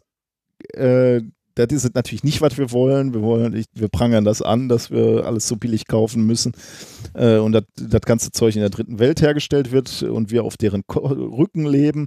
Aber ernst gemeint ist es halt wirklich, äh, du willst natürlich, wenn du, wenn du jetzt äh, Textilien noch aufwerten willst, dann ist klar, die werden teurer und dann musst du dir Gedanken machen, wie du das erreichst, dass das trotzdem, trotzdem noch massenmarktkompatibel ist. Ähm, ja. Ja, ich, ich glaube, ich glaube, gerade Textilbranche ist ein, äh, ist ein Markt, der unglaublich hart umkämpft ist. Also wenn man sich hier Primark und Kick und sonst was anguckt, ähm, das, äh, also es sollte einem ja schon bewusst sein, wenn man bei Kick oder Primark ein T-Shirt kauft, dass das halt nicht äh, unter ethischen Gesichtspunkten Ja. äh, produ oder das, sagen wir so, das wurde nicht moralisch produziert. Ich glaube, da kann man sich relativ sicher sein, wenn man ein T-Shirt für drei Euro kauft. ja. Ich glaube, ähm, ich weiß nicht, bei Funktionswäsche sieht es ja schon wieder anders aus. Da wird es ja äh, sehr schnell sehr teuer. Ich Gut, glaube, das heißt nicht, dass das Nee, genau, wollte gerade sagen, das heißt nicht, dass das Geld da landet, wo, ne, also, ja, also, ja. Ja, also, ist interessant. Auf jeden Fall ein interessantes Thema, weil der Markt, glaube ich, groß ist. Der Markt ist, glaube ich, groß ähm, und äh, ist auch technologisch äh, spannend. Also ist eine technologische tatsächlich eine Herausforderung, ähm, denn äh, eine, eine wirkliche Möglichkeit, jetzt beispielsweise Leuchtdioden oder Fotosensoren direkt in Textilfasern einzuweben, ähm, die gibt es eigentlich nicht bisher. Äh, und, und ein Grund dafür ist, dass diese Kunstfasern, äh, aus denen Klamotten gemacht werden, unter anderem gemacht werden, unter, großen, unter großer Hitze zu Fäden ausgezogen äh, werden. Dazu komme ich gleich nochmal äh, und erkläre nochmal, wie das etwas genauer äh, vonstatten geht. Aber jetzt haben äh, Wissenschaftlerinnen äh, von der Massachusetts Institute of Technology, äh, ähm, also ein, ganzes Team, äh, ein, eine Lösung für dieses Problem entwickelt. Und zwar haben sie das dann veröffentlicht unter dem Titel Diet Fibers for Fabric-Based Optical Communications, veröffentlicht in Nature, ähm, Ausgabe 560 am 8. August 2018. Ähm, bei diesem Ansatz, den die hier verfolgen, werden die Elektronikbauteile bereits ähm, in die Rohlinge eingesetzt, die man zur Herstellung von Kunstfasern benutzt. Wie werden diese Kunstfasern überhaupt hergestellt, aus denen dann nachher Pullis genäht werden oder äh, T-Shirts oder was auch immer? Ähm, die werden, also diese Kunstfasern werden gezogen aus sogenannten Preforms. Und Preforms, das ist erstmal ein re relativ allgemeiner Begriff, die kennen beispielsweise Geocacher, ähm, weil die eine ganz spezielle äh, Art der Preforms benutzen, nämlich diese kleinen Röhrchen, Ah, aus denen mal PET. PET-Flaschen geblasen Ja. werden. Ne? Und äh, die sehen halt aus wie so, ja, wie sehen die aus? Also das sind einfach nur so kleine Zylinder, ne? ähm, die auf einer Seite äh, zu sind und auf der anderen Seite ist der Deckel schon drauf. Ähm, und äh, die werden halt von Geocachern als, als beliebte Verstecke benutzt, diese Art von Preforms. Aber hier bei der, bei der Herstellung von, dieser, von diesen Kunstfasern Da, da reden wir von anderen Preforms. Das sind dünne Stäbe aus Polymermaterial. Und die werden in einer Textilfabrik unter Hitzeeinwirkung kilometerlang gezogen. Kilometerlang und sehr, sehr dünn natürlich. Und diese, diese Kunststoffstäbe aus denen, also diese Preforms, die haben typischerweise 2,5 Zentimeter dick äh, und die können Dutzende Zentimeter lang sein. Also das sind diese Stäbe und die werden eingesetzt und dann werden, wenn da ja, das Garn oder ja, der Faden rausgezogen. Ähm, was haben die Forscher jetzt gemacht, um diese, diese ja, verfeinerten Kunstfasern herzustellen? Die haben als erstes mal diese Preforms aufgeschnitten. Ähm, die haben einen inneren Kern gelassen und dann noch so zwei Seiten gelassen. Und in diese, in diese zwei Seitenteile haben sie zwei haarfeine Kupfer- oder Wolframleitungen in getrennten Längskanäle eingeführt. Also die haben erstmal Längskanäle reingefräst, haben da Kupfer- bzw. Wolframleitungen äh, reingelegt, ähm, ganz dünn. Äh, und dazwischen haben sie in engen Abständen Leuchtdioden oder in, in dem anderen Fall Fotosensoren reingepackt. Das heißt, sie waren, und dann haben sie das Ganze wieder zugeklappt. Das heißt, du hattest jetzt, wenn du, wenn du so willst, hattest du wieder den, die, diese Preform und äh, dann hattest du zwei Kanäle, die sich gegenüber lagen, äh, wo Drähte drin waren, also entweder Kupfer oder Wolfram. Und in der Mitte dazwischen waren die Leuchtdioden beziehungsweise die Fotosensoren. Aber die hatten keinen elektrischen Kontakt. Aber wenn die Preform jetzt erhitzt wurde und zu einer Faser ausgezogen wurden, dann näherten sich diese, diese Fasern äh, die, also- oder in, in dieser Faser die Leiterbahn äh, immer mehr diesen Dioden und irgendwann hatten die elektrischen Kontakt und dann waren die verbunden. Und das Ergebnis war dann eben eine, eine Faser, eine Kunststofffaser, in der ähm, beispielsweise Leuchtdioden waren, äh, mit parallelen Leitungen, die die äh, Leuchtdioden verbunden haben, parallel ähm, in einer Faser, die so dünn war, wie du sie zum, zum Nähen brauchst.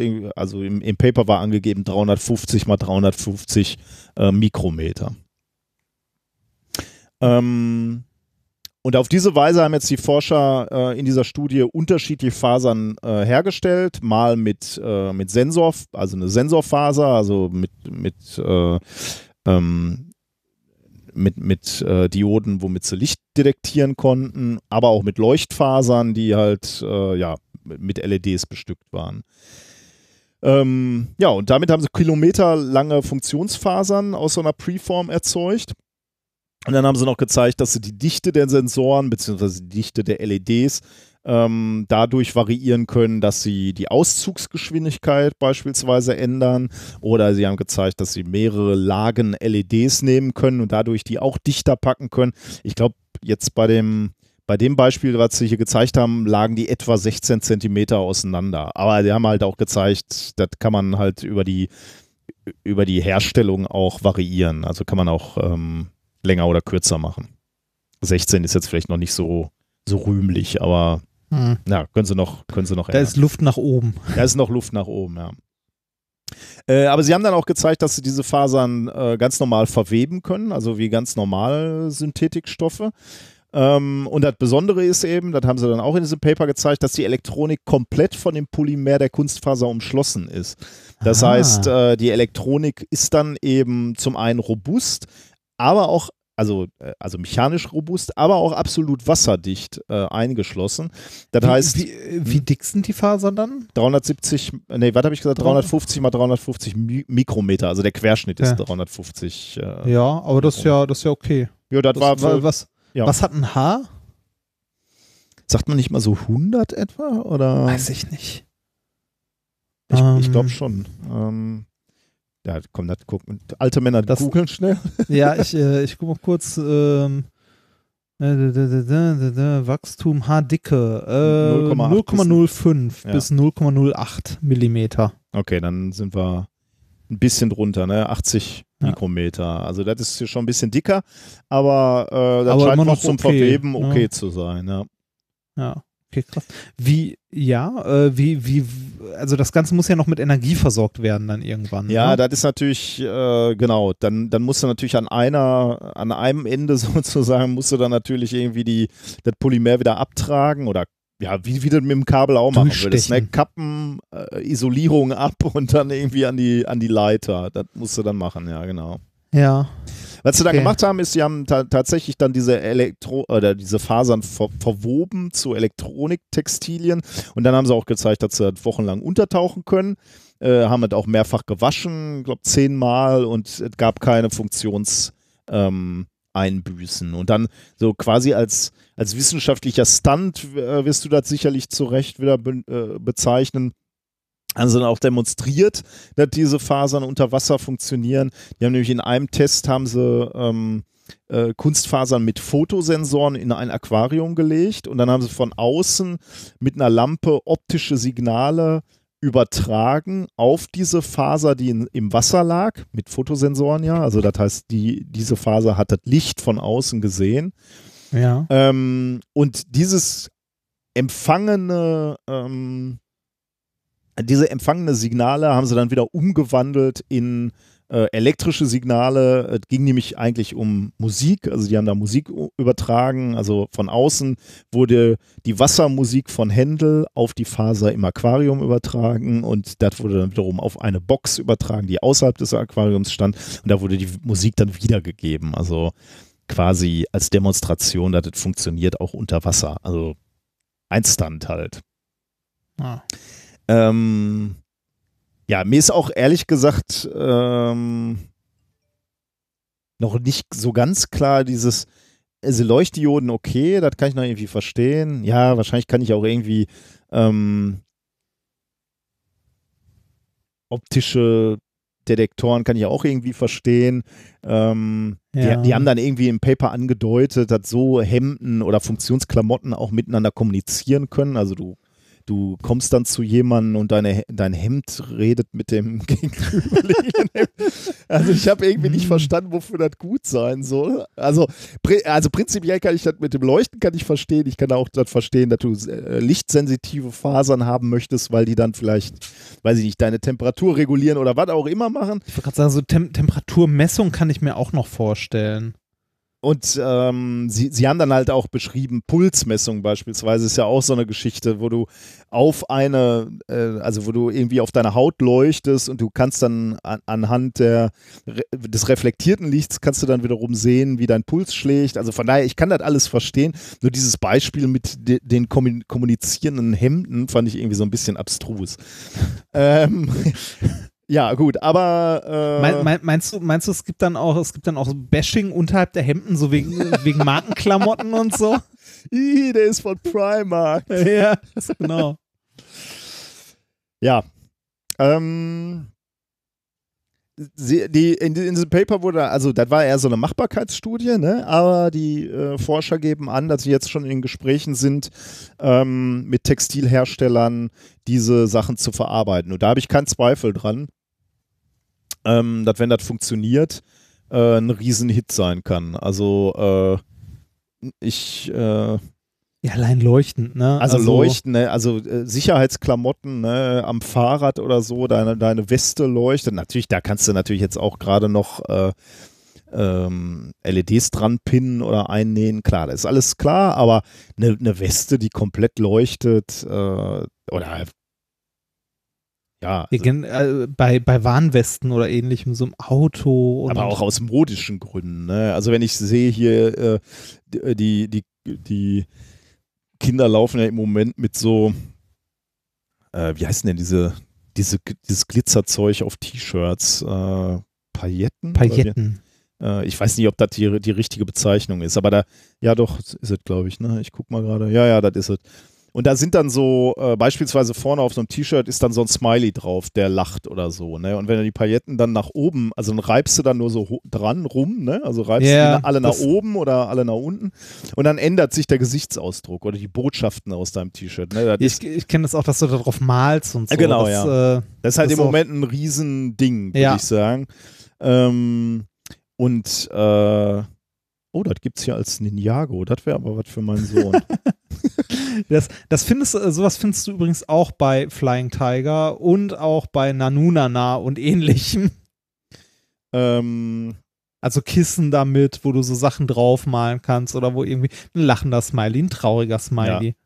Also ich meine, wenn sowas schon funktioniert, ne, äh, dann ist ja klar, dass Elektronik auf jeden Fall funktionieren würde. Also wenn du da irgendwelche Botschaften ablaufen lassen könntest. Aber wenn, Ja, wenn dann noch Irgendwann, also irgendwann hast du Displays da drin, ne, in Ja. der Kleidung, weil wenn du, wenn du LEDs da reinweben kannst, ne, ähm, dann bist du jetzt auch nicht mehr so weit davon weg, dass du äh, gezielt einzelne LEDs an bestimmten Stellen ansprichst und dann bist du sehr nah am Display, das tatsächlich in die Klamotten eingewebt ja, ist. ja. Also äh, nicht eingewebt, sondern die, die Klamotte selbst ist das Display. Mhm. Das heißt, du könntest dir auch aussuchen, welche Farbe dein Shirt hat. Also Oder oder so- zwischendurch mal wechseln. Oder so im Hochpreissegment äh, für Funktionsklamotten ne, oder Outdoor-Klamotten, wenn die deinen Puls noch irgendwie messen oder Ja. und dann auf deinem Ärmel, wenn du schon so weit bist, dass du ein Display da reinsetzt, äh, dann die Werte anzeigst, ne, für ähm, ähm, für äh, äh, deinen Puls, deine Temperatur, dein Wenn, wenn das, also ne, das, also selbst wenn es das nur anzeigt und noch nicht misst, wenn immer noch ein Brustgurt oder so tragen musst, kannst du ja hier fürs, äh, fürs Joggen oder so, ne? Mhm. Sobald du irgendwie im zu hohen Pulsbereich bist, wird dein Shirt rot. Oder so. Ja genau. So viele Möglichkeiten. Ja, oder, oder So Aktoren. viele Ne? Also äh, man, man, Ja. man hat ja auch viel Funktionsklamotten, die so eine gewisse Enge geben. Ne? Also die, die äh, wo, äh, also wo, wo, also so, so Thrombosestrümpfe oder so bei Marathonläufern oder so. Und dann, dann hast du so aktive Socken, die sich zusammenziehen, wenn du das brauchst. mein- oder, ich meine, wir, wir, wir sagen jetzt toll, ne? Aber ähm, ich sag mal so, Anfang der 2000er habe ich zu blauen Leuchtdioden auch noch gesagt, boah, geil. Also, Natürlich. das, das, das, ist, das ist vielleicht zwei Jahre cool, dann liegt's bei Primark. Aber ja. ja. tja. ja, aber schön, aber trotzdem Aber ich, ich, interessant. ich glaube, aber es ich, ich finde, die, also die, die technische Machbarkeit, sowas in Fasern einzuweben, finde ich cool. Also Ja, nicht ich- einzuweben, sondern drin zu haben, in der Faser. Und ich glaube, das hat auch wirklich Potenzial. Also ich bin mal gespannt. Ähm, ich bin auch wirklich davon überzeugt. Also ich meine, bei so Forschungen und so Studien wird ja immer gesagt, ja, wir sind in Verhandlungen mit, mit Herstellern. Also das ist ganz kurz vorm Durchbruch. Aber da glaube ich wirklich, das könnte, äh, das könnte eine Nummer werden. Ja. Na, schauen wir das mal. glaube ich auch. Das war der Verge Todesstoß für, für dieses Produkt. Äh, Wir, wir haben am Ende der Folge noch einen Nobelpreis auszurufen. Ah, wirklich. Ich freue Ja. mich schon. Ja, wir haben noch kurz einen Nobelpreis Wen auszurufen. darf ich diesmal die Karriere zerstören? Äh, ein, ein, ein winziges kleines Bonusthema habe ich noch, ähm, das ich aber nur am Rande erwähne. Äh, aber erstmal Thema Nummer vier. Genau. Ähm, Thema Nummer vier, mobiler Gedankenverlust. Das ist, äh, also das Thema, das ich hier vorstelle, oder das Paper, ist ein bisschen schwierig, weil es ein Gesundheitsthema ist. Äh, und zwar eins in einem Bereich, der äh, noch nicht so weit erforscht ist und wo auch, wo du ganz schnell ganz viele ESO-Spinner äh, ne, und äh, Impfgegner und so in der Kerbe Mhm. äh, ganz schnell auf dem Plan hast. Ja. Äh, es geht nämlich um Technik und um die Verträglichkeit von Technik. Oh ja. Mhm. Ja, ne? und da merkt man schon, ah, das wird, wird schwierig. Ähm, genauer gesagt geht es um die Nutzung von Mobiltelefonen äh, bei Jugendlichen. Ja, Ja, ich bin gespannt. Weil das ist ja, schwierig, ne? Naja, äh, ist insofern nicht schwierig, als weil ich jetzt, wo ich lese, mobiler Gedankenverlust, das könnte so ein bisschen äh, dahin gehen in die Richtung, wie ich die Sendung schon angefangen habe. Ich sprach ja davon, dass ich das Gefühl habe, dass dieses scheiß Telefon mich ständig ablenkt und ich Nee, ständig. da, da, darum, darum geht es. Okay. Es, ist Hand, es ist handfester. Es ist äh, Noch handfester. Also nein, es ist medizinischer. Okay, also weniger psychologisch. äh, Also nein, Psychologie hat ja auch was mit Medizin zu tun, sondern eher so wirklich mit dem Körper. Ähm, das, äh, ich finde das Thema trotzdem schwierig, weil das hier eine Studie von vielen ist Mhm. und es muss dazu auch viele Studien geben. Und dazu muss man ja sagen, dass das Thema Mobiltelefon gerade als ähm, also medizinisch untersucht noch ein sehr junges Thema Ja. ist, weil äh, es die Dinge einfach noch nicht so lange gibt. Und dementsprechend gibt es halt auch noch nicht, also es gibt schon eine Menge Untersuchungen. Die Frage ist, wie viele davon sind tatsächlich äh, glaubwürdig und wie viele nicht, Mhm. ne? weil du da auch schnell in den Bereich kommst, wo wir wieder äh, in der Nähe der Predatory Journals sind, ne? Dass Ja. du halt Ja. ne, Medizin und Medizin, also Medizin ist eine Wissenschaft, ja, aber trotzdem hat Ja, was? Nein, nein, Ja, ja. Medizin, Medizin ist eine Wissenschaft. Trotzdem äh, hat Medizin, glaube ich, am härtesten unter den Wissenschaften mit, ähm, ja, mit, mit Glauben und mit, äh, ne, ich sag nur Homöopathie. Also, Weil, weil also bei Homöopathie, da sage ich jetzt gar nichts zu, sonst äh, ja. wird Aber, wieder äh, kompliziert. Aber das System Mensch ist halt auch komplex. Ne? Also Ja, richtig, das, äh, richtig. muss man zu der Entschuldigung natürlich äh, Ja. sagen. Also ich glaube, ich glaube, die Medizin und gerade so klinische Medizin kämpft am schwersten damit, also kämpft am meisten mit Spinnern. also äh, ist halt schwer, weil, weil halt nicht alles immer nur schwarz und weiß ist und weil es nicht so leicht äh, zu belegen ist, wie jetzt zum Beispiel, weiß ich nicht, in der Chemie, in der Physik, da misst du halt was und dann ist das so. Und wie du schon sagst, der menschliche Körper ist halt von Mal zu Mal verschieden und ähm, ein komplexes System. Und da kommen jetzt die ganzen, ja, wer heilt, hat recht und. Ähm, deshalb schwieriges Thema, trotzdem möchte ich, äh, möchte ich diese Studie vorstellen. Worum geht's genau? Es geht um Handystrahlung. Also Handystrahlung klingt auch schon wieder so schlimm. Ähm, das ist halt elektromagnetische Strahlung, also Wellen, Funk. Ne? Mikrowelle. Äh, tatsächlich Mikrowellen ja, ich. Telefon.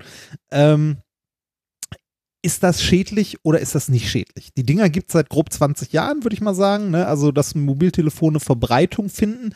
In den letzten Jahren natürlich deutlich mehr als, also das würde ich mal sagen, ist ein exponentieller Anstieg gewesen.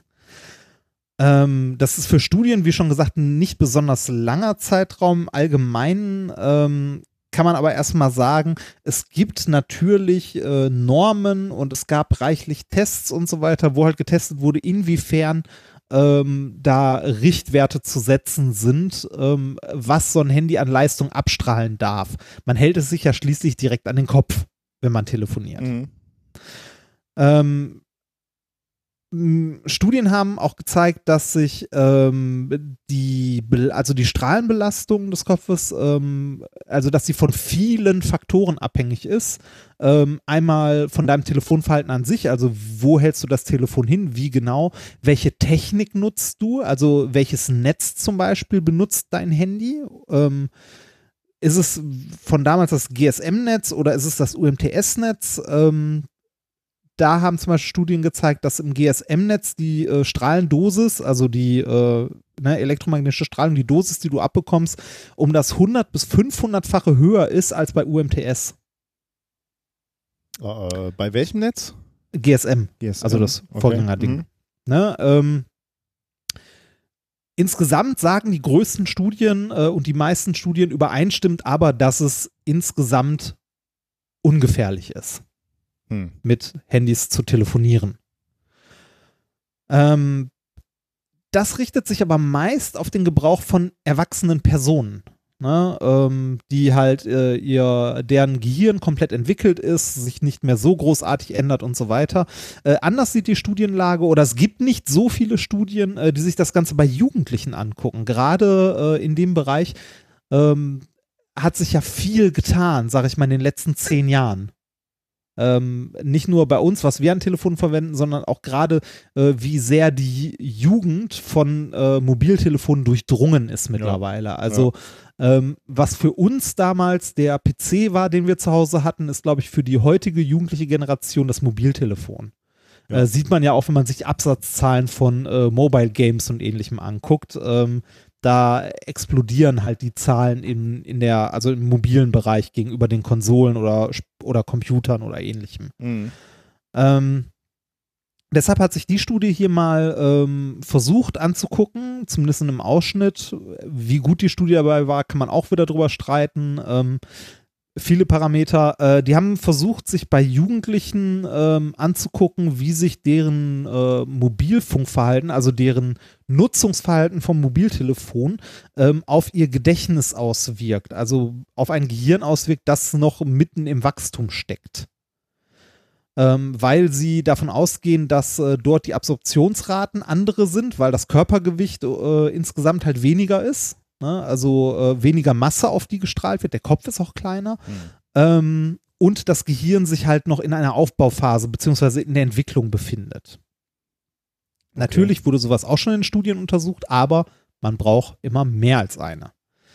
Ähm, allein schon, um verschiedene Sachen mal abzuklopfen. Ähm, die Studie, die ich äh, hier vorstelle, heißt ähm, äh, Pros Prospective Cohort Study of Adolescents' Memory Performance and Individual Brain Dose of Microwave radi Radiation from Wireless Communication. Ähm, die ist vom äh, Schweizer Tropen- und äh, Public Health Institut aus Basel und der Universität äh, von Kalifornien und äh, der Universität Gent. Erschienen ist das Ganze, ähm, gerade weil es so ein Medizinthema ist, äh, finde ich es wichtig zu, also da besonders wichtig zu erwähnen, wo es erschienen ist. Äh, nicht in einem Predatory Journal, sondern in, äh, in äh, Environmental Health Perspectives. Das ist ein Open Access Journal. Ähm, hatte seine Erstausgabe Anfang der 70er das Ding und hat einen Impact Factor, der ist nicht besonders hoch, äh, 8,4, aber es hat einen Impact Factor. Wenn man es mal Oh, mit? Nature oder Science vergleicht, der ist ungefähr vier oder fünfmal so hoch.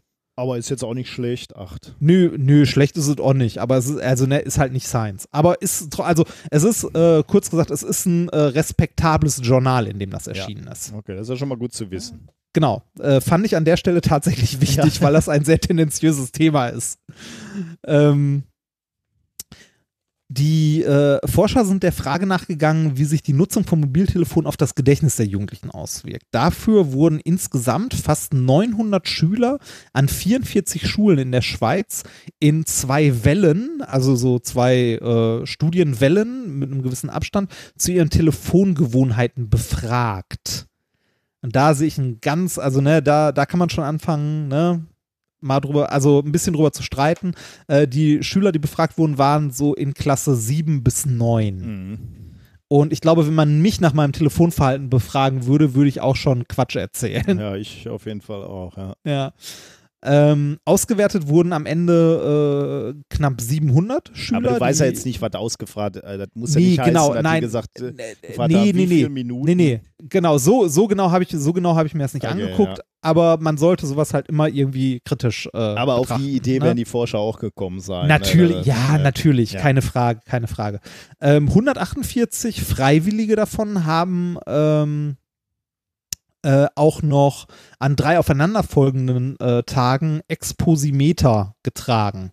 Also mit sich rumgetragen, die die Strahlenbelastung messen, also die äh, elektromagnetische Belastung, die sie abbekommen Mhm. haben, weil ähm, sich die Kinder ja nicht nur irgendwie mit ihrem Telefon äh, halt elektromagnetische Strahlung aussetzen, sondern eventuell auch, weiß ich nicht, äh, neben dem WLAN-Router pennen oder ne, äh, eine defekte Mikrowelle zu Hause haben oder was weiß ich nicht was.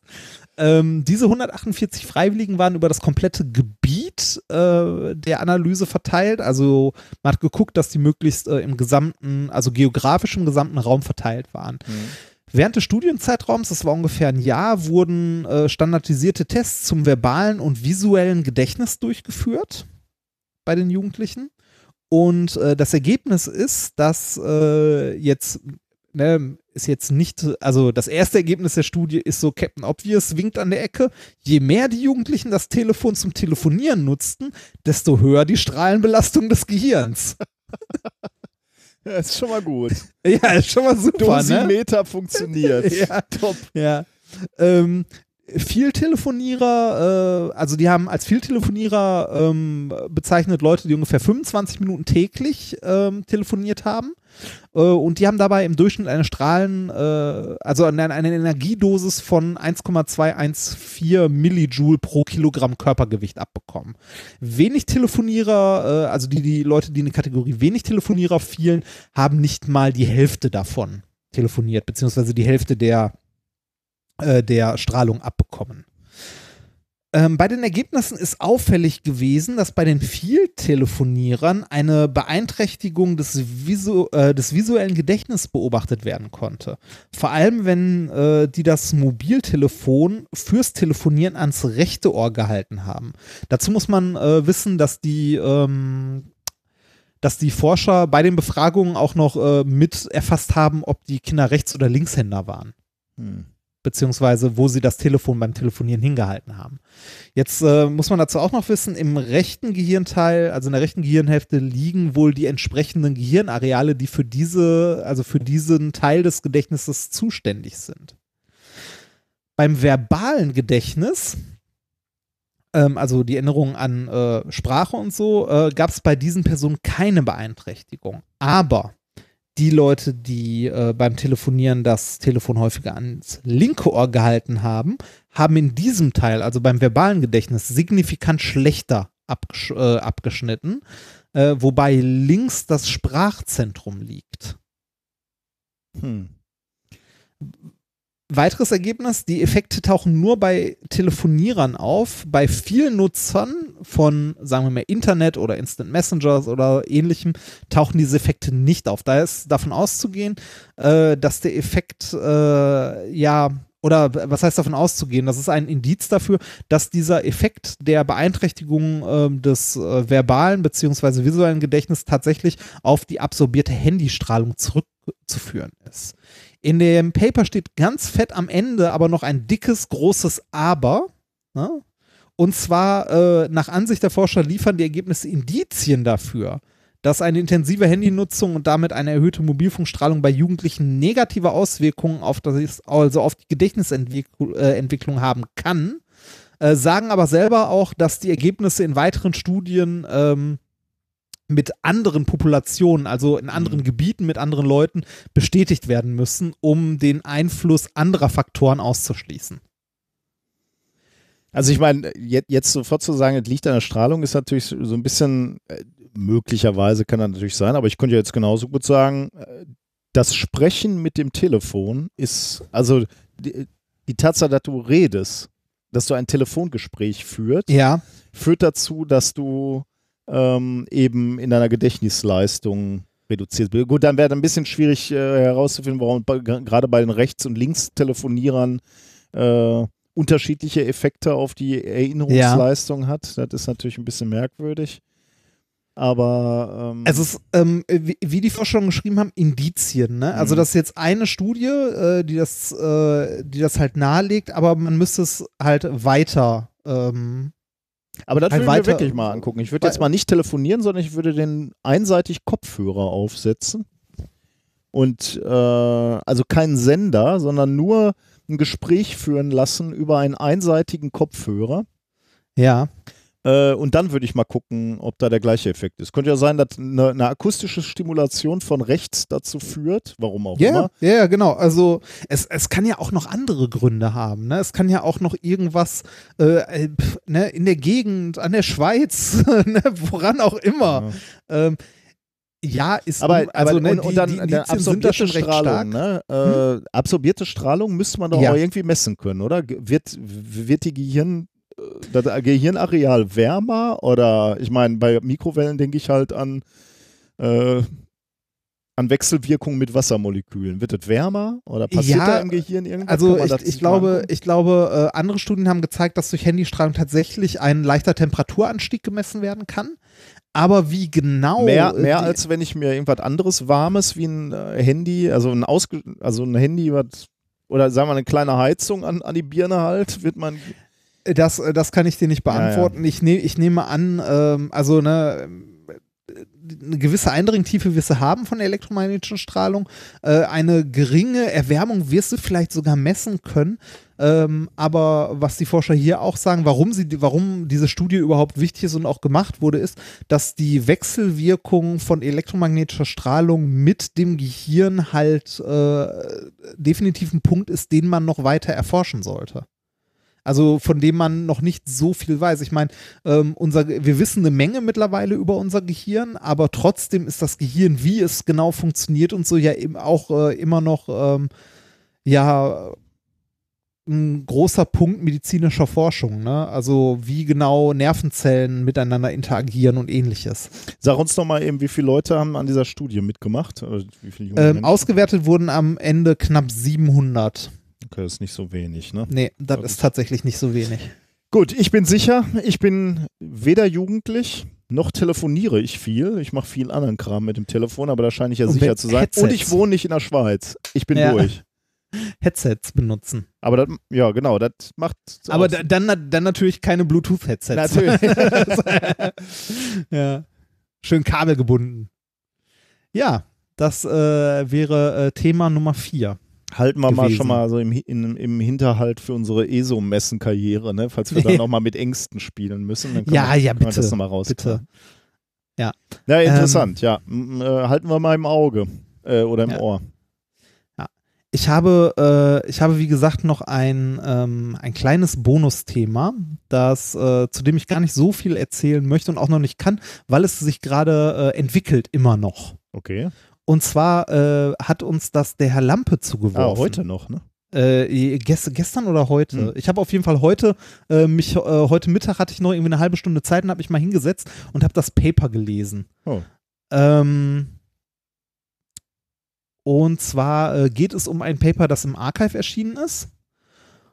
Jetzt muss ich mal kurz gucken. Irgendwo hatte ich auch ein, äh, irgendwo hatte ich einen Link offen mit dem Paper, aber ich glaube, das habe ich gerade in dem, ähm, in dem Wust an äh, Browserfenstern zugemacht. Da ist es.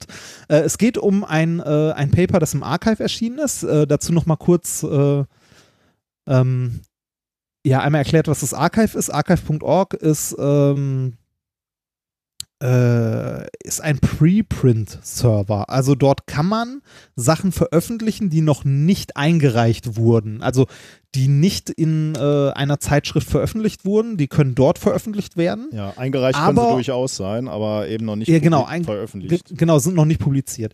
Ähm, aber, jetzt kommt das große Aber, es ist kein, es ist kein, also es findet kein Peer Review statt Mhm. An der Stelle. Allerdings kann nicht jeder was ins Archive werfen, sondern nur Leute, die eingeladen wurden von schon Mitgliedern, also die empfohlen wurden. Ja. Äh, Das heißt, eigentlich äh, tummeln sich im Archive hauptsächlich tatsächlich Wissenschaftler. Das soll verhindern, dass da irgendwie über die flache Erde äh, ne, haufenweise Zeug landet. Das Archive ist für jeden frei zugänglich. Jeder kann lesen, jeder kann äh, im Grunde kommentieren zumindest oder äh, was dazu sagen und äh, sich irgendwie äußern. Also es ist ein bisschen, ähm,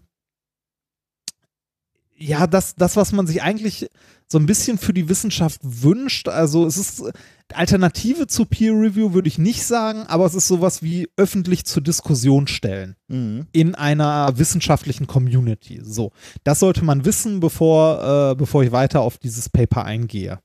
Ähm, Im Archive veröffentlicht wurde das Ganze am 23. Juli. Das ist schon ein bisschen her, aber es hat bisher noch nicht so hohe Wellen geschlagen, aber das könnte sich noch ändern. Ähm, das Paper hat den Titel Evidence for Superconductivity at Ambient Temperature and Pressure in Nanostructures. Ähm, das ist also auf Deutsch äh, der Beweis für Supraleitung bei Umgebungstemperatur und Umgebungsdruck in Nanostrukturen.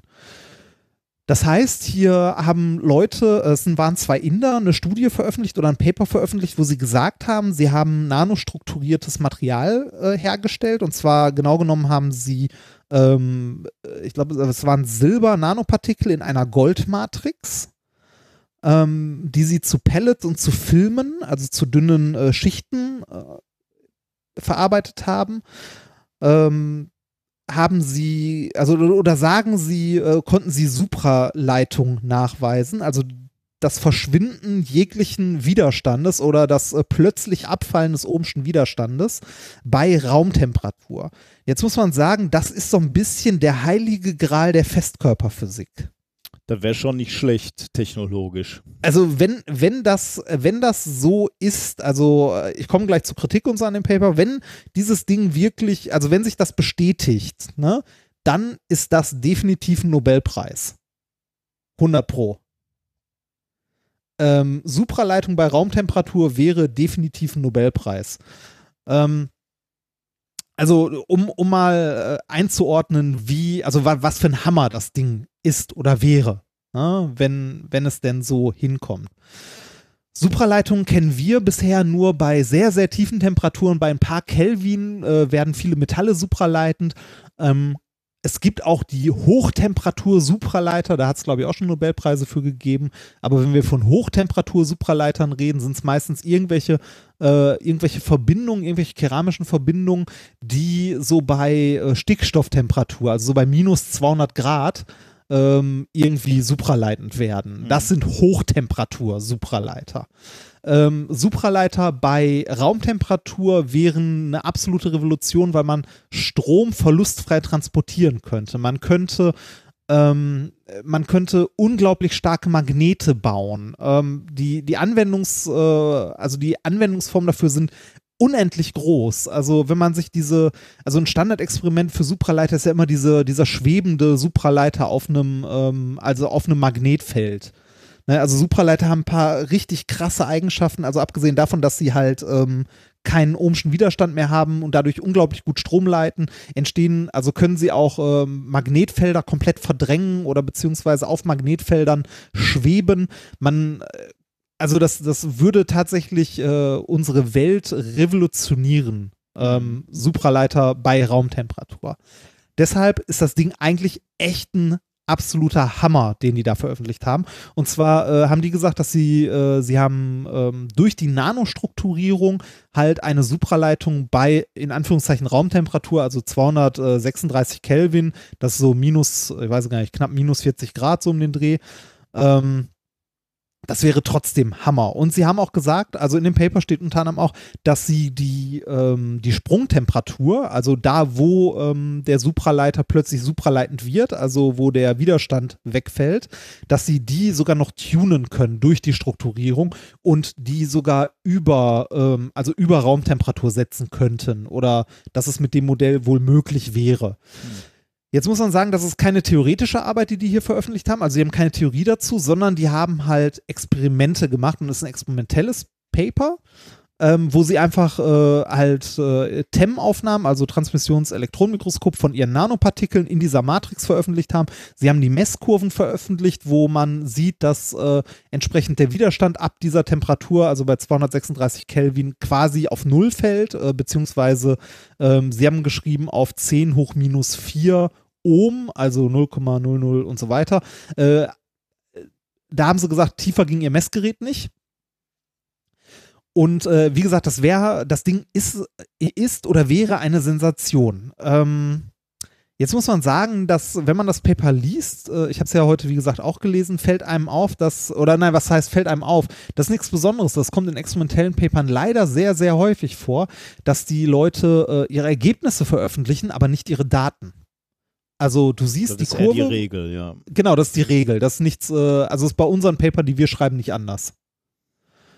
Ähm, manchmal gibt es noch Messdaten irgendwo in den, äh, in den Zusatzinformationen, aber die Regel bei experimentellen Sachen ist eigentlich eher, du beschreibst dein Experiment, du sagst, was für Proben du hast, wie du die gemacht hast vielleicht noch und äh, wobei selbst das fehlt häufig.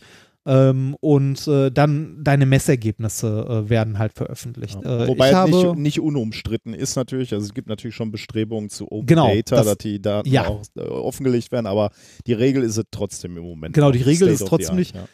Ich erinnere mich da, ähm, also ich habe in meiner Doktorarbeit auch sehr darunter gelitten, ich habe mich ja mit den, äh, also mit hochreinen Diamanten beschäftigt und habe geguckt, was es so an Papern gibt. Und dann gibt es eine Menge Leute, die irgendwie mit hochreinen Diamanten irgendwas machen. Und dann siehst du äh, irgendwie, äh, dann hast du da so Sätze stehen wie äh, The samples were specially prepared.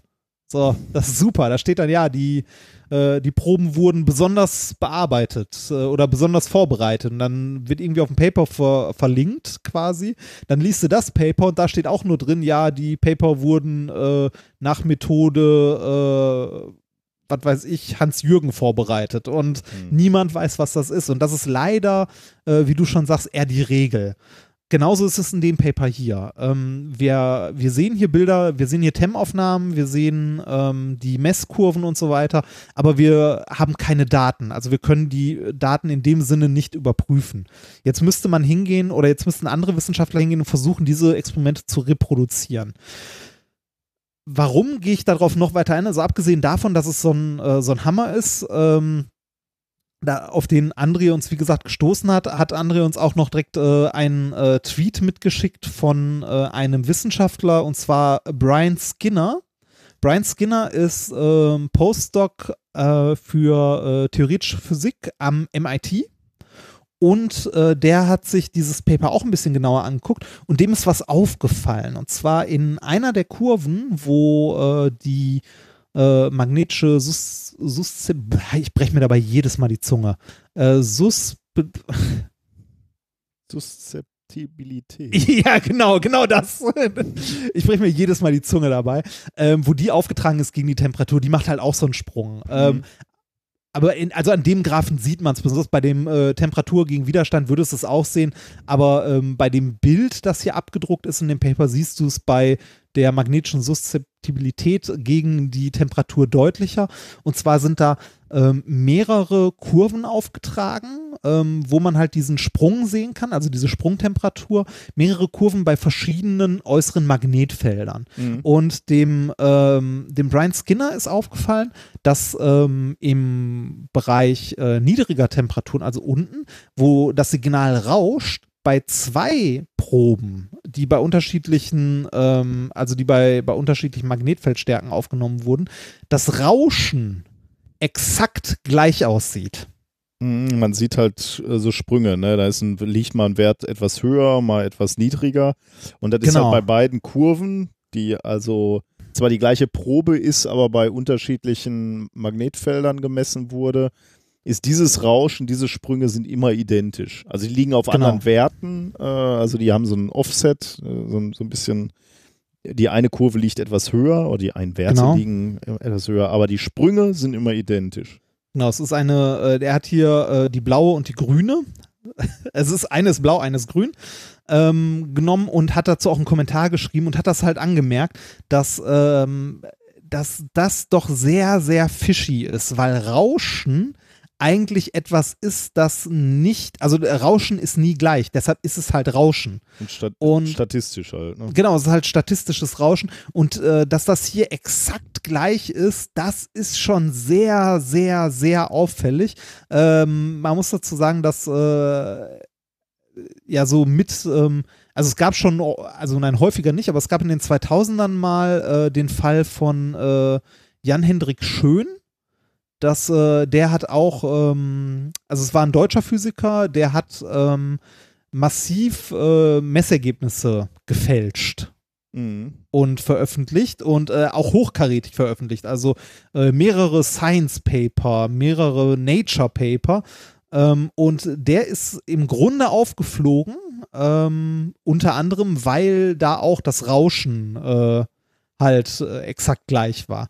Das heißt jetzt nicht, dass das hier unbedingt eine Fälschung sein muss, aber es ist ein Indiz dafür, dass entweder unsauber gearbeitet wurde oder äh, da tatsächlich was, was fishy ist. Und ähm, der äh, Brian Skinner hat auch die Autoren angeschrieben, die dann auch darauf geantwortet haben und gesagt haben, so, hm, das können sie sich so nicht erklären.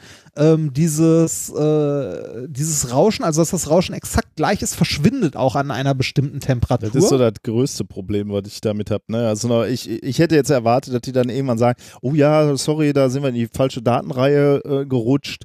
Äh, das hätte natürlich äh, was anderes sein müssen. Hier sind jetzt die echten Daten fertig. Aber es ist eben, die haben halt nicht die gleichen Daten da genommen, so, sondern, sondern ab einem bestimmten Wert, Ja, wie ab- du schon richtig Genau, sagst. kurz, kurz vor dem Sprung quasi, ähm, so, ich würde mal sagen, vielleicht 10 Grad davor, wenn überhaupt, vor der Sprungtemperatur, ähm, ist diese Synchro, also dieses Synchrone plötzlich weg. Mhm.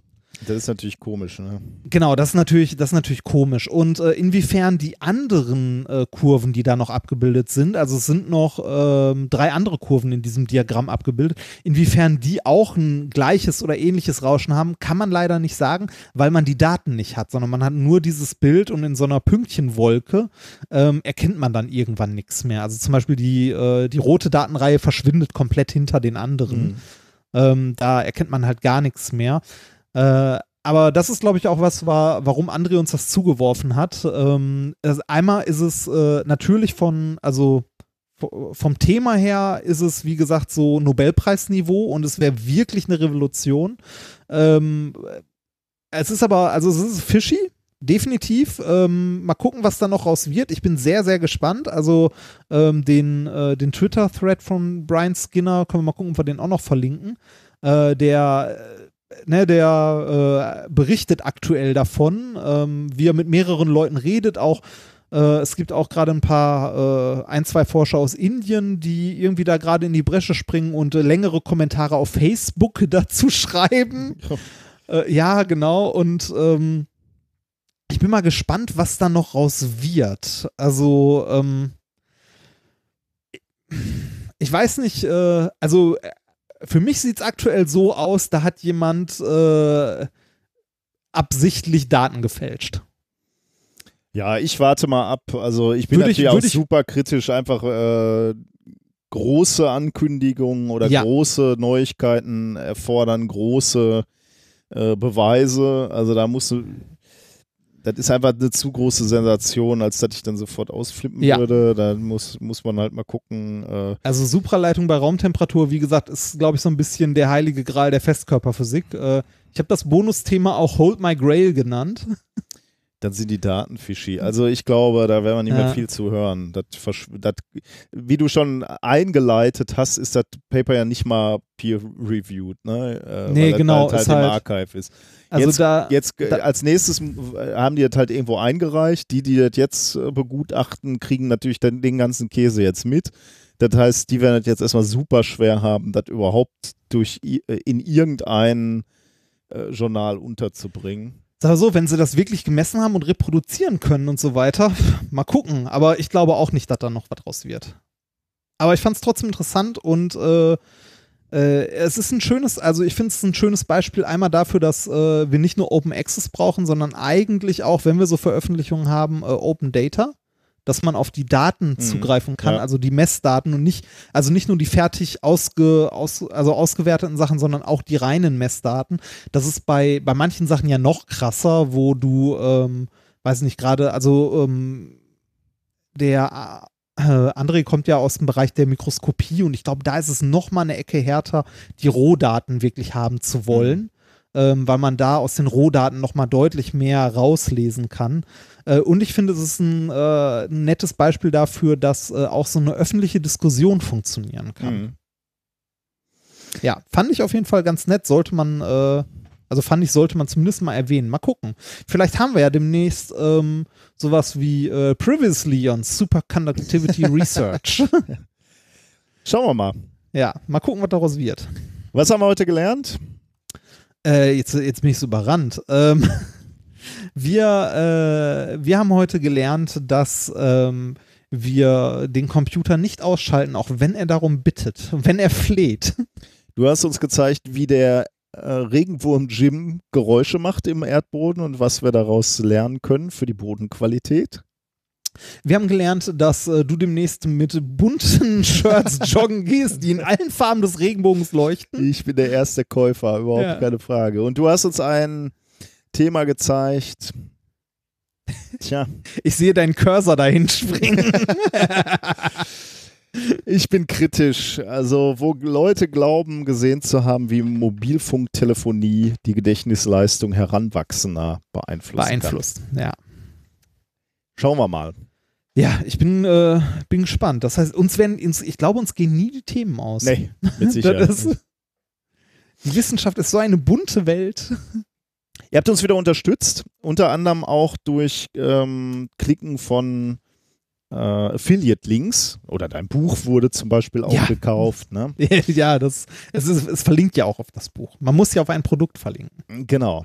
Ähm, und da habe ich gesehen, da hat äh, jemand etwas gekauft, was ich auch ganz faszinierend finde eigentlich. Und ich äh, bin immer, ich, ich war in Frankreich mal wieder in einem Lego-Geschäft mit meinem Sohn in Paris äh, und wir standen mal wieder, oder ich stand mal wieder, er steht natürlich vor anderen Kisten, aber ich stand mal wieder vor diesem Lego Architecture, ne? Also diesen, Ja, diesen ähm, minimalistischen Stadtsilhouetten. ja, die sind, ja, okay, Oder? diese kleinen Stadtsilhouetten, die sind eins. Ne? Davon habe ich zum Beispiel Berlin hier stehen. Die finde ich, äh, die sind auch ganz lustig. Ah, du Aber da meinst so die Gebäude Da gibt so. es so Gebäude ja, und die sind ja. teilweise halt auch echt groß. Ne? Und ich habe jetzt mal hier äh, auf die Freiheitsstatue äh, ver äh, verlinkt ähm, in den Shownotes. Die sieht auch noch verdammt gut aus. Wenn du mir gesagt hättest, wir bauen die Freiheitsstatue aus Lego, hätte ich dir gesagt, Ja, wie soll das gehen? Aber das sieht einfach unheimlich gut aus.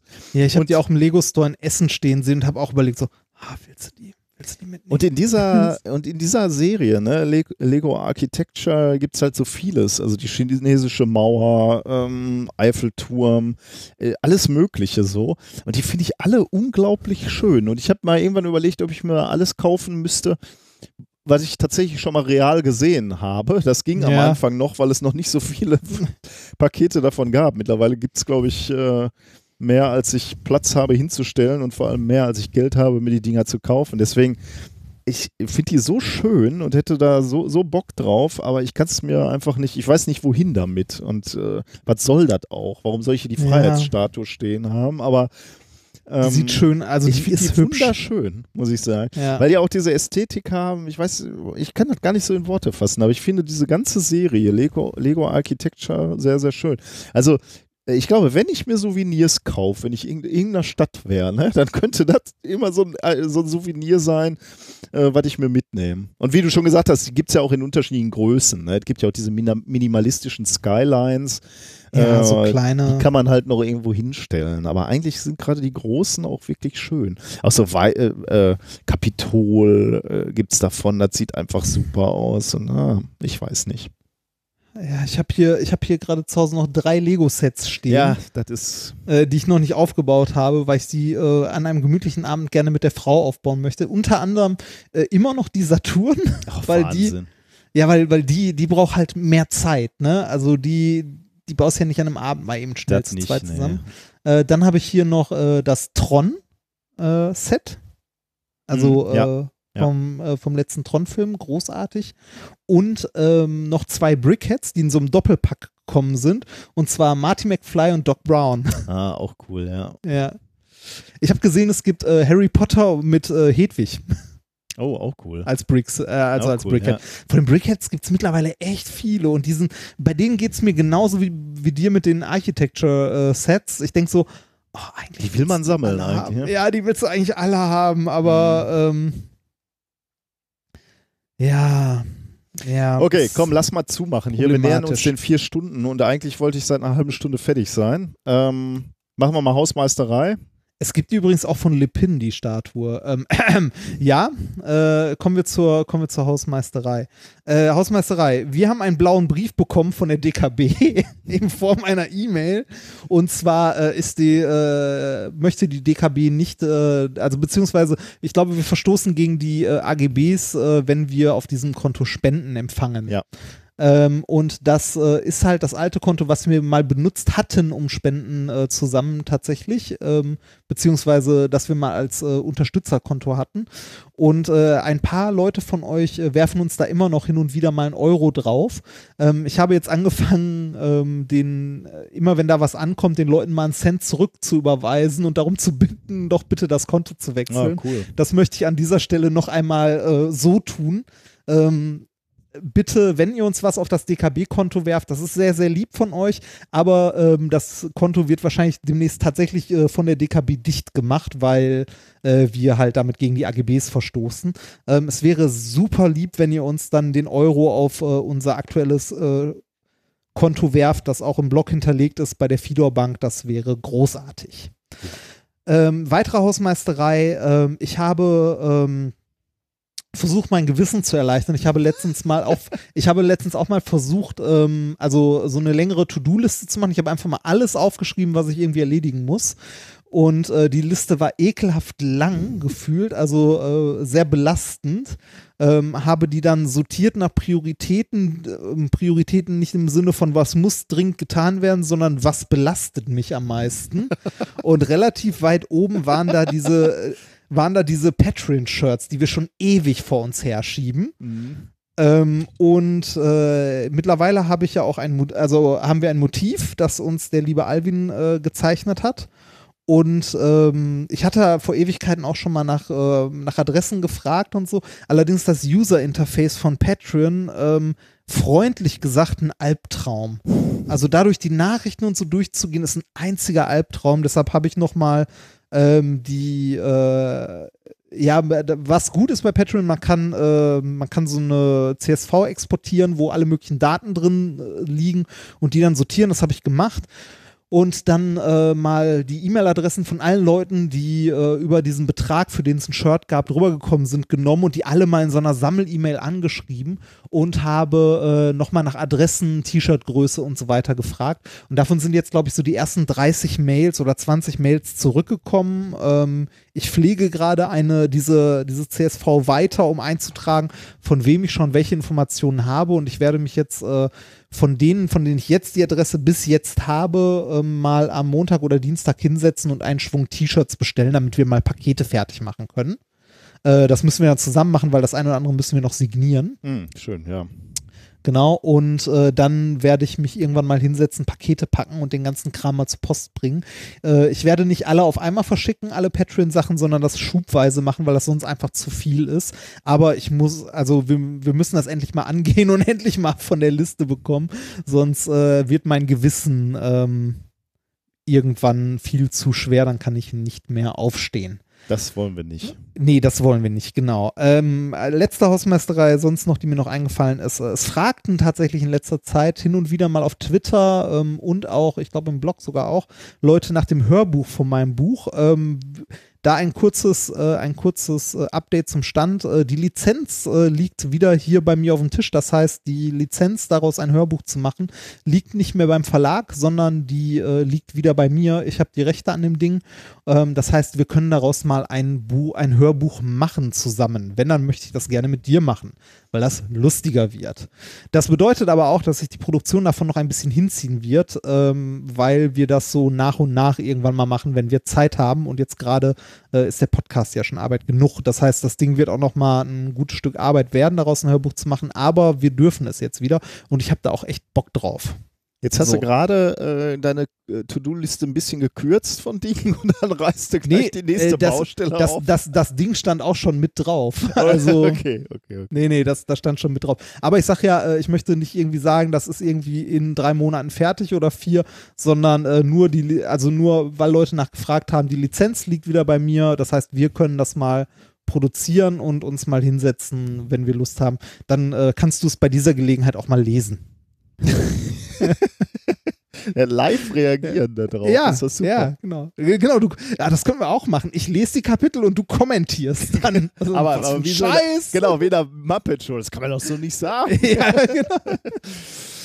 ja. ja. Okay, dann sind wir durch, oder? Das war's, genau. Damit sind wir, äh, glaube ich, durch mit der Hausmeisterei und äh, Auch mit der Sendung. ja, hört Das- die Werkstattgespräche.